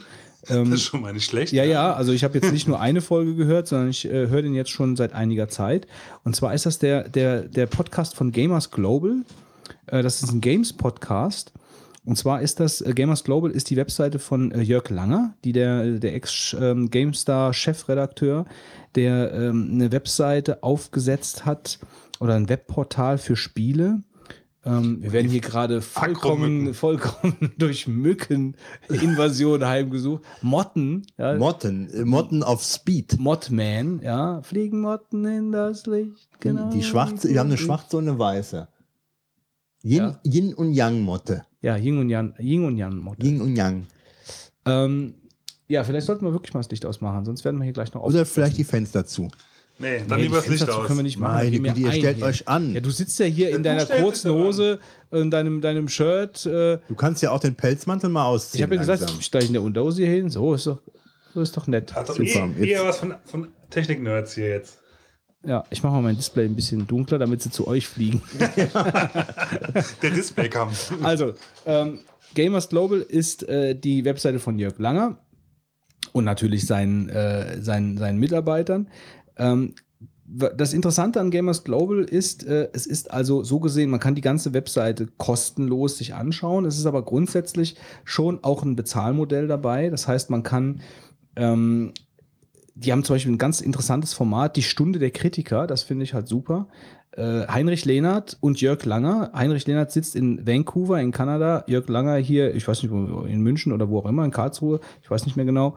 Ähm, und dann spielen die äh, die erste Stunde eines Spiels und dann wird immer so zwischen, ist wie so eine, wie so eine, wie so eine Schaltung zwischen den beiden. Ja, also dann die, die fangen einfach dieses Spiel an zu spielen und geben dazu ihre Kommentare ab, haben das Spiel vorher noch nicht gespielt. Also die gehen praktisch blind in das Spiel rein äh, und äh, äh, erzählen dann einfach, wie sie das Spiel finden, ob sie es nachher dann nach der Stunde dann weiterspielen oder nicht. Ähm, das äh, ist zum Beispiel so ein Format, wenn man die direkt sehen möchte, wenn sie rausgekommen sind, dafür muss man bezahlen. Es gibt also so ein Abo-Modell. Ähm, Sehen? Also ist das ein Videopodcast? das ist, nee, also das, diese Stunde der Kritiker ist ein Video. Nee, nee, ich, ich rede gerade mal von der Webseite. Der, Ah, okay. der, der Podcast ist noch zusätzlich. Also erstmal Gamers Global ist halt einfach diese, diese, diese Spiele-Review-Webseite wie IGN oder so, so Mhm. ähnlich, ja. Ähm, äh, interessant, die haben nicht nur PC, die decken nicht nur PC ab, sondern die decken auch die Videospiele ab, ja, also Wii U und tralala, also praktisch den kompletten Bereich. Ähm, testen sehr ausführlich. Also das ist jetzt nicht nur gerade irgendwie zwei Absätze, sondern die testen wirklich sehr ausführlich. Ähm, macht mir Spaß, das zu lesen. Ich meine, Jörg Langer ist ja ein ausgewiesener Fachmann auch auf dem Gebiet. Der ist ja schon lange dabei, der Mann.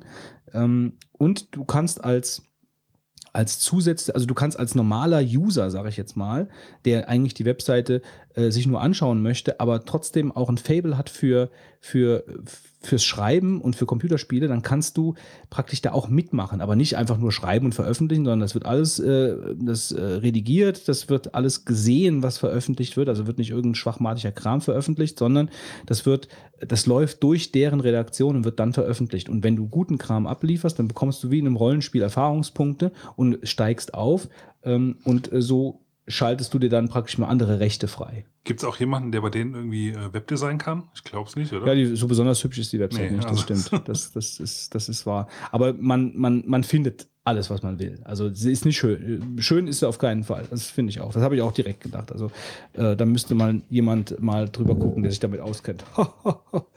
ähm, ja, und die bringen halt Adblocker mögen sie auch nicht, na super. Endblogger. Adblocker.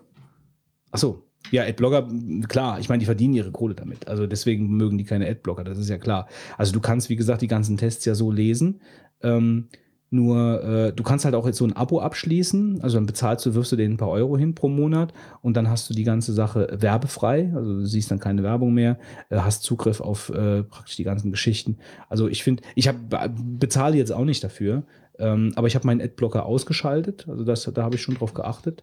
Ähm, das, äh, das ist dann halt so, aber ich finde eigentlich die Qualität der, der Reviews halt sehr gut. Also die Qualität der, äh, da, ich könnte mir vorstellen, wenn ich jetzt nicht noch die GameStar im Abo habe, wenn ich mich mal dagegen entscheiden soll oder es die GameStar nicht mehr gibt, dann könnte ich mir vorstellen, da Geld hinzuwerfen. So jetzt nicht, weil ich bin gut abgedeckt, ähm, aber ähm, das ist qualitativ auf jeden Fall ähm, gut, was die da machen, finde ich.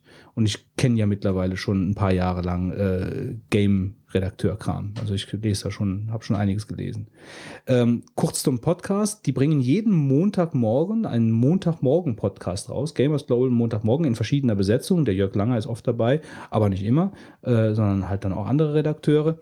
Und das Coole daran ist eigentlich, die reißen innerhalb von einer Viertelstunde, also länger ist der nicht, äh, reißen die wirklich die wichtigsten News ab, was in der Spielegeschichte halt abgegangen ist. Was haben die am? Zeit, ja. Was haben die am Wochenende gespielt? Äh, wo hängen sie gerade? Was haben sie für einen interessanten Artikel geschrieben? Ähm, also sehr kurzweilig, auch, auch, auch lustig so. Also es sind schon, sind schon gute Leute so. Das macht Spaß zuzuhören. Die Audioqualität war am Anfang ein bisschen unterirdisch, aber hat sich mittlerweile gebessert. Ähm, also wer einen, guten Game-Podcast noch sucht, äh, um sich auch mal so einen Überblick zu verschaffen, auch Geräte äh, beziehungsweise plattformübergreifend, der ist damit gut bedient. So, Ich glaube, da werde ich mir mal eine testweise mal reinhören. ja, mach das. Ja, ich bin auch noch da und ähm, ich empfehle heute nur eine einzige App und zwar ist das die App Trails von ähm, ja, Felix äh, und ich glaube, den Namen spricht man aus äh, Lamoureux. Ja, französisch. Wie lange hast du daran geübt? Ja, ich versuche es jetzt einfach mal. Ich weiß es nicht. Aber ähm, und zwar Hintergrund ist das folgende. Ähm, Thema GPS. Ähm, ich war im Urlaub gewesen und wollte wandern gehen. Und das Problem finde ich immer, wenn man wandern geht, äh, dass man nicht genau weiß, wo kann man jetzt überhaupt einen guten Wanderweg finden. Klang dann- eigentlich wie so, wie so ein Anfang von, äh, von so einem Lied. Ich wollte im Urlaub sein und wollte wandern. ja, aber leider kommt kein Lied, sondern eine App-Empfehlung. Leider, ja. So, Ich muss auch und ähm, es ist halt so gewesen, dass ich mir einen Reise, äh, einen Wanderführer gekauft habe äh, mit ähm, einem mit GPS-Daten, ja, äh, zu den einzelnen Wanderstrecken, weil ich bin auf der Auffassung, wenn du nachher irgendwo rumläufst und kannst dann irgendwelche seltsamen Wegbeschreibungen dann folgen, ähm, die du nachher nicht findest, dann ist das Ganze natürlich total frustig. Und dann habe ich einen gefunden, der GPS-Daten hatte. Und dann habe ich mir natürlich gefragt, ja, wie machst du das? Ich habe zwar irgendwo noch ein altes ähm, äh, GPS-Gerät rumliegen, aber das ist alles natürlich sehr umständlich zu bedienen und hatte dann gedacht, das geht ja auch mit dem iPhone. Und dann bin ich auf die App Trails äh, ähm, gekommen. Die gibt es einmal als Trails Lite und als Trails, sag ich mal, Vollversion. Ich glaube, das kostet ungefähr, ähm, kann ich mal nachschauen, 3,59 Euro derzeit. Und ähm, die App Trails ermöglicht einem das Aufzeichnen, wenn man natürlich jetzt geht, ähm, einer ähm, sag ich mal, GPS-Strecke, äh, einer Route und aber, was für mich dann interessanter war, ähm, dass ich GPS-Daten laden kann, die dann wiederum auf einer Karte angezeigt werden und die ich dann nachlaufen kann. Und äh, das ist natürlich mit dem Importieren von Daten ja immer so eine Sache beim iPhone, weil das nicht ganz so einfach ist. Und hier in der App hat man sich das ähm, folgendermaßen ausgedacht, dass man in einem gewissen, sag ich mal, äh, Menü ähm, und also in einem gewissen Menü äh, Strecken, also Pfade hinzufügen kann. Und das funktioniert beispielsweise so, dass man eine URL angibt, wo dann diese ähm, GPX-Datei liegt. Und das gibt ja mehrere Formate, äh, die man dort ähm, äh, als GPS-Datensammlung, sag ich mal, als Route äh, haben könnte. Ich habe jetzt GPX-Daten gehabt, äh, also .gpx hinten und hat dann ähm, Folgendes gemacht. Ich habe diese Daten, die ich von der CD des Wanderführers hatte, in meine Dropbox gelegt und habe dann dann den öffentlichen Link kopiert, mir per E-Mail zugesandt und habe dann diesen ähm, diese URL praktisch in diese App eingegeben, beziehungsweise mit Copy-Paste gearbeitet und habe dann so äh, die entsprechende Datei oder den entsprechenden GPS-Datensatz importiert und konnte den dann abgehen. Es gibt noch eine Höhenmeterangabe, ähm, was ganz nett ist, äh, Geschwindigkeit Und natürlich so Statistiken, wie viel äh, Entfernung das tatsächlich waren, wie lange man gebraucht hat, Auf- und Abstiege, Fahrtpunkte, also als, äh, was man weiß, wie, äh, Karten? Umfang. Ja, Karte ist folgendermaßen gelöst, ähm, dass ähm, man diesen Kartenausschnitt, um den es dann geht, weil das Problem ist ja folgendes, ich war im Ausland und ich habe da jetzt kein Netz, so das natürlich ziemlich blöd ist, wenn man dann da rumläuft äh, und äh, braucht das für diese Kartenansicht. Aber in der App besteht die Möglichkeit, einen gewissen ähm, äh, Bereich, den man dann wählen kann, downzuladen, dass man den in verschiedenen Zoom-Stufen dann auch zur Verfügung hat, wenn man nicht Netz ist. Ähm, er nutzt, glaube ich, ich bin mir aber nicht sicher, diese OpenStreetMaps. Also das scheint meines Erachtens äh, dort die Kartenquelle zu sein. Ähm, ja, und das hat eigentlich das getan, was es sollte. Ähm, jetzt habe ich erfahren, dass die App ähm, wohl auch nochmal komplett überarbeitet wird, neu programmiert. Also da wird sich auch noch einige Änderungen bald ergeben. Ich muss sagen, ich hatte gesucht und die gefunden, die gefiel mir jetzt von der Funktionalität, war das völlig ausreichend, war jetzt alles drin. Insofern, was ich jetzt für die simple Anwendung brauche, es mag sein, dass es da noch andere gibt, aber für das, was ich wollte, nämlich fürs Wandern, ähm, eine App haben, die mir dann die GPS-Strecke dann äh, zeigt, war das halt genau das Richtige. Und ich äh, kann das insofern empfehlen. Ich hatte dann auch den äh, Autor, äh, den, den, den Developer, den Felix Lamoureux, äh, mal kontaktiert. Und der war dann auch so nett und hat gemeint, er findet super, wenn ich das bespreche. Ist natürlich für ihn auch eine Werbung und hat dann gesagt, er gibt ähm, uns vier Codes, so wer Interesse hat, ähm, mailt uns einfach ähm, und dann können wir die vergeben. Kleine Anmerkung am Rande, es gibt ja noch Hörer, die warten auf Codes. Leider ist es bei diesen Codes so gewesen, dass die äh, nur einen Monat Gültigkeit hatten und wir die schon zuvor bekommen haben. Und jetzt laufe ich ein bisschen äh, diesen alten Codes hinterher. Also wer da noch betroffen ist, es besteht Hoffnung. Ähm, das nur mal dazu. Aber jetzt die Trails-App, da habe ich die Problematik erkannt. Die Codes werden also frisch sein. Vielleicht gleich auch nochmal in der. Ja, ja, werde ich auch nochmal sagen. Also da kommt noch was, das ist jetzt nicht vergessen.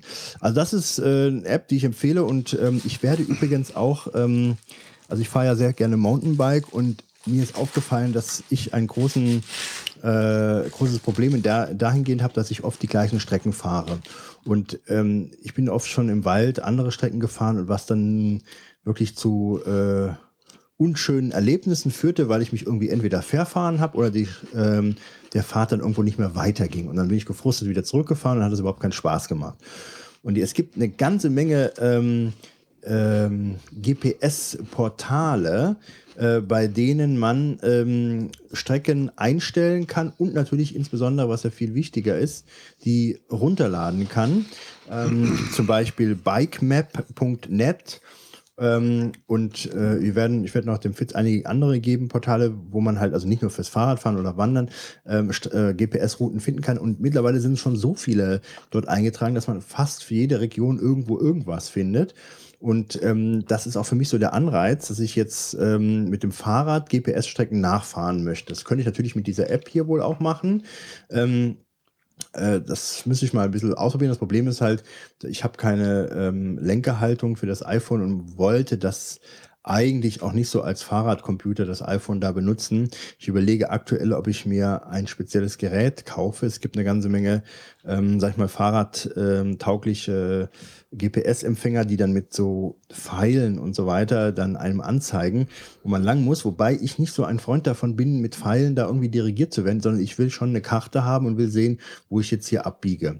Und äh, was ich momentan überlege, ist mir von Falk den IBEX 32 zu kaufen. Das scheint auch so ein bisschen der, ähm, das Top-Produkt auf dem Markt zu sein. Ähm, Garmin hat dann auch einige Sachen. Der Götz macht hier die Windmühle, äh, aber das soll noch zu Ende erzählt werden. Ähm, der, Schlimm ist, ich habe sogar noch eine Nachfrage dazu. Aber gut. ja, kein Problem. Ähm, wer Götz Baugesicht, Baugeschichten erträgt, kann hier auch noch mal in die GPS-Welt einsteigen. Ja, ich baue jetzt, ich erzähle dem noch demnächst davon, wie ich die Windmühle gebaut habe. Ähm, ja, was ich sagen will, ist, ähm, dass ich äh, das wird völlig rausgebracht. Also, dass ich diesen Falk Ibex da kaufen möchte. Und der hat sogar Touch-Display und man kann einstellen, beispielsweise, ich möchte 30 Kilometer Route von dir vorgeschlagen bekommen und kann dann diese Route beispielsweise, die dann an, äh, im Kreis dann praktisch eine Rundkurs, die dann erstellt hat, fiktiv, nicht, also erstmal so Ich kann dir Routen empfehlen. Nee, also dieses Programm und dann kannst du das mit dem Finger beispielsweise die Route noch erweitern, kannst du noch ziehen und er tut dann immer neu berechnen. Also ich habe das äh, mal ein bisschen so in Aktion gesehen und ich muss sagen, das ist schon ziemlich klasse und insbesondere der Gedanke, dass ich irgendwo hinfahren kann äh, und eine Route habe, die ich dann abfahren kann mit dem Gerät. Äh, ich glaube, das wird mir das Fahrradfahren nochmal komplett äh, vom Spaß her nochmal neu äh, eröffnen da, weil ich einfach, ich fahre immer viel, ich fast oft immer die ganzen gleichen Geschichten und ähm, das ist echt doof. Man müsste nur zehn Kilometer woanders hinfahren mit dem Gerät, kriegst du die tollsten Strecken angezeigt, die andere Leute dann eingestellt haben und das wird ja auch immer mehr. Das Gerät selber könnte man auch für äh, Geocachen benutzen. Was kostet das Gerät? Ja, es kostet schon Das drei. Gerät. Das Gerät kostet ungefähr 340 Euro oder sowas. Ja. Ist schon ein stolzer Preis, das stimmt schon. Aber ähm, es gibt, äh, wenn du hast halt Farbdisplay, du hast eine Karte drin, die benutzen OpenStreetMap, kannst du auch spezielle Fallkarten noch kaufen, musst du meines Erachtens nicht.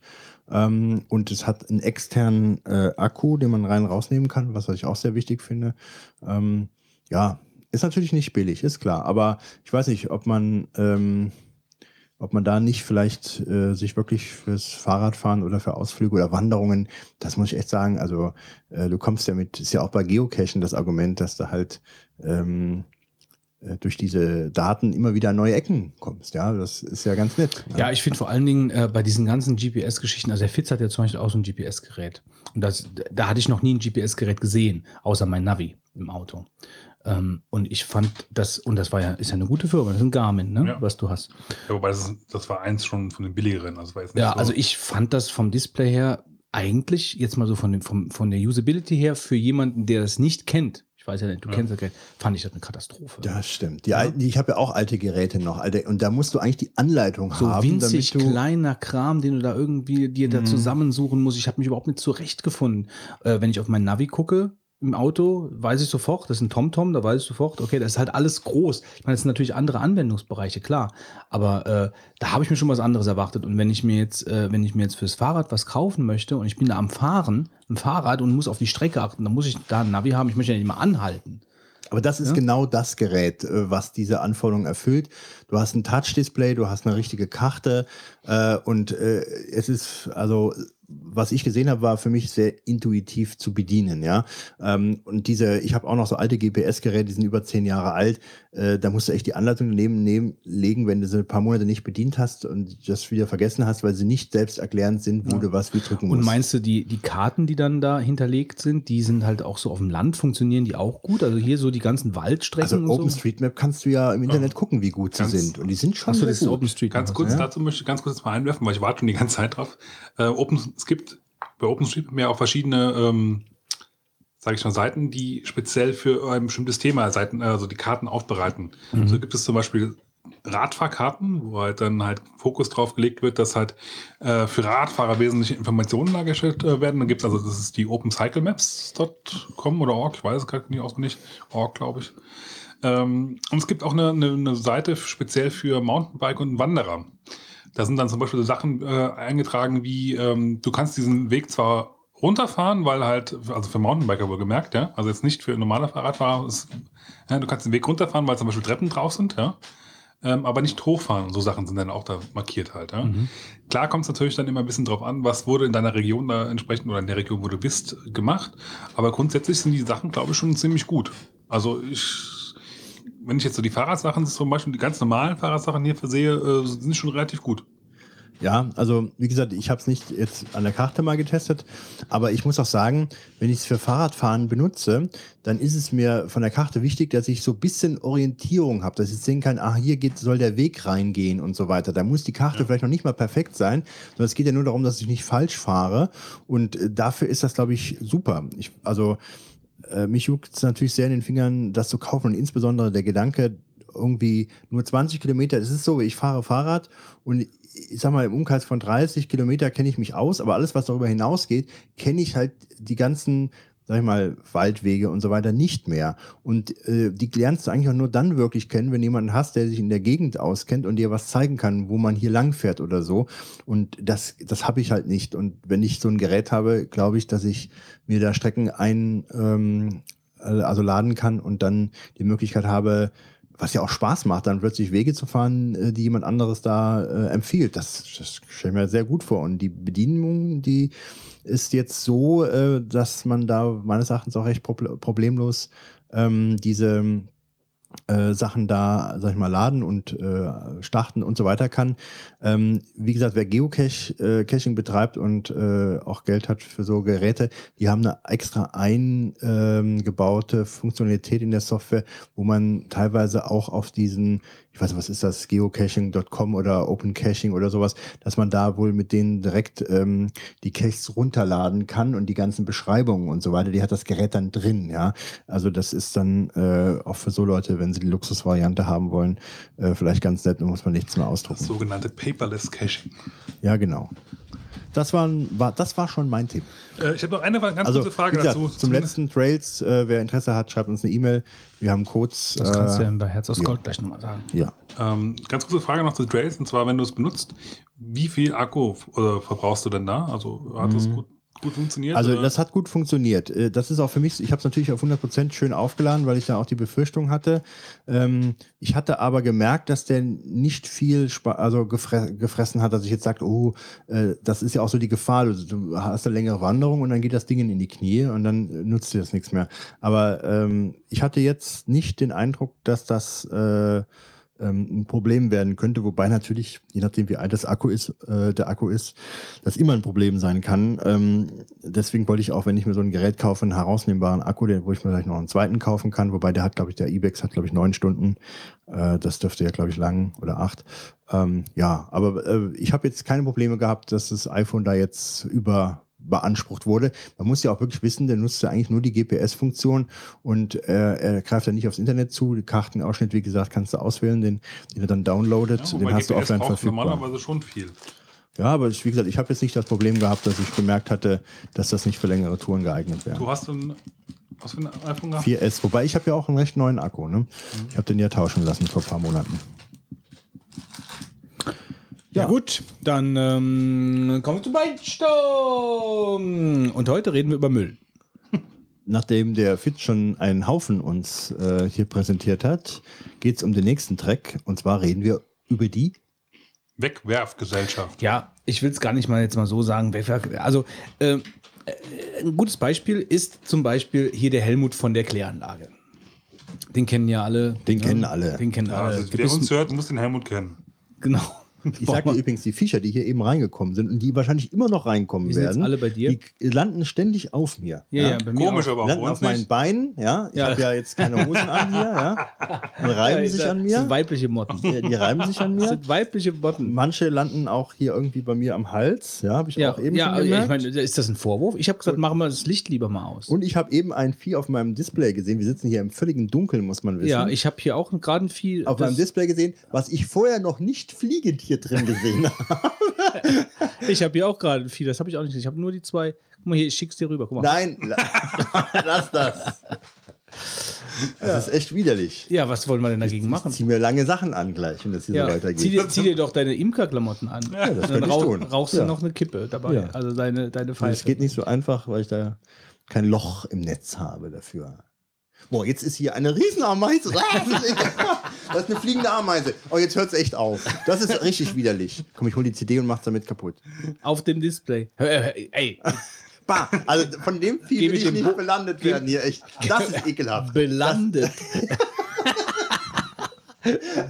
Ey, das, belandet. wenn du das gut. Vieh gesehen hast, was mir gerade über den Display Ja, ist das die mit den gelben, transparenten Flügeln? Ja, die hat transparente Flügel und sieht aus wie eine Mega-Ameise. Ja, ja, die ist hier. Komm, ich Boah, schick sie dir rüber. Na komm, dann lass ich schick sie dir rüber. Die läuft hier gerade über meine Tastatur.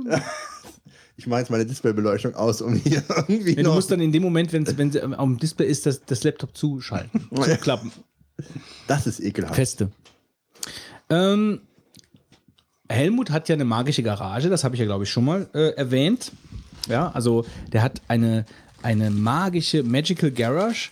Dem stelle ich kaputte Dinge in die Garage rein und kann sie dann zwei, drei Tage später, ohne dass ich mit Helmut dann äh, nochmal konkret darüber gesprochen habe, wann ich sie abholen kann, kann ich sie wieder abholen, einfach repariert rausnehmen. Ähm, das ist deswegen sehr angenehm, weil ich einfach jemand bin, der auch ungern Sachen wegschmeißt.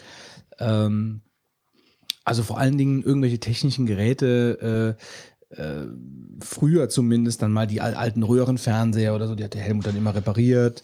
Ähm, ich meine, da ist jetzt mittlerweile keiner mehr von da, mittlerweile sind die Dinger alle ersetzt. Aber äh, ich finde, man schmeißt halt schon relativ schnell Dinge weg. Und deswegen äh, dieser Trend zu den Repair-Cafés, äh, also Helmut kann das reparieren, weil er halt äh, eigentlich gelernter. Café. Weißt du das nicht? Nö. ähm, das ist ja, das ist ja eigentlich auch daraus ein bisschen erwachsen aus der ganzen Geschichte. Ähm, also Helmut ist gelernter Elektromensch äh, eigentlich. Und äh, der hat natürlich früher vor allen Dingen Fernseher repariert, Radio- und Fernsehtechniker. Ich bin ein Elektromensch. Und äh, ich habe auch noch ganz wenige Sachen. Es gab Dinge, die der Helmut nicht reparieren konnte, aber mh, 95 Prozent der Dinge, die ich ihm gebe, repariert der. Ähm, und äh, das finde ich so bemerkenswert und so, ähm, wie soll ich sagen, ähm, also ich finde das einfach toll, dass der das kann. Ja, also ich kann das nicht.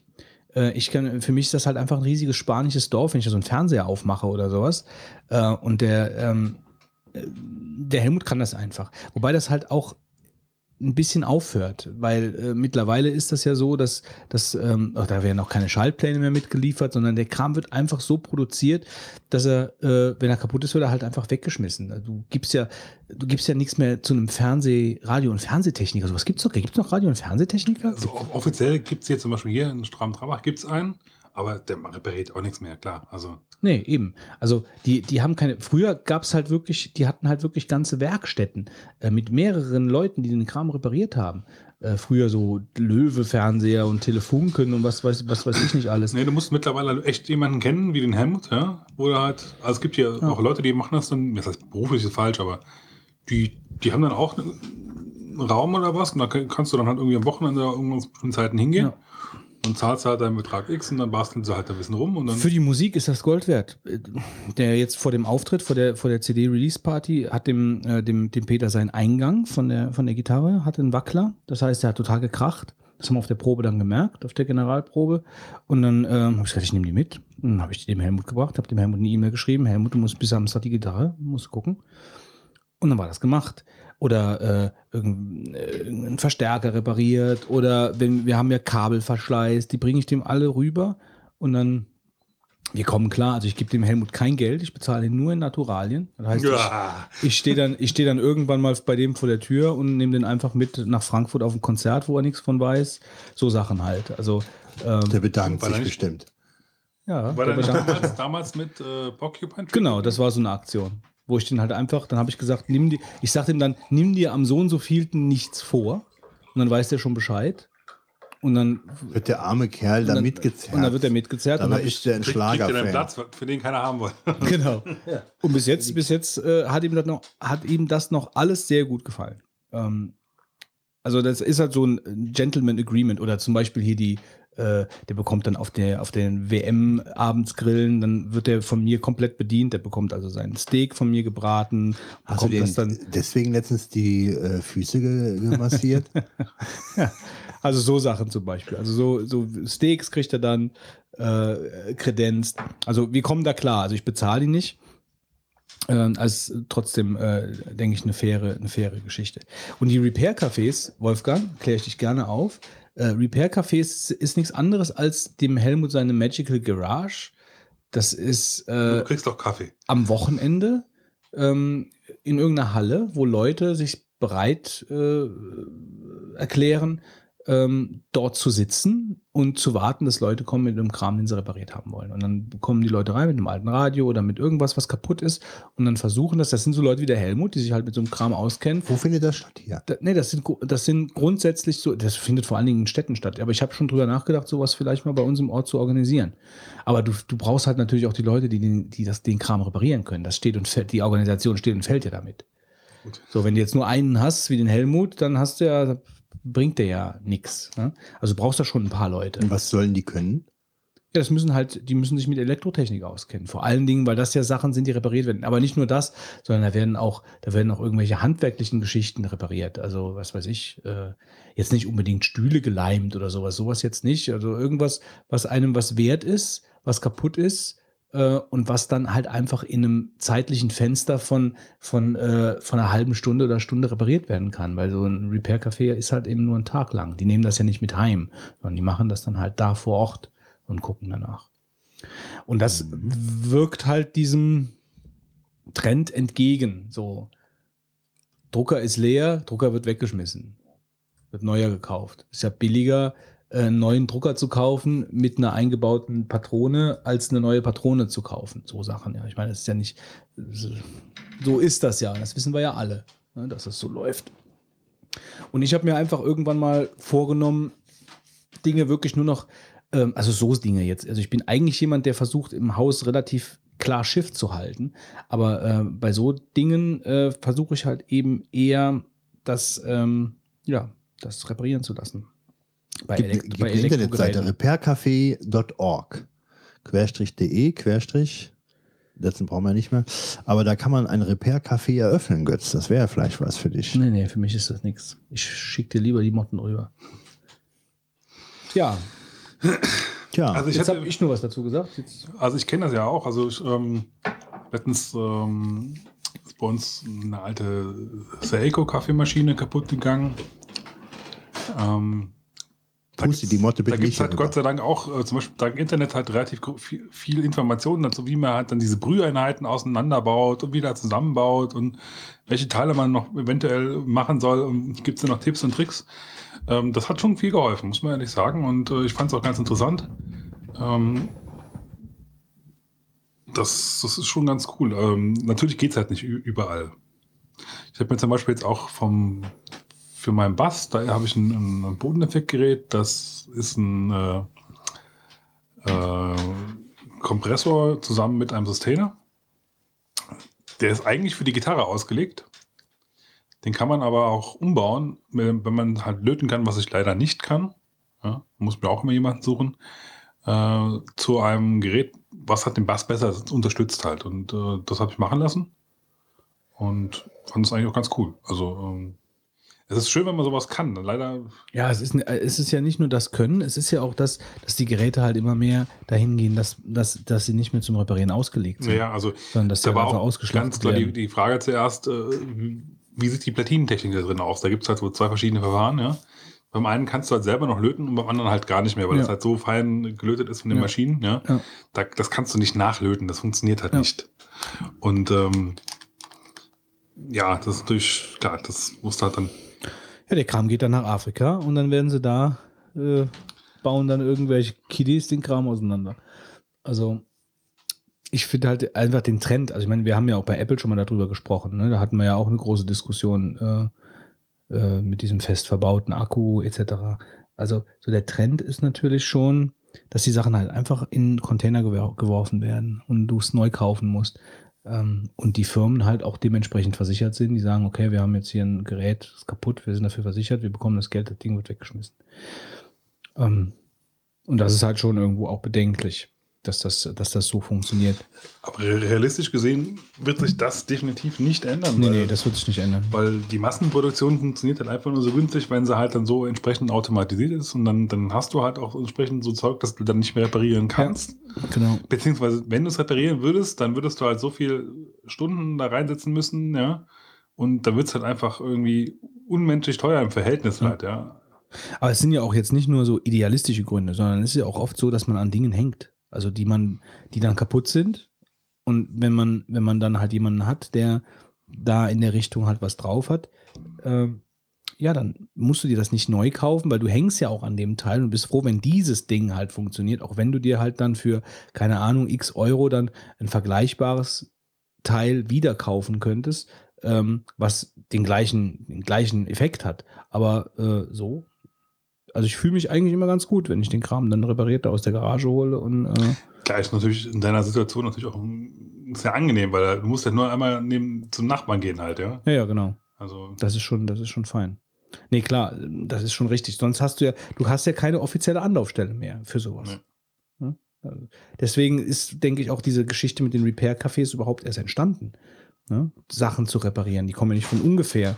So Repair-Cafés, Also, ich kenne auch Organisationen. Leute, die, die also, das war früher also wesentlich. Killer, Mörder. Wolfgang hat gerade mit dem Amazon-Päckchen auf seinem Ich weiß, MacBook welches du es aufmachst. Display irgendein Vieh zerdrückt.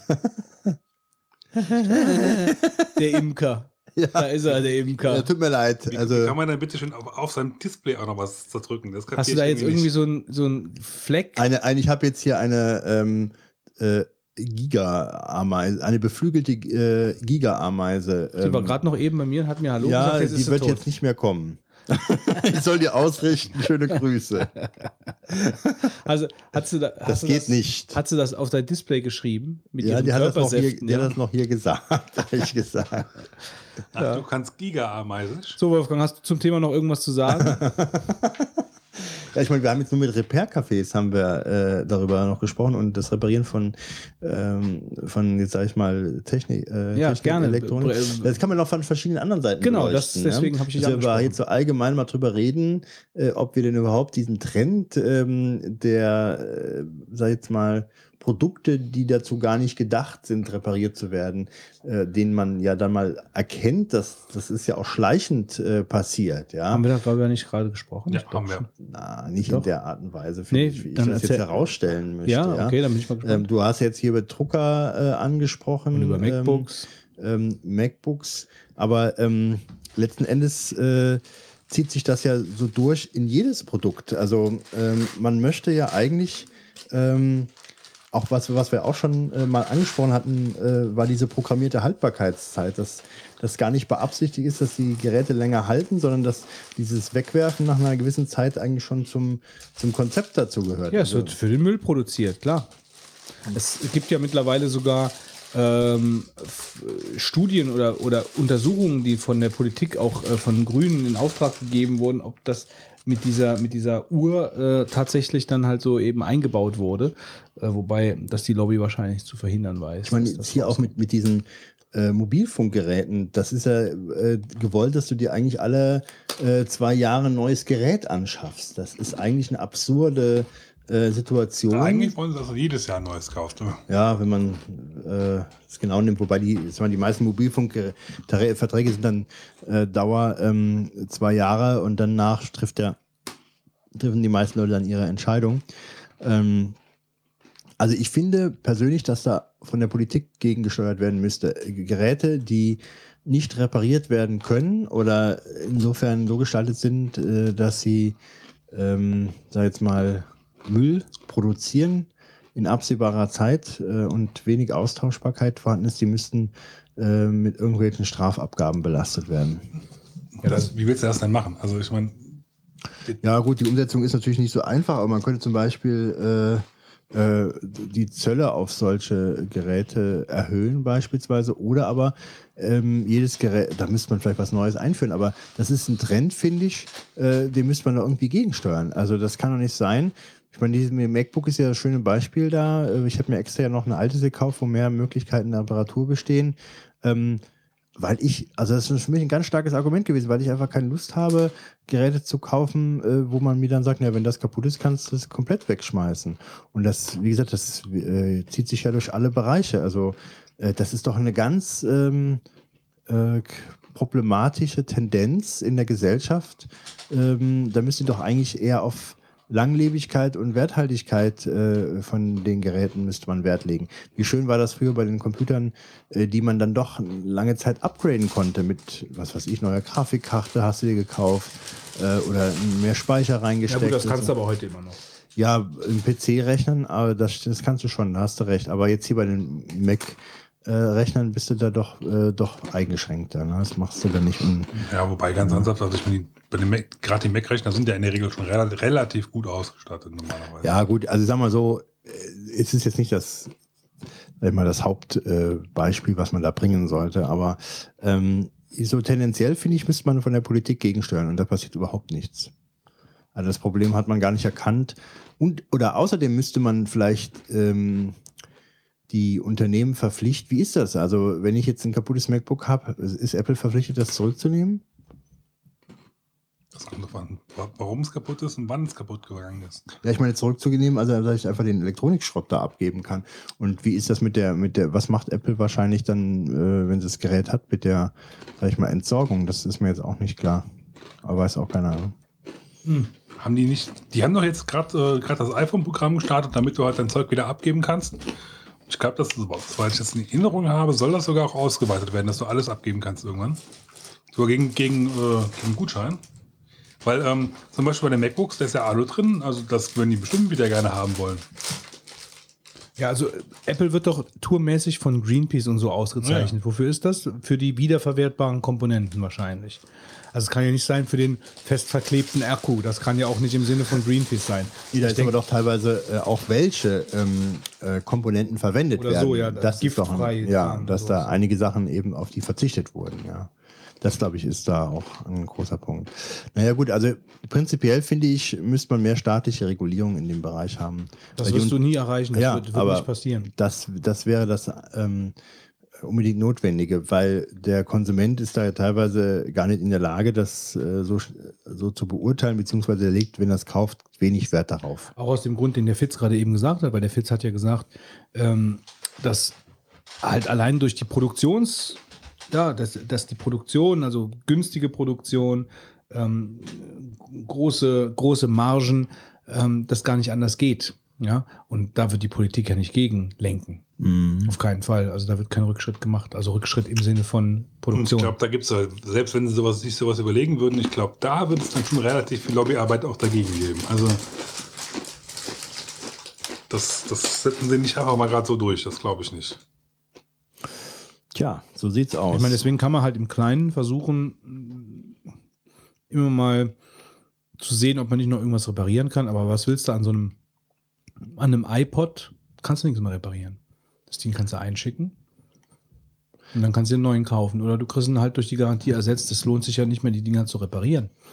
Ja, also es gibt schon äh, so eine Szene, die dann Sachen in dem Bereich da repariert. Ähm, aber im Prinzip sind diese technisch, sind diese Geräte nicht dafür gemacht, halt, dass man da jetzt äh, wirklich, wenn, außer das Display vielleicht, was dann kaputt sein könnte, äh, da große Reparaturtätigkeiten ähm, entfalten lässt. Ja, schon allein, weiß ich nicht, vor ein paar Jahren war das ja schon, dass du extra Schraubenzieher brauchtest für irgendwelche Sachen Das, das ist ja jetzt auch schon so, ne? Also immer noch so, dass man da Aber das kommt ja Spezialwerkzeug. auch nicht von ungefähr.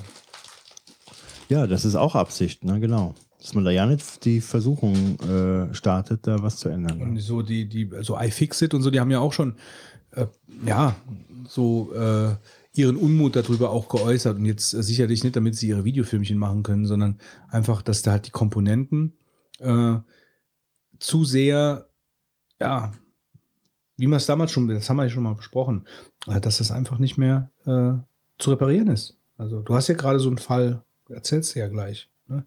Im Endeffekt ist das ja auch aus den gleichen, erwächst ja aus dem gleichen Problem, was wir jetzt gerade besprochen haben. Aber ich denke, ich höre den Marc. Ja, schön.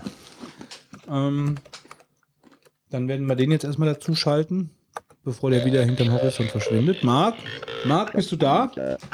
Hallo? Dann leg mal los, du bist dran.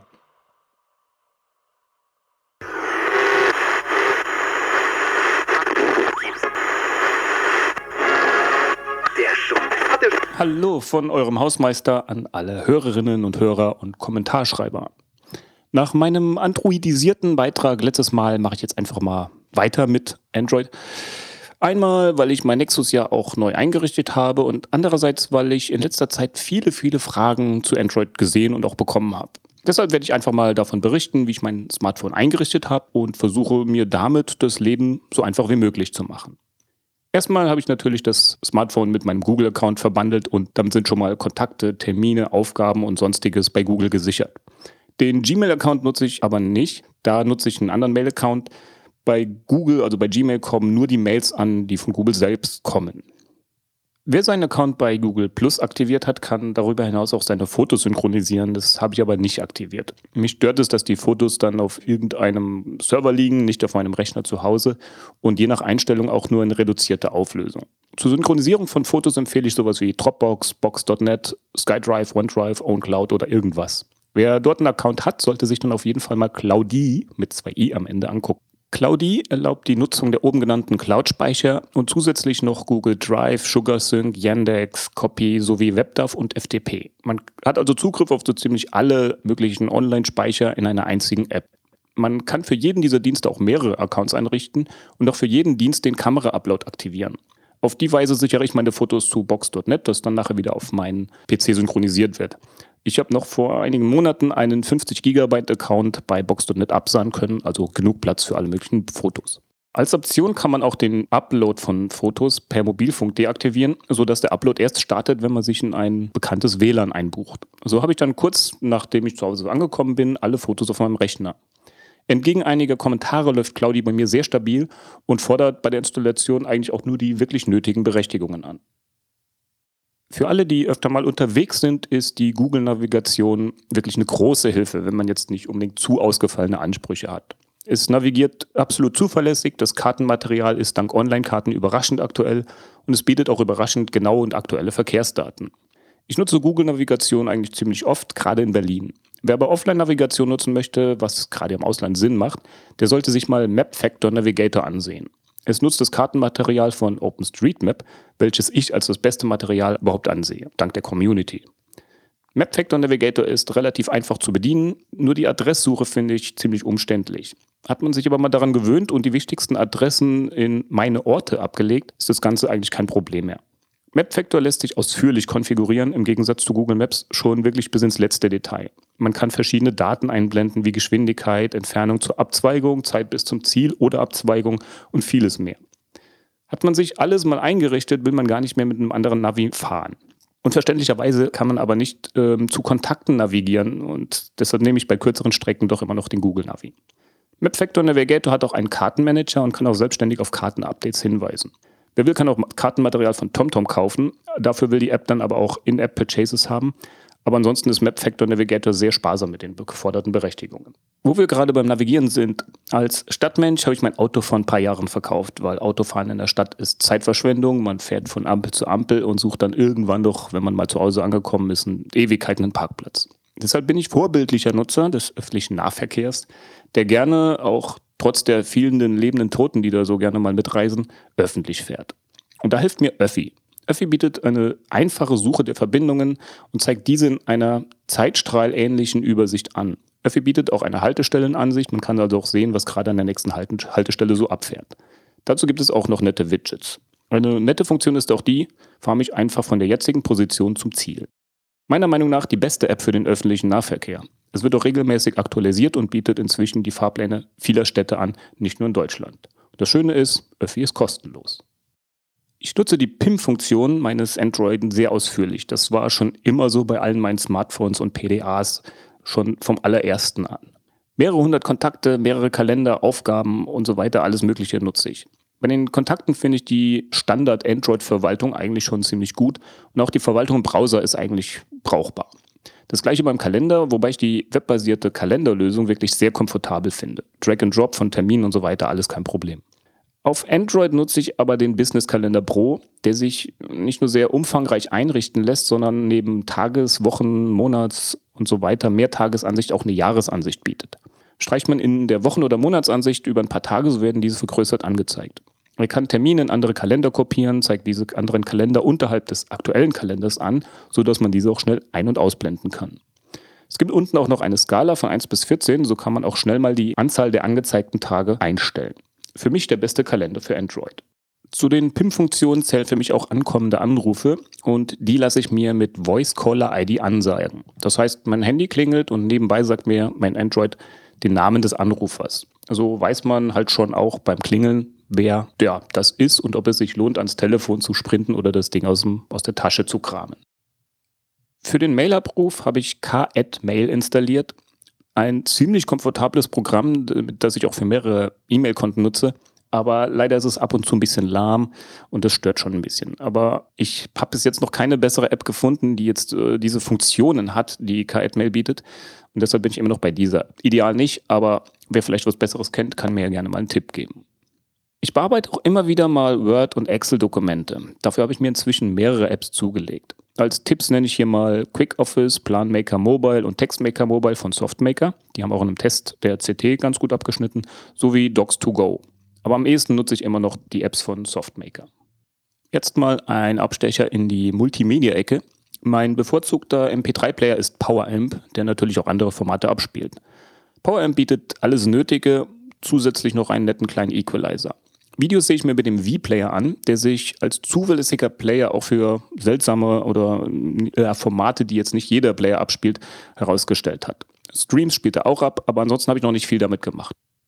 Videos sehe ich mir nur eher selten auf dem Smartphone an. Da nutze ich lieber die Möglichkeit, über meinen Blu-ray-Player oder man kann dafür natürlich ein Smart TV oder sonst was nutzen, äh, per DLNA Videos, die auf meinem Smartphone oder Tablet gespeichert sind, anzusehen. Das heißt, ich gebe einfach die Dateien mit diesem DLNA-Server frei und der Player kann direkt auf die Daten zugreifen. Dafür nutze ich eine App, die auch genauso heißt, DLNA-Server. Mein Nexus unterstützt induktives Laden. Das heißt, ich klemme kein Kabel mehr an das Nexus, sondern ich lege es einfach nur auf das Key-Ladegerät. Also warum sollte ich dann irgendwie für Datenübertragung oder sowas ein Kabel anschließen? Nicht nötig. Dank AirDroid habe ich fast Vollzugriff auf meinen Androiden. AirDroid auf dem Nexus starten, die angezeigte IP im Browser eingeben und schon habe ich in, äh, in einem Browser sozusagen den Desktop des Smartphones. Ich habe dann Zugriff auf so ziemlich alle Daten und Funktionen des Smartphones. Ich kann zum Beispiel SMS lesen und schreiben, Kontakte bearbeiten, die Kamera aktivieren, Apps installieren und deinstallieren und vieles mehr. AirDroid holt euch sozusagen das Smartphone auf den Desktop und das Ganze kostenlos. Wer wie ich gerne mit Raspberries rumspielt, will diese natürlich auch erreichen, wenn sie mal nicht in der Nähe sind oder auch ohne, dass man jetzt äh, irgendwie Tastatur, Maus und sonstiges an so einen Raspberry klemmen muss. Und dafür nutze ich zwei Apps. Einmal ConnectBot, welches eine SSH-Verbindung aufbaut, und Remote Ripple für eine VNC-Verbindung. Beides eher einfache Programme, aber die genau das tun, was sie sollen. Um das Ganze über das Internet nutzen zu können, müssen auf dem Router natürlich Portweiterleitungen eingerichtet werden. Ich twittere natürlich auch mit dem Smartphone und dafür nutze ich Talon. Bei so gut wie keiner anderen App gehen die Geschmäcker so weit auseinander wie bei Twitter-Clients. Ich würde mich aber nicht als den Feature-Freak bei Twitter-Clients bezeichnen. Die Standardfunktionen und das Öffnen von Webseiten reichen mir. Und Talon bietet schon das alles und auch noch einiges mehr. Jetzt komme ich mal noch zu ein paar Tools, die man so braucht. Mein bevorzugter Dateimanager ist der Total Commander. Wer noch von früher den Norton Commander oder den Volkov Commander kennt, weiß, wovon ich rede. Der Total Commander bietet alle Funktionen zum Kopieren, Verschieben, Markieren und so weiter. Über Plugins kann man den Total Commander auch erweitern, zum Beispiel äh, mit FTP-Plugins oder sowas oder WebDAV. Hält man das Smartphone quer, bekommt man sogar eine Zwei-Laufwerke-Ansicht und kann Dateien schnell hin und her schieben. Das ist auf einem Tablet natürlich dann noch komfortabler. Zum Bearbeiten von zum Beispiel per FTP heruntergeladenen Dateien benutze ich Droid Edit. Dieser Editor unterstützt Syntax Highlighting und ist in der kostenpflichtigen Version auch für den Zugriff für Dropbox oder FTP-Laufwerke ausgerüstet. Da ich viele Daten nur verschlüsselt online ablege, brauche ich natürlich auf meinem Smartphone oder Tablet ein Tool, um verschlüsselte Dateien wieder zu entpacken. Dazu benutze ich den Z-Archiver, der zum Beispiel verschlüsselte 7-Zip-Dateien auch wieder entpacken kann. Natürlich unterstützt er auch viele andere Formate wie ZIP, RA, TAR, AIJ und so weiter. Der Vollständigkeit halber erzähle ich jetzt auch noch mal was über Tasker. Ich habe schon öfter darüber gesprochen, würde sagen, das reicht auch, aber in letzter Zeit gab es da wieder auch so einige Fragen. Deshalb lasse ich jetzt noch mal ein paar Sätze dazu von mir.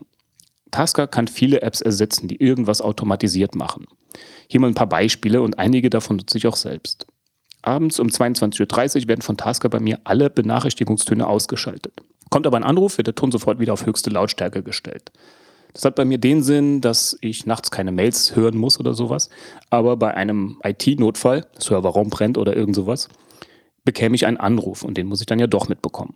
Morgens wird natürlich der Benachrichtigungston wieder eingeschaltet, am Wochenende natürlich ein paar Stunden später.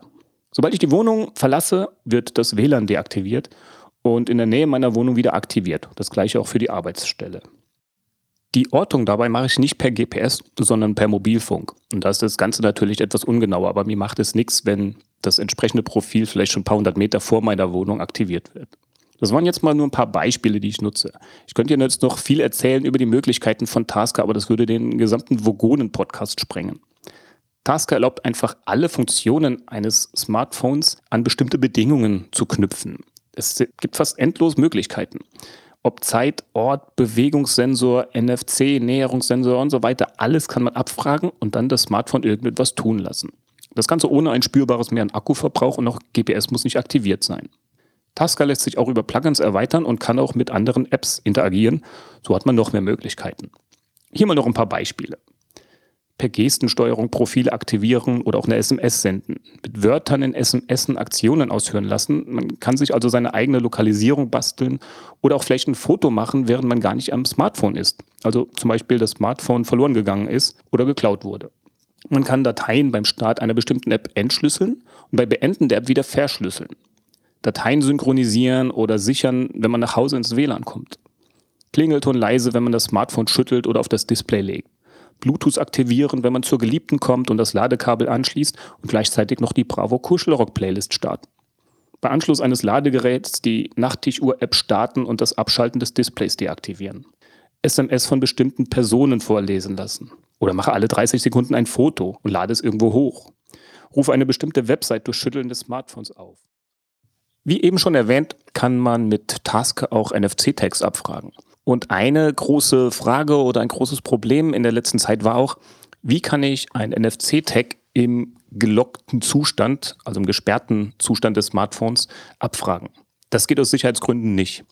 Ein etwas umständlicherer Weg, der aber dem halbwegs nahe kommt, wäre die Möglichkeit mit Tasker, einfach, wenn man nach Hause kommt, den Lockscreen abzuschalten. Dadurch ist man auf jeden Fall das schon mal los. Wenn man jetzt sein Smartphone auf einen NFC-Tag legen will, macht man es nur noch an und legt es drauf. Das ist auf jeden Fall schon viel einfacher, als jetzt noch den Bildschirm entsperren zu müssen. Also das wäre so ein kleiner Workaround.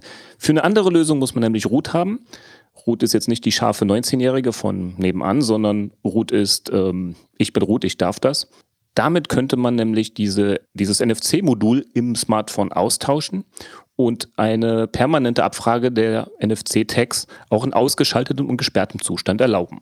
Das Ganze funktioniert nur mit Tasker-Plugins, die teilweise auch kostenpflichtig sind. Ansonsten schaut mal in die Shownotes, da gibt es einige Links zu Tasker, Tools und Tutorials und so weiter. Oder ihr fragt einfach den vogonen Hausmeister eures Vertrauens. Wie ihr seht, Tasker ist ein universelles Tool, das einige andere Apps ersetzen kann. Also ich mache eigentlich nur noch alles mit Tasker und spare mir die 17. App, um irgendwas zu aktivieren oder automatisieren. Zum Schluss noch ein kleiner Hinweis auf ein Sicherheitstool. Da Android ja so unsicher ist und man je nach App nur vom Berühren des Displays schon schwanger werden kann, wie ich so hörte, nutze ich ein Tool, um mir selbst so ein bisschen Sicherheit vorzugaukeln. Lookout. Das Tool scannt alle installierten und auch neu installierten Apps auf Schadsoftware und bietet auch noch so ein paar andere nette kleine Sicherheitsfeatures. Letzten Endes ist aber der User selbst die größte Lücke des Systems. Wer einfach Apps durchwinkt und die Rechte oder Herkunft nicht mal auch nur kurz prüft, der darf sich nicht wundern, wenn sein Smartphone irgendeine virenverseuchte Gurke ist. Man sollte sich also ansehen, was man woher installiert und welche Rechte so eine App haben will. Man kann auch noch ein paar bestimmte Einstellungen in Android setzen. Zum Beispiel sollte man keine Installation von Apps aus unbekannten Quellen erlauben. Das war es auch schon wieder. Die Links zu allem, was ich jetzt hier so von mir gegeben habe, gegeben hab, findet ihr natürlich auf der Website. Macht's gut, bis demnächst.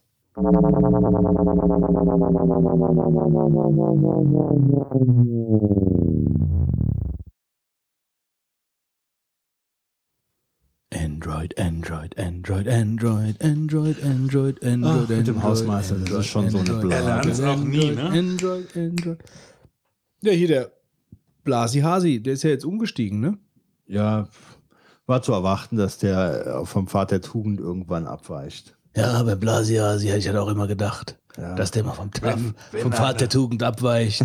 Wenn das einer macht, dann auf jeden Fall. Oder? Ja, wenn sich einer in so Niederungen begibt, dann doch sicherlich der Blasi Hasi. Das lassen wir mal gerade so dramatisch stehen. Ja gut, ähm, dann äh, würde ich sagen, kommen wir zum pangalaktischen Zocktipp. Zu, der, ja, ja, genau. der pangalaktische Zocktipp. Ähm, warte mal, ich habe die Motte hier gleich zerquetscht. Du- Mottenpisse auf meinem Monitor. Hier. Ey! Ich schmeiß nicht mit Motten hier rum, ehrlich gesagt. Wahre, wahre Männer bewerfen sich mit Motten, oder was? Was ihr nicht wisst, der Götz hat eben hier zugegeben, dass die Motte ihm auf das Display gepisst hat. Ja, ich hatte Mottenpisse am Finger. Ja, da siehst du mal. Gut, Hast, also du, hast du schön die auf den Möbeln abgestreicht, ja? Ja, ja, ja, nur da. Pass Der auf. pangalaktische Zocktipp. Ähm, heute äh, eine Solo-Veranstaltung von mir, weil die anderen beiden äh, gar nichts gespielt haben. Und zwar habe ich Hearthstone für das iPad mir äh, besorgt, äh, runtergeladen, wie auch immer. Ist ja free to play. Ich bin auch noch kein, äh, kein Meister. Äh, also, aber ich muss sagen, es ist Blizzard-typisch, äh, macht äh, schon Spaß. Also es ist halt so ein ähm, Deckbuilding äh, so wie sowas wie äh, ja, wie wie hieß das äh, Magic the Gathering, äh, so heißt das, glaube ich, ähm, oder? Ja, ne? Das ist so, Ja. ein, so ein so ein Kartenspiel. Ähm, und äh, das andere, was ich auf dem iPad auch gespielt habe, was auch eigentlich sehr gut ist, äh, wo ich den Namen jetzt aber gerade nicht Ascension. es, genau, Ascension oder sowas.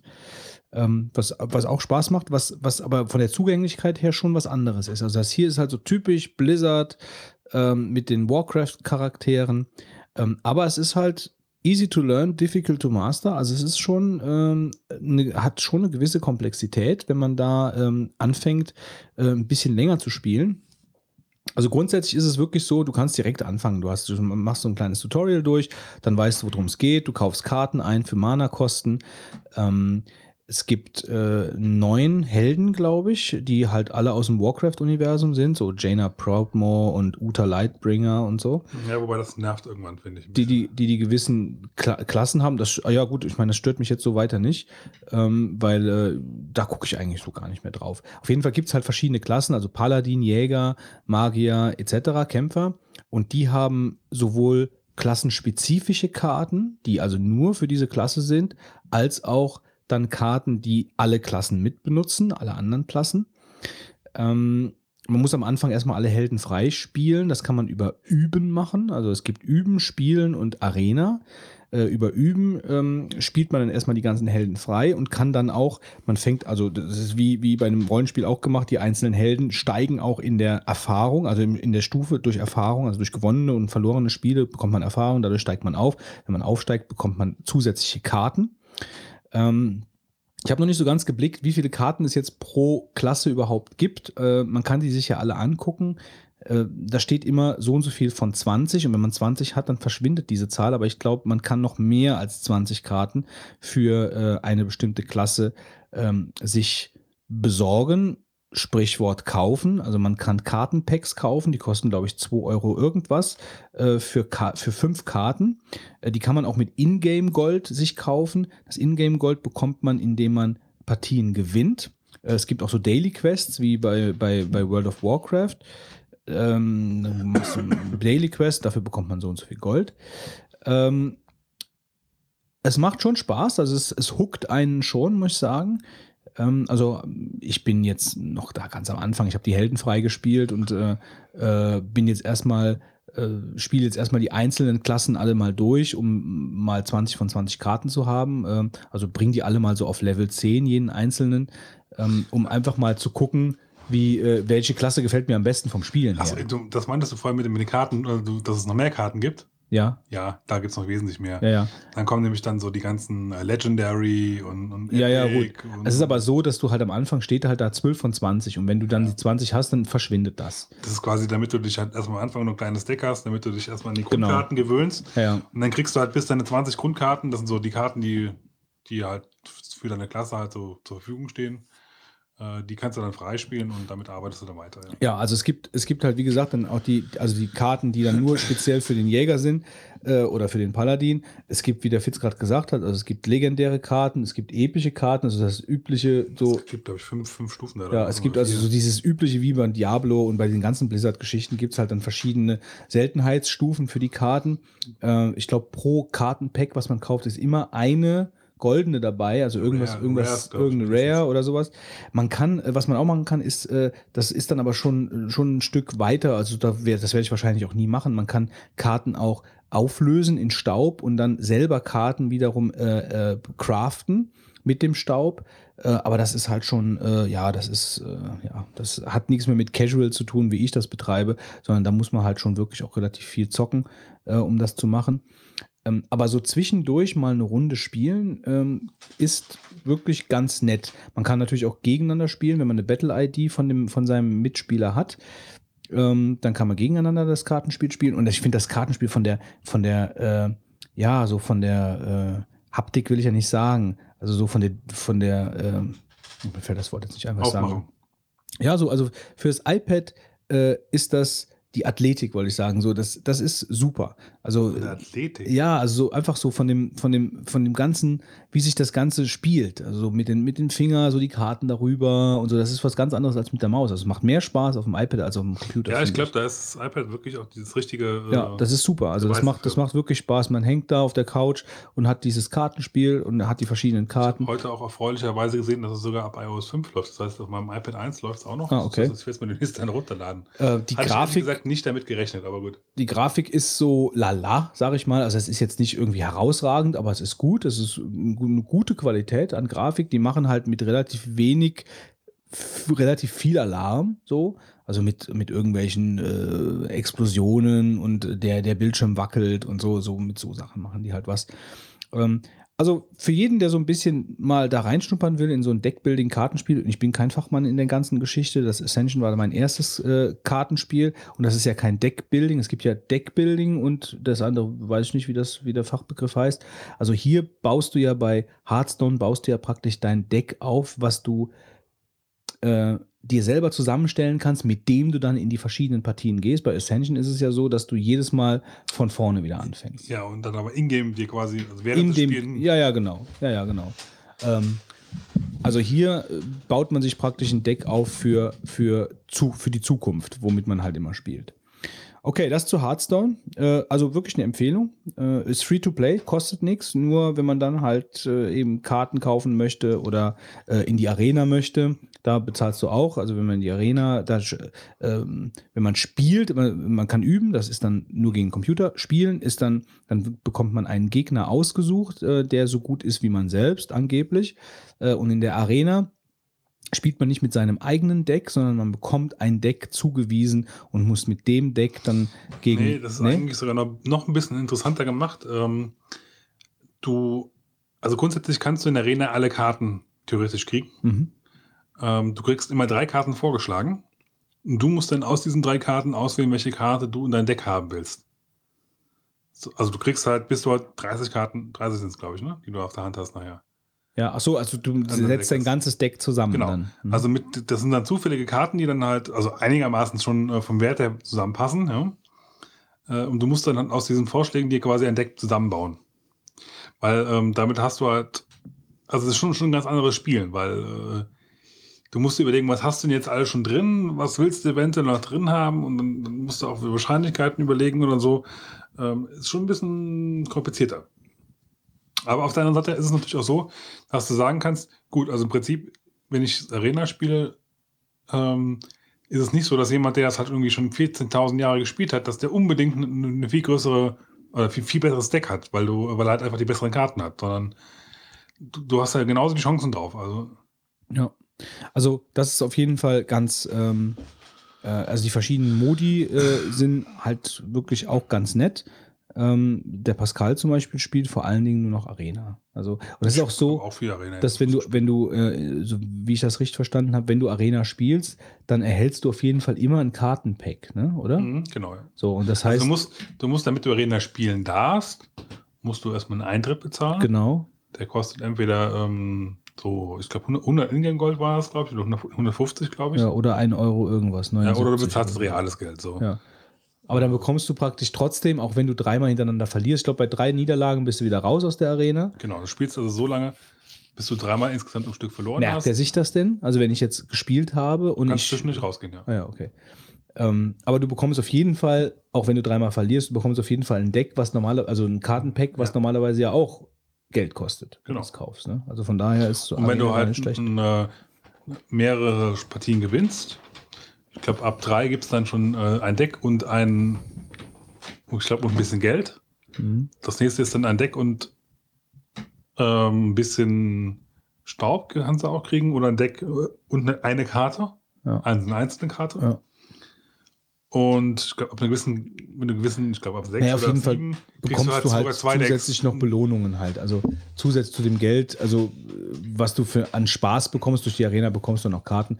Ähm, und es ist halt, ähm, Habe ich vergessen. Egal. Gut, dann kommen wir zum Retro-Trip der heutigen Folge.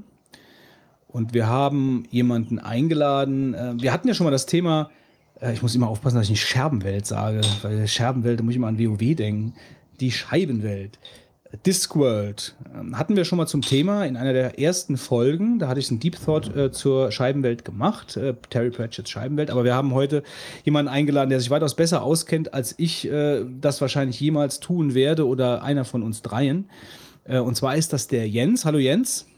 Hallo zusammen. Und wir wollen einfach heute noch mal ein bisschen über dieses sehr interessante Thema Scheibenwelt sprechen, über den Autor Terry Pratchett und über die Szene in Deutschland, was sich da so tut. Ähm, vielleicht mh, fangen wir einfach mal das Gespräch an, äh, indem der Jens uns einfach mal so aus seiner Sicht mal kurz äh, seine Geschichte äh, schildert, wie er zur Scheibenwelt gekommen ist und äh, was, er, was ihn daran so fasziniert hat. Oh, das ist schon lange her. Ähm, da hat mir meine Tante damals ein Buch geschenkt, was ihrem eigenen Sohn sehr gut gefallen hat. Das war Wachen, Wachen. Da, Ja. oh, ich weiß gar nicht mehr, wie, wie jung ich damals noch war. Ähm, zu Schulzeiten. Und das hat mir so gut gefallen, dass ich dann nach und nach immer mehr Bücher dazu gekauft habe.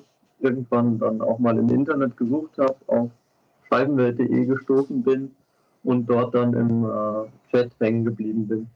Im Chat? Im Chat, ja. Ah, okay. Ähm, als äh, das Internet noch jung war, ähm, das, das waren noch andere Zeiten, da ähm, im Newsnet gab es einiges zu Pratchett, eine äh, eigene Group äh, in Deutschland mit allerdings auch nicht sehr vielen Leuten und äh, im, als Webseiten nahezu gar nicht. Und da da sind die Fans so auf scheibenwelt.de zusammengekommen. Äh, Du hattest gesagt, wer, was für ein Jahr war das, als du das erste Buch gelesen hast? Ungefähr? Ich weiß es leider nicht mehr so genau. So circa. Weil das erste Buch ist ja geschrieben, glaube ich, im Original 1982 oder 81? 83, der 83. erste Scheibenweltroman, wobei es nicht der erste Roman von Pratchett war. Ähm, das Buch, was ich zuerst gelesen habe, ist 89 in England erschienen. Ähm, muss ein paar Jahre später sein, dass ich es dann auf Deutsch gelesen Ah, habe. okay. Wie hat Ja, seitdem habe ich nicht mehr aufgehört. Okay, du hast, du hast dann also praktisch immer mehr Bücher gelesen und gesammelt. Ähm, und ähm, wie viele Bücher hast du mittlerweile von Terry Pratchett? Alle? Ja, alle könnte man so sagen und, äh, und dann noch ein Und paar noch, mehr. und noch darüber hinaus. Ja, also ähm, unser Fanclub ähm, hat so eine Online-Datenbank, wo man äh, auswählen kann, dieses Buch habe ich, diese Ausgabe habe ich und dann kann man sich in seinem eigenen Profil anschauen, äh, was man denn alles schon hat oder was man noch gerne hätte. Da steht im Moment bei mir eine 263 als äh, Bücher, die ich habe in meiner Sammlung. Also das heißt jetzt, äh, das kann ich jetzt gar nicht so richtig verstehen. Also äh, viel Primärliteratur natürlich, also alle Pratchett-Bücher, aber dann halt auch Bücher über Pratchett. Ja, allerdings sind das recht wenig. Es kommt hauptsächlich äh, so zusammen, dass die Bücher auf Deutsch im Regal stehen, dass sie auf Englisch im Regal stehen, dann vielleicht nochmal als Taschenbuch und wo schon das Hardcover oder der Sammelband da war, damit man es nochmal besser lesen kann. Vielleicht nochmal eine bebilderte Ausgabe und ja, dann die Sekundärliteratur, an der Pratchett mitgeschrieben hat, summiert sich dann.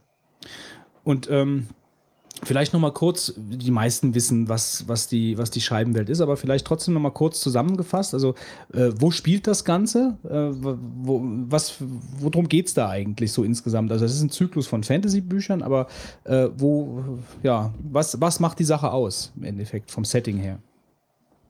Also angefangen hat es als eine ähm, Parodie auf Fantasy-Romane und Filme. Ähm, es spielt in einem eigenen Universum, in dem ähm, Glauben und äh, Geschichten die Macht haben, die Realität äh, zu formen, sodass alles immer eine, eine ordentliche Geschichte ergibt und ähm, dass das, woran die meisten Leute glauben, auch der Realität entspricht. So ist die Welt. Wie der Name Scheibenwelt schon sagt, flach und nicht rund, weil die Leute glauben, dass die Welt rund ist. Sie ruht auf dem Rücken von vier Elefanten und die wiederum stehen auf dem Rücken einer riesigen Schildkröte, die durch das All schwimmt. Die äh, Sonne ist dann äh, klein und dreht sich um die Welt, wie man das von äh, früher auch auf äh, der Erde kennt, ähm, aus den Vorstellungen der Leute. Und die Helden in den Romanen sind äh, Zauberer, Stadtwächter, Hexen und teilweise auch die Götter. Also es sind eigentlich klassische Fantasy-Motive, die so, äh, die da, die dort verarbeitet sind, aber dann alles so auf eine Art äh, persifliert werden. Skurrile Gestalten, äh, die man wahrscheinlich aus anderen äh, High-Fantasy-Geschichten kennt, äh, dort aber so ein bisschen ja, auf den Arm genommen werden. Ja, genau. Und äh, das Ganze dann über die Fernwelt gibt es inzwischen schon äh, mehr als 30 Jahre. Ähm, über die Zeit auch immer ernster werdend und ähm, geschaut, was, was muss mit den Leuten passieren, wenn ich sie jetzt in diese Welt packe und die Welt funktionieren muss. Wie kann diese Welt überhaupt äh, funktionieren? Wie müssen die Leute dann miteinander klarkommen können? Wie hat sich denn das dann weiterentwickelt? Äh, Weil ich meine, du bist jetzt Fan gewesen, hast die Bücher gelesen und irgendwann steht dahinter ein Verein. Äh, Wie kamst du denn dazu, da sich irgendwie zu involvieren über, sag ich jetzt mal, das bloße lesende Bücher? Ich hatte den äh, Chat ja schon angesprochen, den es damals gab. Ähm, dort hat irgendwann jemand erwähnt, in England gibt es eine, eine Discworld Convention, wo der Terry Pratchett hinkommt und wo die, wo die Leute lustige Sachen machen. Und dann kam in ganz schnell auf, ja, sowas brauchen wir auch in Deutschland. Das äh, sich dann mit den, mit den Monaten so ein bisschen hin und her und irgendwann haben wir gesagt, äh, treffen uns doch mal persönlich, reden wir mal darüber, vielleicht kriegen wir das ja hin. Und ähm, als, als Privatperson ähm, so etwas Großes auf die Beine zu stellen, ist immer etwas schwierig. Deshalb war das Erste, was wir dann damals ähm, 99 gemacht haben, den Verein zu gründen, der dafür da ist, diese Convention auszurichten. Okay, dann habt ihr einen Verein gegründet. Ähm, wie viele Mitglieder habt ihr mittlerweile? Im Moment haben wir etwas über 400 Mitglieder. Und ähm, wie sieht das Vereinsleben da aus? Äh, Gibt es da Treffen oder habt ihr ein Forum oder macht ihr regelmäßige Veranstaltungen? Wenn wir jetzt die Con mal ausklammern, über die wir gleich noch sprechen. Ja, praktisch alles. Also den Chat haben wir über die äh, von timelate.de damals übernommen und auch die Webseite und den auch weitergeführt. Äh, Forum war dann auch eine mit der ersten Sachen, die äh, von uns online gegangen sind. Dann gab es regelmäßige Treffen, Stammtische, zu denen auch äh, Nichtmitglieder eingeladen werden. Ähm, die Convention natürlich. Und ähm, wir, wir versuchen mit den Mitgliedern zusammen eine Mitgliederzeitung zu gestalten, die dann verschickt wird und äh, andere für sie interessante Sachen aufzuspüren und ihnen mitzuteilen. Jetzt mal als Beispiel, also ich meine, wenn ich die Bücher jetzt gelesen habe, würde ich ja nicht auf direkt auf den Gedanken kommen, ich muss in den Verein eintreten. Ähm, was passiert denn da jetzt so äh, in der, in der Vereinszeitung oder auf den Treffen jetzt? Äh, über was tauscht man sich da aus oder hat das, ähm, was, welchen Inhalt hat das? Das ähm, ist vermutlich nicht das, was man jetzt erwarten würde. Ähm, es geht, das, wir haben festgestellt, Scheibenwelt-Fans sind einfach klasse Leute und wenn die zusammenkommen, dann kommen die einfach gut miteinander klar und äh, es, es geht um wirklich alles und ab und zu wird auch mal über die Scheibenwelt geredet. Aber es, es sind verrückte, nette Leute, die, die einfach Spaß miteinander haben. Pivogonenhörer. Ein Scherz. Einfach vergessen. So, und ähm, kommen wir vielleicht mal zu Con. Ähm, ihr veranstaltet äh, in unregelmäßigen Abständen oder äh, in welchen Abständen veranstaltet ihr eine Convention? Wir versuchen das in regelmäßigen Abständen und zwar alle zwei Jahre, weil die äh, große Convention in England ähm, ebenfalls alle zwei Jahre und zwar immer in den Jahren dazwischen stattfindet. Ähm, angefangen haben wir 2007, dann kam 2011, 2000, ah, ich 2009 übersprungen, 2009 gab es auch noch, 2011. 2013 mussten wir leider ausfallen lassen, mit, wegen Problemen mit der Location und äh, 2015 ist jetzt das nächste Mal. Äh, Das habe ich jetzt gerade nicht so äh, nicht ganz verstanden. Also die, da gibt es eine Hauptconvention, die ist in England und äh, das hier sind jetzt praktisch deutsche Conventions, die so stattfinden, äh, stattfinden, dass sie sich nicht mit der englischen schneiden. Habe ich das richtig verstanden? Genau. Und äh, die waren die, der Grund, warum wir eigentlich eine Convention gemacht haben, weil wir das auch den deutschen Fans anbieten wollten, was die Engländer schon seit Jahren hatten. Weil es äh, natürlich sehr teuer ist, äh, zu dieser Convention nach England zu fliegen. Sag mal ganz kurz, wie, wie heißt die Convention in England? Die heißt einfach nur Discworld Convention. Inzwischen nennt sie sich International Discworld Convention, weil zusammen mit uns haben auch einige andere Länder angefangen, ähm, weltweit Scheibenwelt-Conventions auszurichten. Inzwischen gab es die in den Niederlanden, in Irland, Australien und Nordamerika. Ähm, mal kurz zur Convention, weil ich war gerade erst auf einer Convention, ich war auf meiner ersten, auf meiner ersten Star Trek Convention, weil ich halt immer gerne Star Trek geschaut habe und ich, ja, ich, es hat sich angeboten, da mal hinzufahren. Ich wollte das auch mal mitmachen und dann bin ich auf die Convention gefahren und das war eigentlich eine relativ kommerziell angehauchte Veranstaltung. Also da äh, wurde viel Merchandising-Kram verkauft, äh, aber äh, es gab natürlich halt auch ähm, Panels mit den Schauspielern. Äh, also es gab halt auch Inhalte bezüglich Star Trek. Das stelle ich mir jetzt bei, äh, bei einer Scheibenwelt-Convention ähm, jetzt mal so äh, ein bisschen schwierig vor, weil es gibt halt eben nur mal einen Autor. Ähm, und äh, was passiert bei so einer Convention? Also was, was, was, reizt, was reizt dich bei so einer Convention dabei zu sein oder die sogar selbst zu veranstalten? Was für Inhalte gibt es da? Also bei uns ist es äh, das Gegenteil von kommerziell. Ähm, wir haben ja das Motto von Fans für Fans und bieten das Ganze auch eher zum Selbstkostenpreis an. Das ist dann auch nicht wie bei einer Star Trek oder Star Wars Convention in einem Hotel und äh, in, in tristen Messeräumen, sondern wir mieten da immer eine ganze Burg mit einer Jugendherberge drin und dann äh, kommen da alle äh, auf der Burg zusammen und verbringen ein Wochenende zusammen. Die Veranstaltungspunkte gehen dann so in Richtung äh, alles, was man so im Mittelalter gemacht hat, wie Schwertkampftraining, äh, alte Tänze. Klingt ja wie ein Alarm. ja, es geht schon in die Richtung, allerdings ohne, ohne Spielleitung. Also es ist kein Spiel, es sind äh, Workshops und äh, Okay. Angebote, die man annehmen kann. Dann versuchen wir Ehrengäste zu bekommen. Ähm, wie schon angesprochen, es gibt nur einen Autor. Ähm, es gibt aber ein paar Leute um ihn herum, die seinen äh, Assistenten, die, die Leute, mit denen er zusammen äh, einige Bücher veröffentlicht hat oder die, die sein Merchandising für ihn herstellen. Das sind leider, oder besser äh, ist es auch, nur ein paar Leute. Ja, legt da sehr großen Wert darauf, dass, dass alles, was seinen Namen trägt, auch wirklich gut ist. Und deshalb äh, sind das nur ein paar Freunde von ihm, die das machen dürfen. Mhm. Und äh, ja, die kommen dann zu uns nach Deutschland, lesen aus noch unveröffentlichten Büchern vor oder bringen auch äh, mal ihr Merchandising mit, was man in Deutschland äh, im Gegensatz zu äh, so großen lizenzierten Sachen wie Star Trek nicht einfach so kaufen kann. Waren schon Neuheiten, dass, dass sowas mal nach Deutschland gekommen ist, wir das gemacht haben. Aber die Conventions selbst sind also jetzt nicht unbedingt, äh, also da hat jetzt nicht jeder Programmpunkt äh, direkt was mit der Scheibenwelt zu tun, sondern das ist mehr so der Dunstkreis, so Mittelalter, alles, was so ein bisschen mit Fantasy zu tun hat, das äh, spielt da so mit.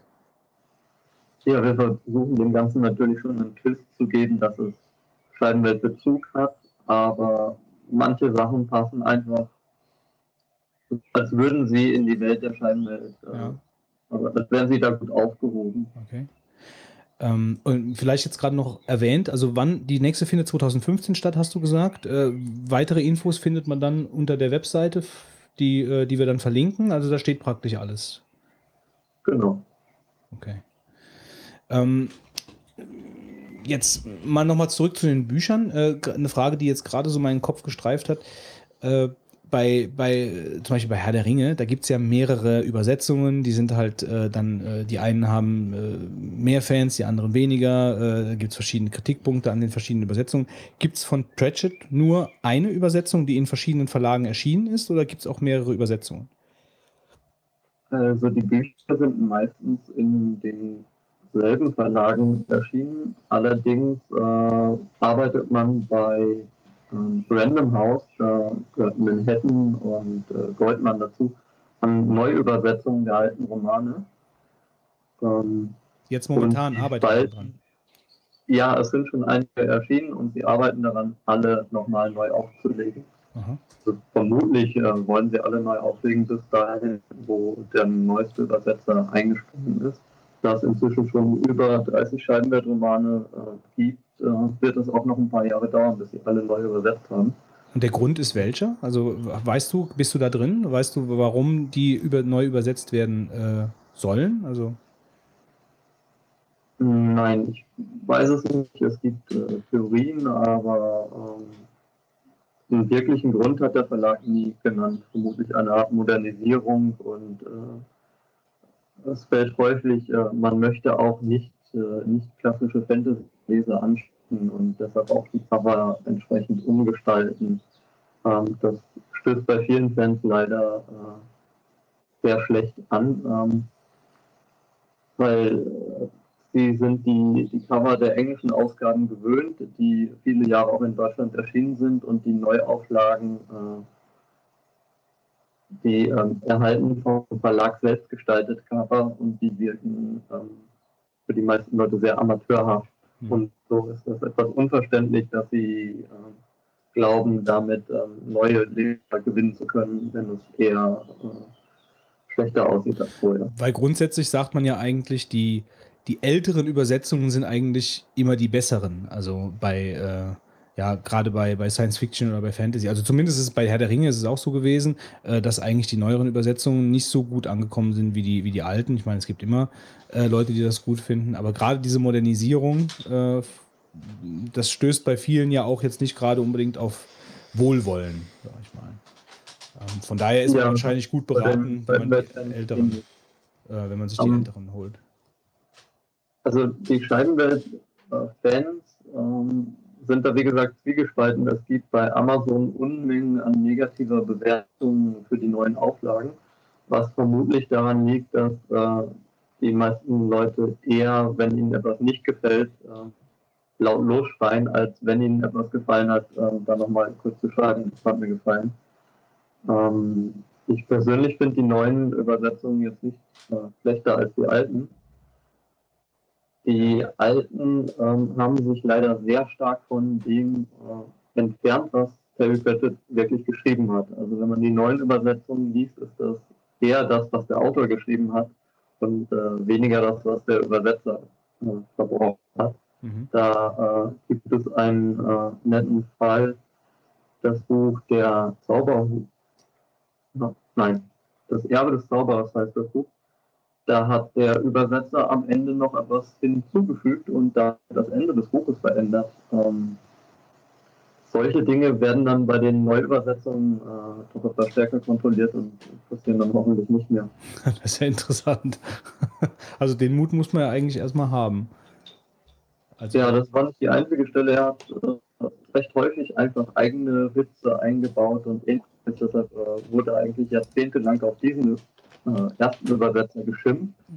Nachdem er dann weg war, äh, schimpfen jetzt alle über den neuen Übersetzer. ja, ja, so ist es. Man kann es nie allen recht machen. Das ist das Problem. Genau. Ähm, vielleicht noch mal kurz zu den verschiedenen Reihen. Also ähm, äh, es gibt ja, also wenn, nehmen wir mal an, jetzt fühlt sich jemand ein bisschen angefixt durch die, äh, durch die Scheibenwelt äh, oder hat vielleicht schon mal Bücher gelesen und möchte jetzt noch mal, äh, noch mal zu äh, langen. Ähm, was würdest du denn empfehlen, in welcher Reihenfolge man die Bücher liest? Also gibt es da, also es gibt ja verschiedene Reihen, das kann ich ja schon mal vorwegnehmen. Also es gibt ja diese Hexenreihe und Gevatter Tod etc. Also würdest du die einfach chronologisch lesen, wie er sie geschrieben hat? Würdest du äh, die zusammenhängenden Stränge der Bücher äh, äh, zusammenhängend lesen hintereinander und äh, wonach richtet man sich am besten? Also gibt es irgendwelche Anhaltspunkte, vielleicht auf eurer Webseite, wie wie man da am besten vorgeht? Ja, wir haben das auch in unserer FAQ aufgenommen. Ähm, wie du angesprochen hast, es gibt verschiedene Möglichkeiten, das zu lesen. Ähm, chronologisch kann man meiner Sicht nach äh, niemals was falsch machen. Ähm, die Reihen am Stück zu lesen ist vielleicht ganz interessant. Allerdings, ähm, gerade bei den neueren Büchern passiert in der Welt so viel, dass ähm, wenn die Reihe dann fortgesetzt wird, die Entwicklungen aus den Büchern, die nicht zu der Reihe gehören, ähm, die Bücher auch schon beeinflussen. Also ist äh, chronologisch gerade bei den neueren Büchern äh, doch das bessere Vorgehen. Okay. Was, was empfiehlst du jetzt? Ähm, wenn man, wenn ich jetzt sagen würde, ich kenne mich gar nicht aus, womit fange ich an? Was würdest du anraten? Da würde ich sagen, mit dem ersten Band die Farben der Magie anfangen. Die Farben der Magie. Ja. Okay. Und warum hast du dir gerade das ausgesucht? Ist das so typisch für den Das Terry erste. Pratchett? Einfach nur, weil es Auch erst als der erste. Okay. Was ist dein Lieblingsbuch?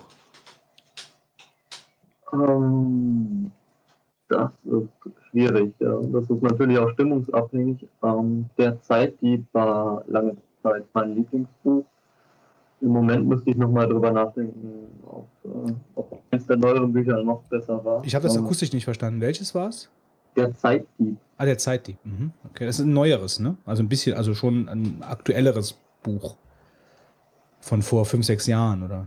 Nee, vor äh, 13 Jahren. Ah, okay. 2001 erschienen. Ah, okay. Ja, ja, die Zeit vergeht. Der Zeitdieb. Mhm. Es kommen ja immer noch neue Bücher raus, ne? Ihr schreibt ja noch Ja. weiter, ne?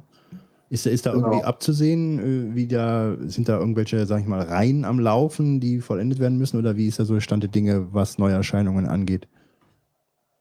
Ähm, es ist auch bei den Scheinwertromanen recht locker, also da könnte man jederzeit äh, aufhören. Da gibt es jetzt keine, äh, keinen langen Handlungsstrang, der irgendwo abgeschlossen werden müsste.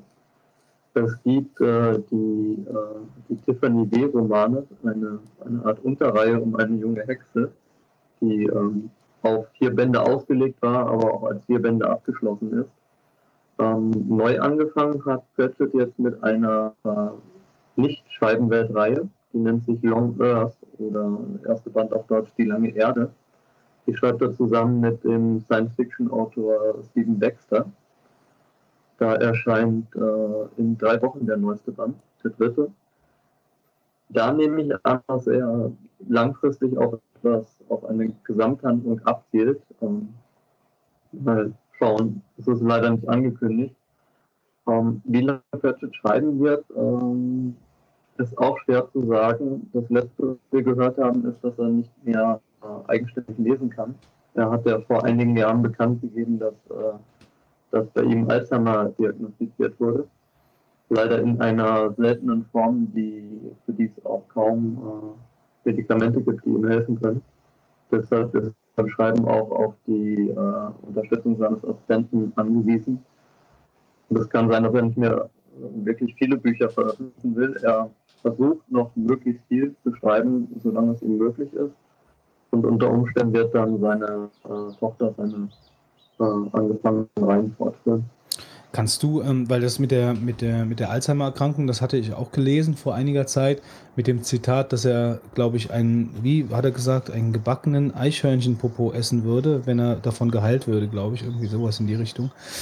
Ähm, hast du da Einblick, wie das funktioniert mit so einer, also ich kann mir schlecht vorstellen, wie man mit einer Krankheit, klar, da gibt es verschiedene Stadien einer solchen Krankheit, aber ich stelle es mir halt sehr schwierig vor, gerade bei einer Krankheit wie Alzheimer, ähm, die ja dann doch auf die geistige, auf das geistige Potenzial schlägt, ähm, wie man da weiterhin hoch, also äh, qualitativ hochwertige Bücher schreiben kann, die vor allen Dingen ja auch so ein bisschen äh, ja immer wieder Rückgriffe hat auf frühere Bände. Weißt du, wie das, wie er da vorgeht, wie das, äh, wie das funktioniert? Ich nehme an, dass sein äh, Assistent äh, seine größte Hilfe ist. Als ich ihn das letzte Mal vor, vor auch schon einige Jahre her, ich glaube das war 2007, als er äh, Convention in Deutschland war, gesehen habe, da war es noch ähm, mehr so, ich weiß nicht mehr, wo meine Schlüssel liegen oder ähnliches, so Kleinigkeiten, aber was man seitdem von ihm gehört hat, ähm, nach sieben Jahren jetzt auch schon etwas schlimmer geworden. Soweit ich weiß, äh, diktiert er hauptsächlich und lässt dann nachher auch schreiben.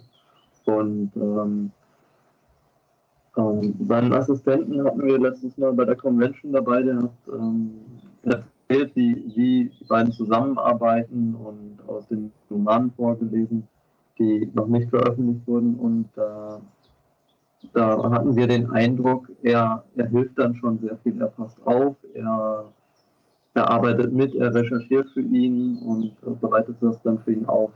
Mhm. Okay, ähm, vielleicht noch so abschließend.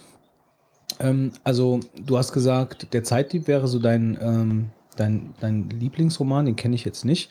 Ähm, was, mir, was mir damals bei den ähm, als ich das letzte Scheibenweltbuch gelesen habe, also was mich halt von vornherein sehr beeindruckt hat, bei den Farben der Magie hat das angefangen, diese, ähm, obwohl das alles, alles so lustig war eigentlich, also so ähm, lustig ist vielleicht auch übertrieben, also alles mit so einem Augenzwinkern ähm, geschrieben und alles auf eine liebevolle Art und Weise auf den Arm genommen, also jetzt nicht irgendwie so, so, ja, ähm, platt, äh, die Fantasy da auf den Arm genommen, sondern, äh, um nicht zu sagen, verarscht. Also ich fand, ich war sehr beeindruckt von der Fantasie von dem Mann, also von den Büchern. Also das hat mich von, von vornherein sehr gefesselt. Also schon allein die Idee mit, den, mit der Schildkröte und den Elefanten ähm, und dann so, äh, so Ideen zu haben, dass man die Gelehrten an einem Seilzug runterlässt, um festzustellen, äh, welches Geschlecht die Elefanten haben und so. Also ich finde, da gehört schon ein bisschen was zu, äh, da so eine, ähm, ja, so eine Welt sich auszudenken, die dann halt im Endeffekt auch aufeinander aufbaut. Äh, diese verschiedenen Reihen die wir ja auch schon angesprochen haben. Also die Zeitdieb-Reihe, ist das eine Assassinenreihe oder ähm, wie? Nein, das ist keine Reihe, das ist ein äh, Band aus der Todreihe. Ah, okay. Ja, Gevatter Tod schreibt immer, für die, die es nicht wissen, das fand ich auch ganz lustig, immer in Großbuchstaben in den Büchern.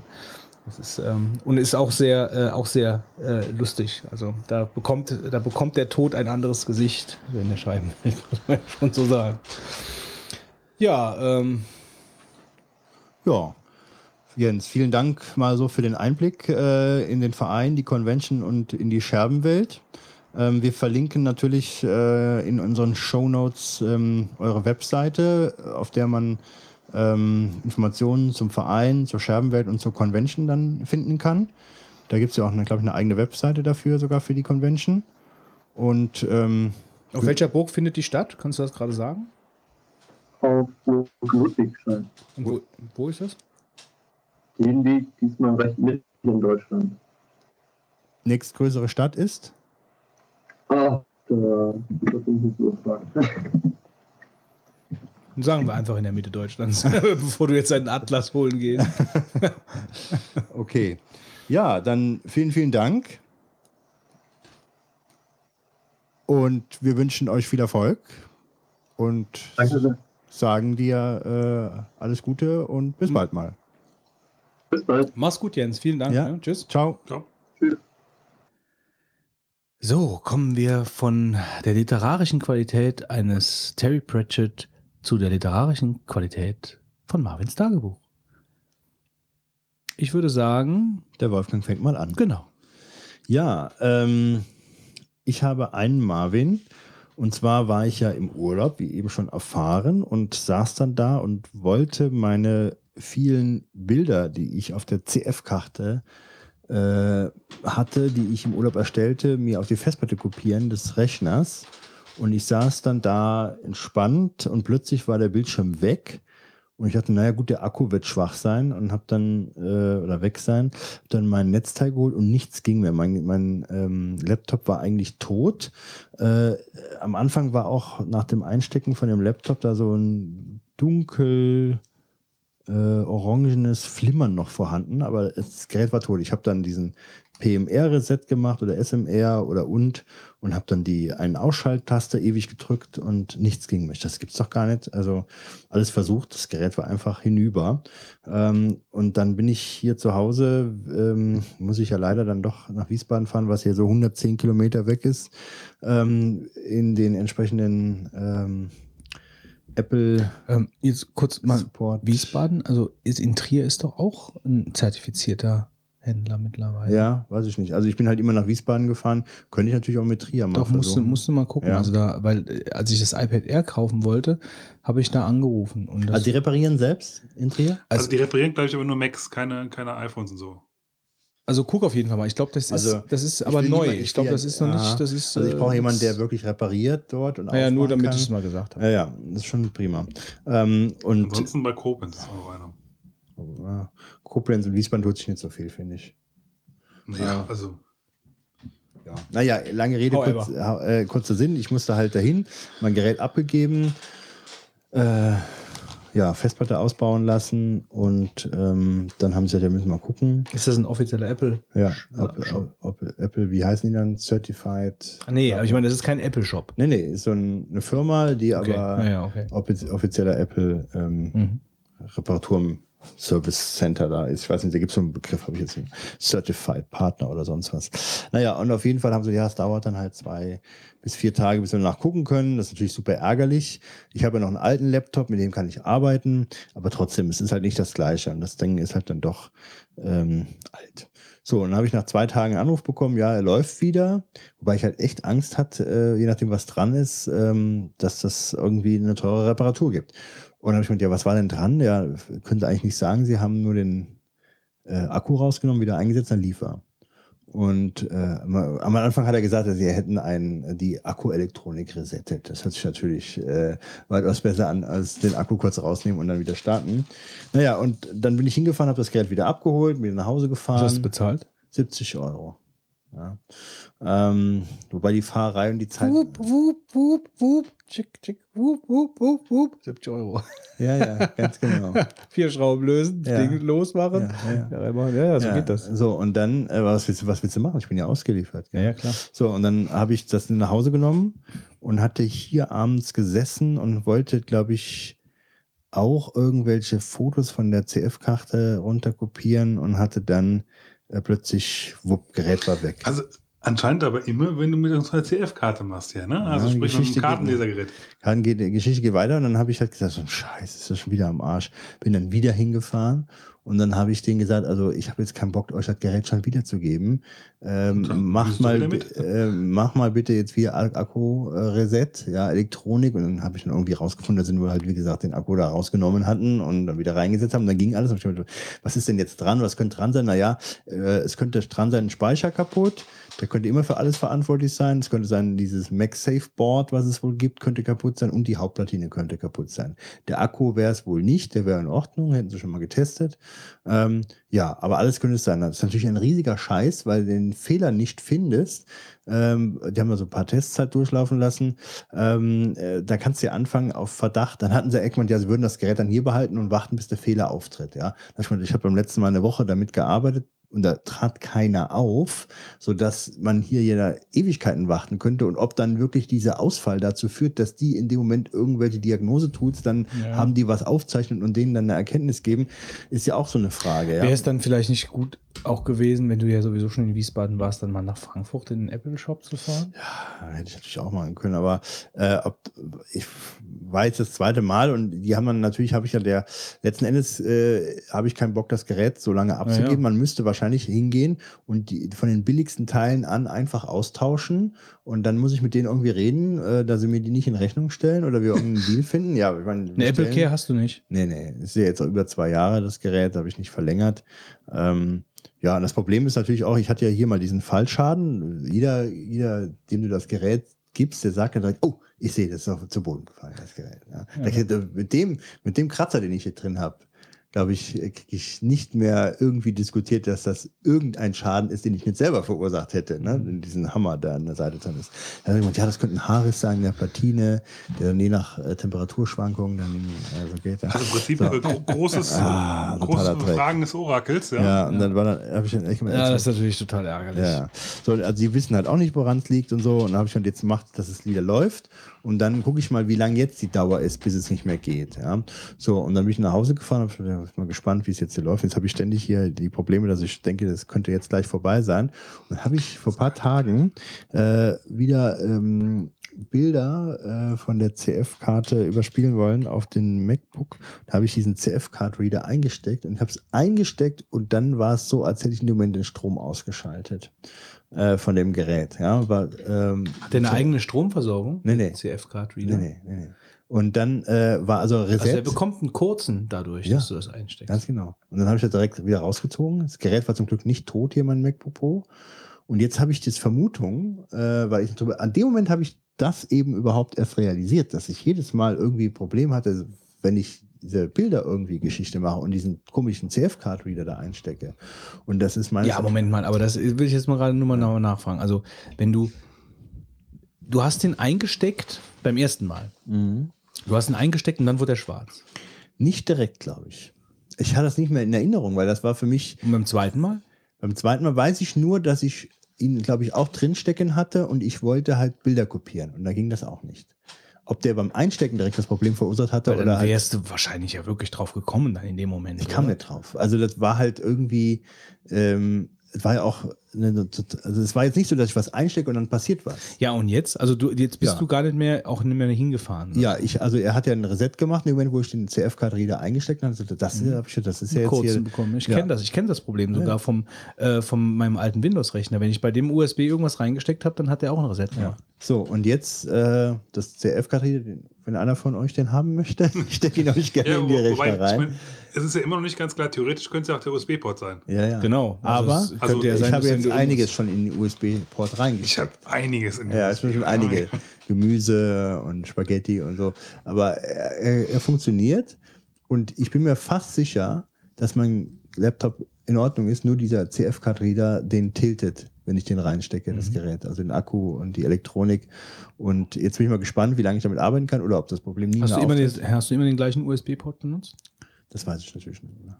Aber ich habe jetzt hier schon wild die anderen auch ausprobiert. Und ich muss auch sagen, dass ich diesen CF-Karriere, den ich da habe, ich habe einen zweiten und den zweiten habe ich mir gekauft, weil ich mit dem ersten, den ich jetzt doch benutzt habe, äh, öfter mal einen Wackelkontakt hatte. Mhm.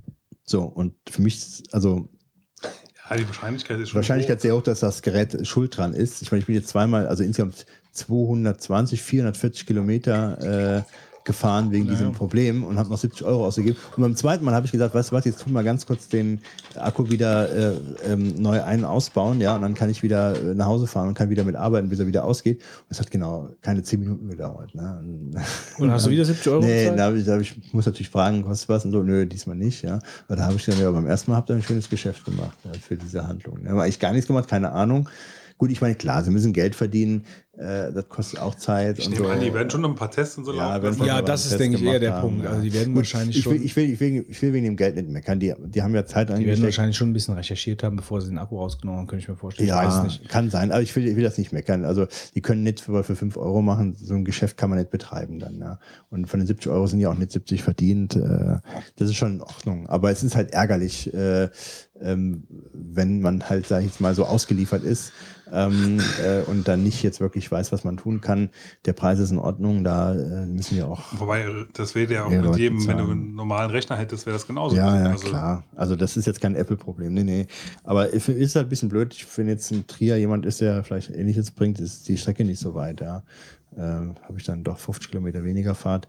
Ähm, Gerade wenn du dann halt dann merkst, das Gerät brauchst du. Ich muss, habe eigentlich gemerkt, ich kann mit dem alten Laptop arbeiten, aber ich muss wirklich echt einen alten Laptop haben, der exakt von den E-Mail und so weiter Konten so eingestellt ist, dass ich da einfach weiterarbeiten kann. Ja. Weil du bist echt, äh, in, das geht ja dann immer zu den Momenten kaputt, wo du es überhaupt nicht brauchen kannst.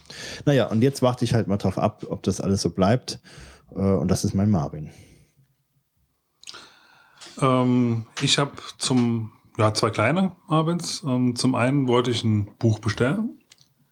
Äh, hat einen Preis von 19,95. Ist jetzt nicht so ultra hoch, aber ist okay.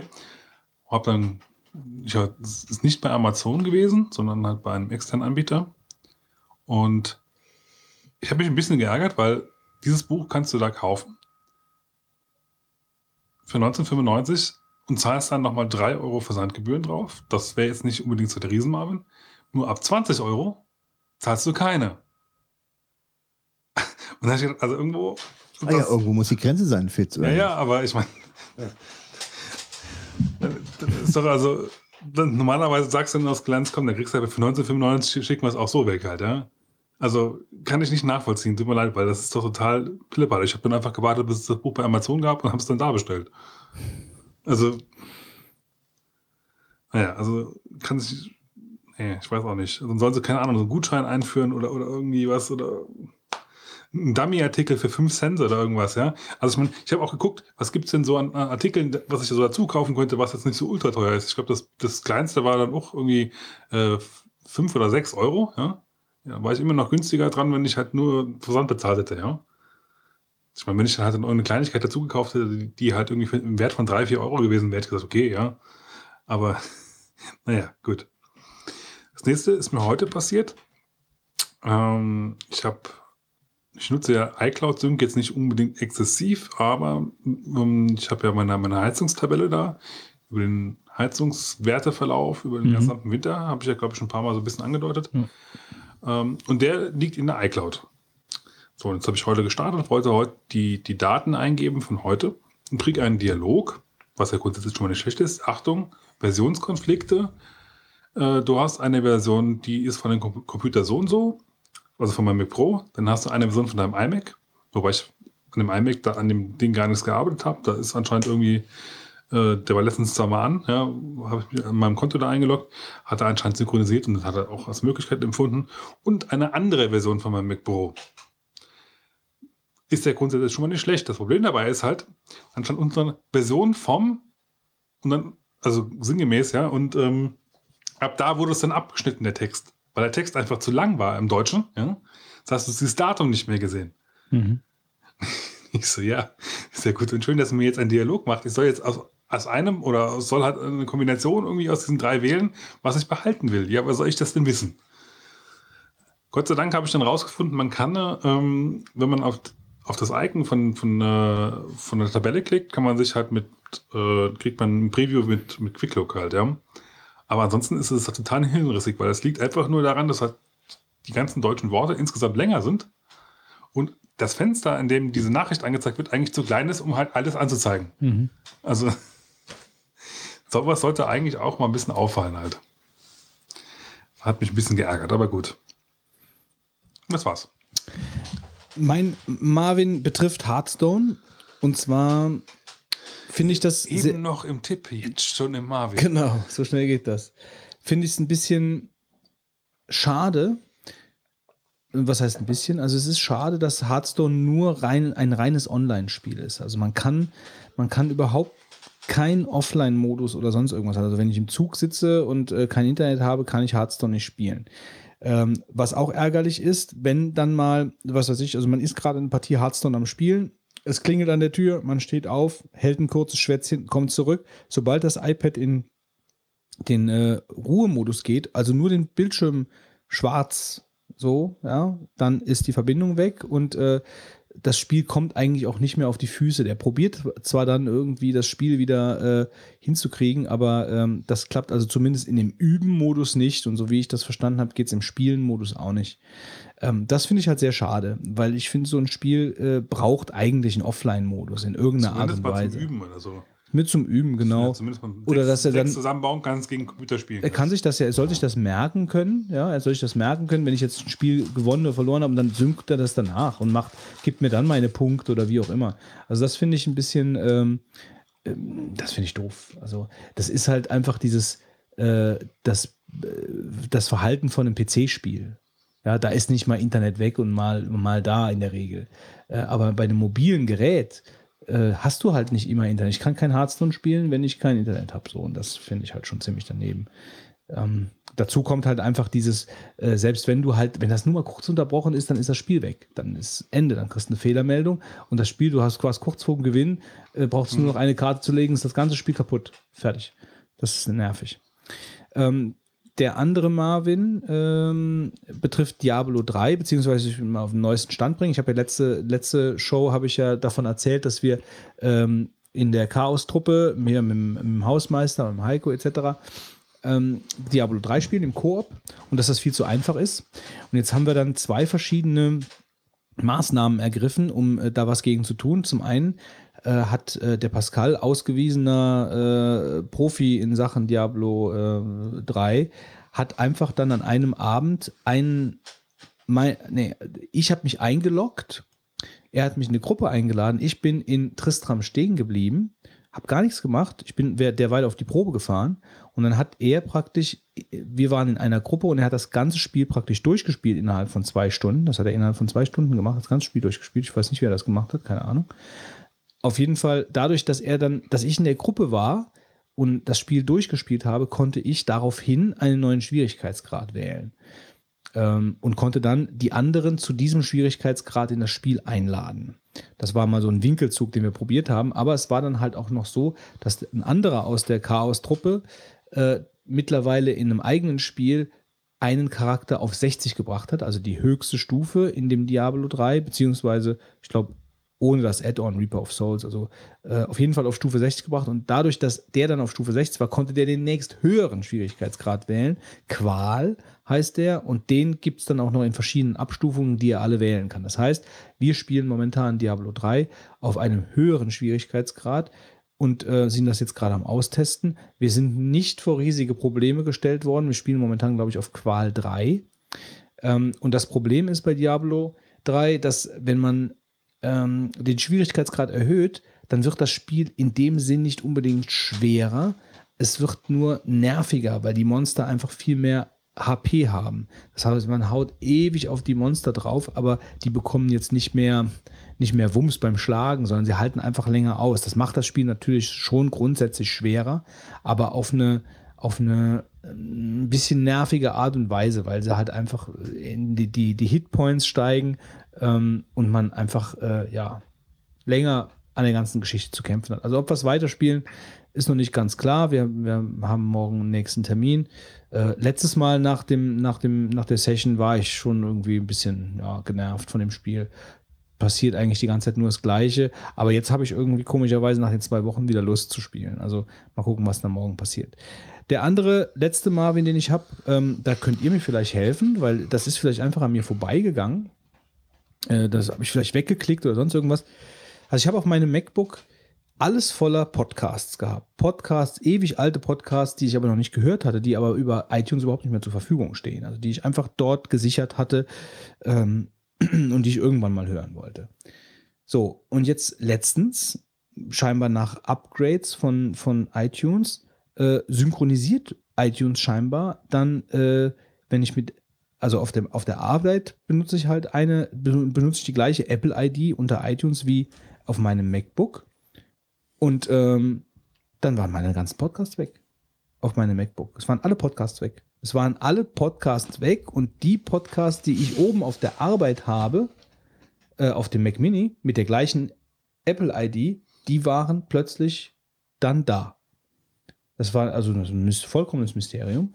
Ähm, und äh, ich bin jetzt halt einfach nur deswegen darauf gekommen, weil dann äh, ich auf dem iPad eine Meldung bekommen habe, ähm, möchten Sie mit dem neuen iTunes 11 mm, synchronisieren? Das empfehlen wir Ihnen. Ich habe das dann einfach okay gedruckt, weil ich mittlerweile dann sowieso meine ganzen Podcasts neu geladen habe. Ähm, und dann hat der die zwar nicht runtergeladen, aber der hat mir die praktisch ähm, mit Wolkensymbol in meinem in meiner Podcast-App auf dem iPad alle angezeigt. Alle, die ich jetzt auf dem auf meinem auf meinem MacBook äh, ausgewählt und runtergeladen hatte, habe ich dort angezeigt bekommen. Genau das gleiche auf der Arbeit. Das heißt, der synchronisiert scheinbar im Hintergrund die Podcasts, die ich abonniert habe, ohne sie runterzuladen, aber praktisch die Auswahl. Und auch welche ich gelöscht habe, die werde ich, bekomme ich auf den anderen Geräten auch nicht mehr angezeigt. Und ich habe überhaupt nicht mitbekommen, dass das jetzt so läuft. Also ich habe es nur ansatzweise mitbekommen, allerdings da ich äh, weder auf dem, dem Mac, also auf Mac nutze ich gar keine iPods, äh, keine, keine Podcasts mehr, höre ich keine mehr selber, sondern ich höre eigentlich nur noch auf dem iPhone. Mhm. Ähm, und da halt nur auf dem iPhone. Das heißt, ich sync mit nichts. Insofern, ähm, weil Ja, ich da auch, ich nutze ja. ja auch nicht die, die, die Apple Podcast-App, wobei die ja jetzt auch wieder zugelegt hat. Kann jetzt auch mit Siri reden. Ja, kannst jetzt äh, Siri spielen, wenn die drei Vogonen hat. Kannst du sagen? Ich weiß nicht, ob das funktioniert, keine Ahnung.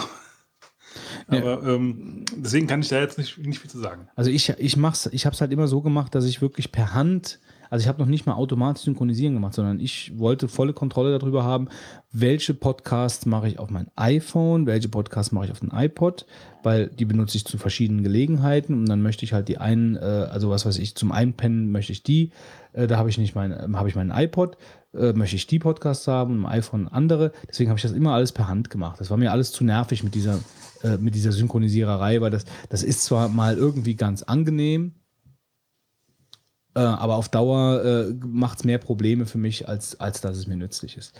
So, und von daher war das halt sehr ärgerlich, weil die ganzen alten Podcasts weg waren und die kriege ich jetzt nicht mehr nach. Also die sind halt aus iTunes verschwunden, die gibt's nicht mehr, die müsste ich mir dann jetzt händisch dann von den Webseiten runterladen Hast du, und das ist nervig.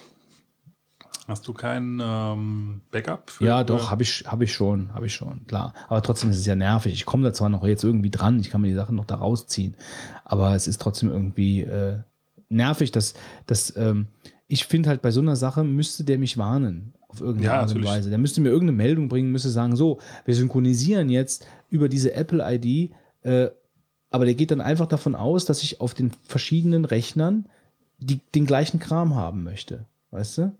Äh, aber es sind ja verschiedene iTunes-Mediatheken.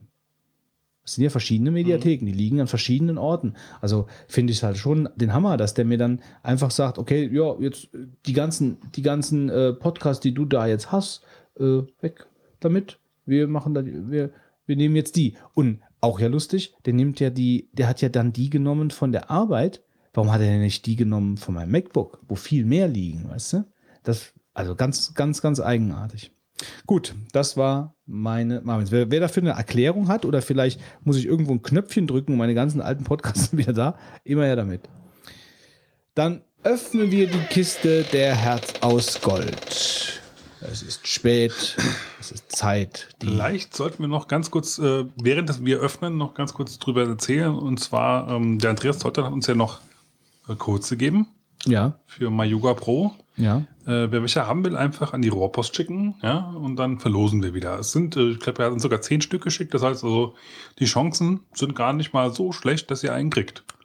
Überhaupt sind die Chancen bei uns immer sehr gut. Ja? Und äh, die Hörer können eigentlich äh, großen äh, Mutes sein, da auch zum Schluss bedacht. Und was ich bis jetzt so mitbekommen habe vom Yoga, ich meine, ich bin wirklich noch ein absolutes Greenhorn, aber es macht Spaß. Also man, man sollte zumindest mal, wenn man so ein bisschen mal das Gefühl hat, so, so Stretching und so ein Kram zu machen, und das ist jetzt nicht nur denen, also da. Was erwartet einen da alles, Götz? Erzähl doch mal.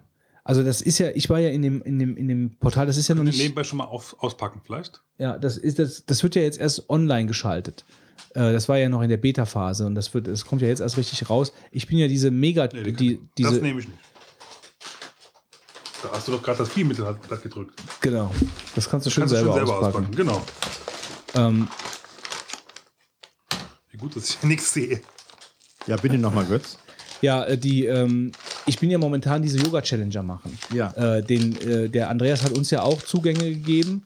Ähm, und äh, da werde ich jetzt demnächst mal reingucken, um mir da mal ein Bild zu machen. Also in die Beta, in den Beta habe ich reingeguckt äh, und fand das schon cool, weil du da äh, ja dann halt auch so Achievements und so Geschichten hast und die äh, Mädels sind hübsch, die da vorturnen. Also ähm, auf jeden Fall mal reingucken. Lohnend.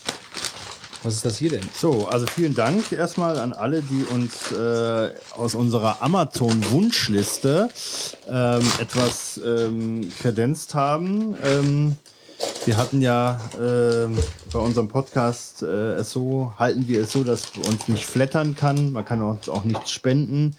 Wir ähm, haben stattdessen auf der Internetseite nur eine Wunschliste. Wer uns was Gutes tun will, kann dort was aussuchen. Und ähm, wir haben jetzt äh, von der letzten Sendung auch vier neue Amazon-Sachen bekommen. Herzlichen Dank erstmal äh, im Namen aller natürlich äh, dafür. Ähm, wie gesagt, äh, das äh, packen wir jetzt auch gerade aus. Ähm, aber ähm, wir sind natürlich.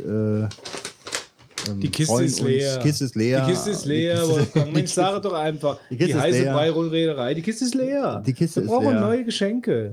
So einfach sagt man das. So, und Wer ähm, also wie gesagt uns noch was ähm, kommen hier, lassen will, äh, der findet auf der Webseite die Informationen ich habe dazu. jetzt hier ähm, Rezepte für Mach mal das Licht an, das ist jetzt albern. Wir sitzen immer im Dunkeln, kein Mensch. Vanilleschote. Nee, das kann nicht sein. Also es ist auf jeden Fall ein Geschenk von von Martin und ich glaube, das ist für einen Fitz. Das ist nämlich die das? Ja, ja. Was ist das? Die Feststoff-Cola, das ist doch von dir. Ja, ne? ja, ja, das wollte ich noch probieren. Mit Chili.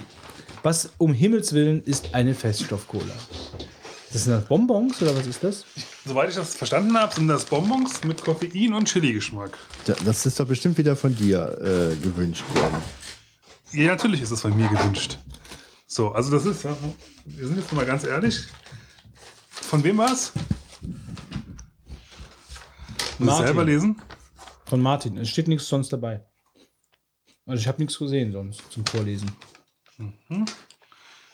Ähm, pack doch mal ganz kurz aus. Ich muss mal hier gerade nebenbei noch notieren, bitte. Also, was steht denn hier drauf? Cola Rebell. Feststoff-Cola. Cola-Bonbon mit Kick. Cola, Guarana, Taurin, Chili. Klingt doch einer tollen Kombination, oder? Klingt nach einer tollen Kombination, finde ich auch. Sollen wir mal die Zutatenliste durchlesen? Guarana. 2000 Milligramm pro 100 Gramm. Okay. Rebellisch starker Geschmack. So, du musst jetzt live eins essen, Fitz. Super, auf. ich wollte nachher noch schlafen. Quatsch. Schlafen ist total überbewertet. Genau, Fitz liegt die ganze Nacht wach, Ja, nachdem er mal einen an, an Bonbon Stunde. jetzt hier äh, gegessen hat.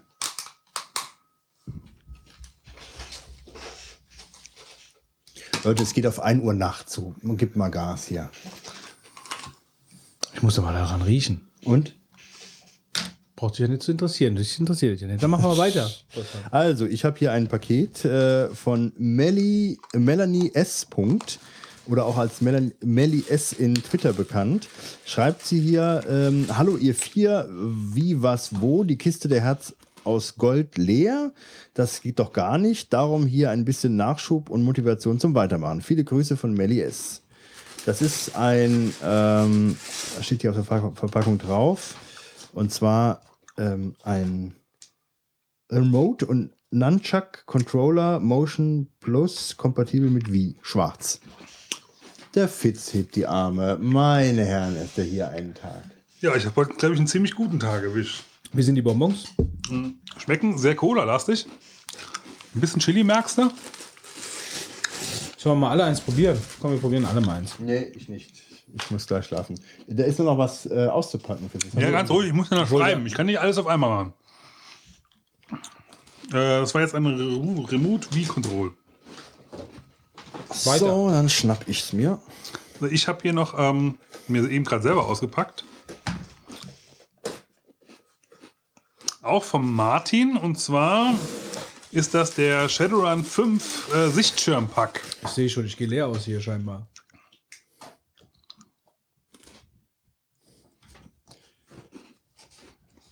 Ja, herzlichen Dank von mir auch an Frank S. Er schreibt weitermachen. Liebe Grüße, Frank. Und Frank schickt uns, oder mir insbesondere, die zweite Staffel von Sherlock. Und zwar ist das diese BBC-Fernsehserie. Ich habe bereits die Staffel 1, ähm, die ich jetzt gerade auch äh, am gucken bin. Ähm, bin noch nicht durch und das hier ist der zweite Teil. ähm, ist ja, ich bin witzigerweise beim allerersten Mal bei dem ersten, ähm, glaube ich, bei der ersten Folge eingeschlafen. Das ist mir jetzt nicht passiert. Ähm, ja, und das ist die zweite Staffel. Hochgelobt und vielen, vielen Dank. Da werde ich dann mal schauen Von wem war das? von Frank S. Punkt. Ähm, wie mir Bitte den Namen nicht gefällt. Ja. Und der hat einfach nur geschrieben, weitermachen. Weitermachen. Weitermachen, weitermachen. Ja, ich bedanke mich natürlich auch bei Melanie und äh, Martin natürlich für die Geschenke. Vielen Und Dank. ich bedanke mich schon mal dafür, dass ihr dann dem Götz für nächstes Mal alle vier Geschenke kredenzt. Ich bin ja leer ausgegangen. Ihr könnt nächstes Mal die Füße mal stillhalten. So, dann kommen wir jetzt zur Robos. Jeder so, wie es verdient. Ah, ja.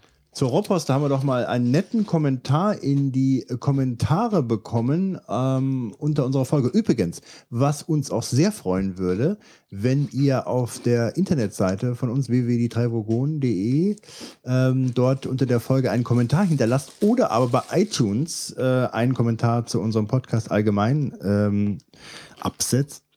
Und ähm, da hat jetzt äh, ein Hörer von dieser Gelegenheit Gebrauch gemacht, ja. Der Fitz äh, kann das mal, ähm, Nö. kann es nicht. Gibt es ein Problem, ein technisches? Du kannst selber gucken auf der Seite. Ich weiß nicht, wo das Problem ist. Spiel mal den einen Kommentar ab. Wir haben Den noch Eigenkommentar. den Mr. Vauti. Ja, um den geht's er? doch. Und ähm, der, Ja, aber das hat nichts mit der Webseite zu tun. Der hat uns einen Audiokommentar geschickt. Wir reden jetzt hier über zwei verschiedene paar Dinge. Wir reden jetzt über Bauti den. ist ein Audiokommentar. Ja, Den spielen wir jetzt mal ab. spielen wir erstmal den ab. Dann kommen wir zum zweiten gleich. Schön, dass ich gerade hier aus, aus dem Ordner rausgegangen bin. Äh, Sekunde, Sekunde kann sich nur um Stunden handeln. Hast du mich jetzt wieder voll auf den falschen Fuß erwischt? Es ging die ganze Zeit darum, hier um einen Audiokommentar. Nein, ging's nicht. Du hast angefangen mit der Webseite. Und der kommt mit dem Kommentar. mit dem Kommentar. Ja, So, wir hören jetzt einen Kommentar von Svauti aus der, ich würde mal sagen, Schweiz. Viel Spaß beim. So, ich kann mal gucken, ob ich. Ja. So. Hallo ihr Vogon. Ich höre euch nun jetzt schon seit der circa 19. oder 20. Folge, ich weiß nicht mehr genau. Jedoch höre ich euch auch noch bei der jetzigen Folge so gerne wie bei der ersten. eure Podcasts werden wirklich nie langweilig. Und was natürlich in jedem Podcast von euch nicht fehlen darf, ist. Aber ja, das wissen ja alle Hörer. Mir persönlich gefallen die Deep Forts sehr gut, denn sie sind sehr le äh, lehrreich und man erfährt neue Sachen. So wie Marvins Tagebuch. Dies hat mir auch schon oft geholfen. Und äh, ihr hört es vielleicht an meiner Stimme. Nein. Äh, ich komme aus der Schweiz. Ich weiß nicht, ob ich der einzige Hörer aus der Schweiz bin. Und ja, ich habe mir jetzt gedacht, ich mache einmal so einen Audiokommentar. Hatte es eigentlich schon lange vorgehabt, aber bin nie dazu gekommen. Jedoch solltet ihr auch wissen, dass ich auf der Seite des Hausmeisters bin. Ich bin nämlich selbst Androide und nicht wirklich ein Apple-Fan. Jedoch kann ich auch gut einmal ein paar Apple-Themen von euch mithören. Ausblenden. Ähm, dies soll es nun gewesen sein. Äh, macht weiter so. Ihr wisst, wie die Bockwurst knackt. Und viele Grüße aus der Schweiz. Ciao. Wir wissen, wie die Bockwurst knackt. Ja, scheinbar so äh, in so einem Seitental von der Schweiz irgendwie so eine spezielle Redensart. Ich Ist habe so? Ich kann das, ich habe überhaupt also nie gehört, dass jemand zu mir sagt, du weißt, wie die Bockwurst knackt. mir, das ist mir auch neu. du weißt, wie die Bockwurst knackt, Götz. Mhm, die knackt gleich, glaub mir. Hier auf Stopp drücken. mal, ich will mal sagen, ihr seid hier wirklich am Fressen wie die Schweine. Hier ist irgendwie eine riesige ähm, Keks. Äh, äh, Komm voran, weiter. Äh, hier leer. Mir ist nicht ein Keks angeboten worden. Du willst, musst doch gleich schlafen. Ja. Aber du, Götz, du isst und isst und isst und isst. Du, ich würde dir mal eine Wie-Waage äh, empfehlen, Nee. ja. Da würde dafür ja auch mal einige äh, ähm, Nee, mit Wahrheiten sowas, mit sowas, mit sowas fange ich Bitte. erst gar nicht an. Übrigens ist er nicht Außerdem deine Biwaage.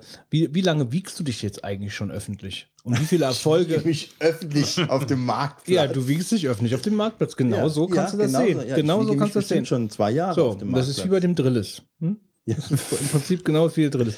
Aber äh, du, du, du machst doch überhaupt keine Erfolge. Natürlich. Nein. Ich, also ich hatte am Anfang äh, ungefähr 83. Dann war ich mal runter auf 79. Jetzt habe ich leider eine Phase, wo ich eher mal auf 84 bin. Wobei ich mir jetzt einrede, dass ich natürlich Muskeln aufgebaut habe. Wo willst du denn hin? Wo will ich denn hin? So, ich sag mal so unter, unter die 80 knapp. Ja, Und dann hört das auf? Es hört gar nichts Ich auf. kann dir Es irgendein geht immer Körperteil abschlagen. Ich Kein Problem. ich verzichte. Kein Problem. Dann Ja. stellst du dich auf die Waage und dann bing. Hast du mir irgendein Körperteil vorher abgeschlagen? Ja. Nee, darauf verzichte ich, ja. Ähm, übrigens ganz kurz, ähm, er ist nicht, der Wauti ist nicht der einzige Hörer aus der Schweiz, äh, denn wir haben den Pendelino noch als Hörer, der übrigens auch auf der, äh, auf dem Super Donkey Day war. Genau. Ja. Also den hätte ich auch noch gewusst. Ja. Falls ihr sonst noch Hörer in der Schweiz haben, meldet euch doch mal ruhig. Am besten mit einem Audiokommentar. Genau. Vielen Dank nochmal. Äh, Ihr wisst ja, wie die Bockwurst Worte. knackt. Wir wissen, wie die Bockwurst knackt jetzt. ähm, ja, schön. Ähm, was wollte ich noch sagen? Ähm, ja, jetzt aber Fitz, ich wollte dir sagen, wir haben noch auf der Webseite einen Kommentar bekommen. Und dann hatte der Hausmeister gesagt, ähm, der ist auf der Webseite ähm, eigentlich äh, so alleine, beziehungsweise ist da nicht gut aufgehoben. Der muss eigentlich auch in die Show rein. Und dann hat der Hausmeister gesagt, er wird uns den doch mal kurz vortragen, ähm, damit wir auch den ganzen Hörern, den 99, das Thema äh, hier noch. Ich spiele einfach mal das, was der. Marc sagt. Ja, das ist von der Webseite Feuer Kommentar. frei. Wenn euer Hausmeister Marc zu Wort kommt, schwillt mir der Sack an. Ich muss das immer skippen und kann mir das Gelaber von ihm nicht anhören. Ich weiß nicht, wie ich das produktiv ausdrücken soll. Mich nervt sein Redefluss und die nervige Fistelstimme, sein Gebrabbelt an sich. Das ist sowas von ein nerviges Rumgesabbel. Oh, meistens redet er sowieso Quark. Schade um die Podcast-Zeit. Könnt ihr ihn feuern? Er ist bestimmt schlau, aber nicht audiotauglich. Audio darf nämlich nicht nerven, sonst wird es abgeschalten. Der Rest gefällt mir sehr gut. Ich finde euch drei voll lustig und chillig zum Hören. Das Gegenteil zu diesem Hanswurst mag der Hausmeister. Euer Podcast ist mein Liebling unter den 70 abonnierten Podcasts. Macht weiter so. Und Grüße an euren Verschwörungstheoretiker, der nicht auf Fakten hört und eingeht und seine Verschwörungstheorien weiter wiederholt. Psst. Ja, die Menschen waren auf den Mond. Fakt ist, die Sowjetunion hat keinen Ton gesagt. Und wenn alles Show gewesen war, hätten die Jungs sich zu Wort gemeldet. Und dann doch fünfmal auf den Mond und die Russen haben nichts gesagt. Die Signale kamen aus dem Weltall vom Mond, wären die Signale aus einem Studio von der Erde gekommen und jeder hätte das beweisen können. Das Schweigen der Sowjetunion ist ein Fakt. Wer dann noch seine Verschwörungstheorien weiterfaselt, ist einfach nur ein minder bemittelter Verschwörungsheini. Diskutieren mit solchen Menschen ist zwecklos, dass sie sich die Fakten nicht anhören und verstehen und ihren Mist wieder von vorn erzählen. Zwecklos. Spart euch die Energie. Soweit der Kommentar von Fourth Echelon nachzulesen in den Kommentaren zu Folge 74. Wir freuen uns ja immer über sachlich geäußerte Meinungen und auch dieser Kommentar kam sehr gut bei uns an und deshalb wird der Hausmeister noch mehr Sendezeit und So, ich habe mir gerade mal erlaubt, den Hausmeister jetzt mal wegzudrehen. Ähm, das hat eigentlich jetzt mir auch gelangt. Ähm, ich muss sagen, äh, hier der ähm, Hörer Fourth Ecolon oder wie er sich ausspricht, ähm, hat ja mal ein Thema jetzt angeschnitten, ähm, zu dem wir wirklich nochmal uns jetzt hier unterhalten sollten. Und das ist die Rolle des Hausmeisters in diesem Podcast. Es ist kein Geheimnis, dass der Hausmeister seit vielen Folgen äh, immer wieder ähm, mit seinen schwachsinnigen Beiträgen nervt. Ähm, man muss ihn eigentlich wegskippen, weil man ihn nicht aushält.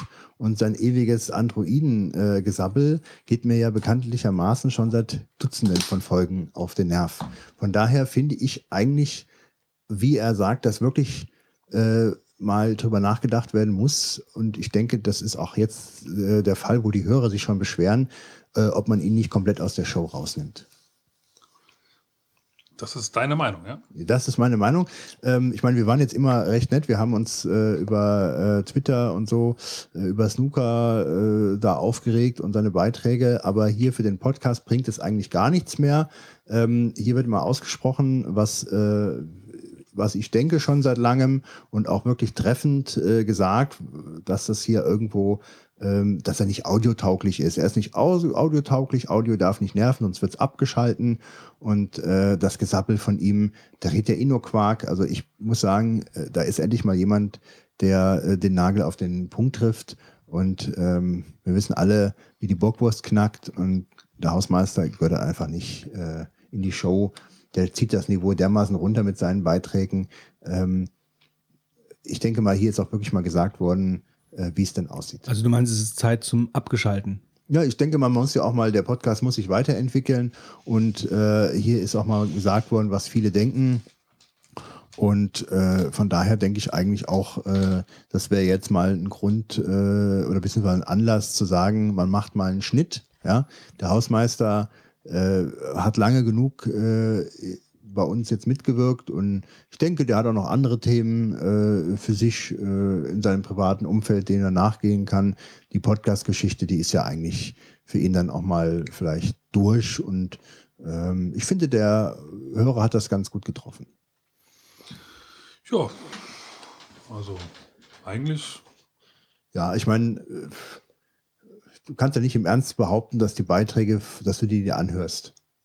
Ja, also du schneidest sie wahrscheinlich rein, aber ähm, inhaltlich kommt da ja nicht viel. Jetzt hat er hier bei der Folge wieder was über Androidenkram geredet. Das ist ja auch etwas, das bringt er immer wieder und äh, es nervt. Und ja, wenn ihr ihn abschalten wollt, die ich Fistelstimme von richte ihm. mich nach der Mehrheit. die Fistel von Stimme von ihm, also wenn ich jetzt, sage ich mal, Verstopfung hätte, dann könnte ich mir seine Beiträge anhören. Aber ansonsten, Wenn ich Verstopfung hätte, könnte ich seine Beiträge. Also, naja. ja, also Götz, ich meine, du bist immer ein Befürworter gewesen, du kennst ihn schon seit der Schule, aber letzten Endes musste auch mal, er ist jetzt halt nach Berlin gezogen, er ist weiter weg. Äh, kannst du jetzt hier eigentlich auch mal, ähm, sag ich mal, offen reden. Er ist ja jetzt hier nicht am Tisch und wenn er was hört, äh, kriegt er noch eine E-Mail gesandt. Ich würde sagen, wir ziehen mal einen Schlussstrich unter das Thema Hausmeister. Ich glaube, da müssen wir nochmal in Ruhe nach der Sendung vielleicht nochmal drüber diskutieren. Ja, aber der Götze kann ruhig heute Abend jetzt auch mal ein Statement abgeben, finde ich, ähm, wie er zu dem Hausmeister steht. Ich meine, wir haben oft schon über den Hausmeister gesprochen, da weiß er von nichts letzten Endes, ähm, dass das so eigentlich auch nicht weitergehen kann. Ausufernde Beiträge, teilweise Themen, die keinen interessieren, ja.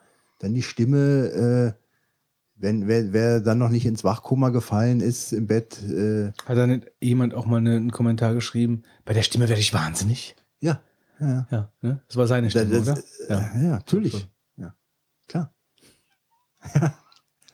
klar. Also, das ist einfach Ja, das ich glaube, ich höre auch schon seit längerer Zeit da die Bockwurst knacken. Also, Irgendwann knackt die Bockwurst. Ja. Ja. Und ich denke mal, schöne Grüße nach Berlin, aber äh, die Bockwurst knackt woanders. gut, dann Ja. würde ich sagen, Ziehen wir mal einen Schlussstrich unter den Hausmeister. ziehen wir einen Schlussstrich. Wir bedanken uns für den Kommentar.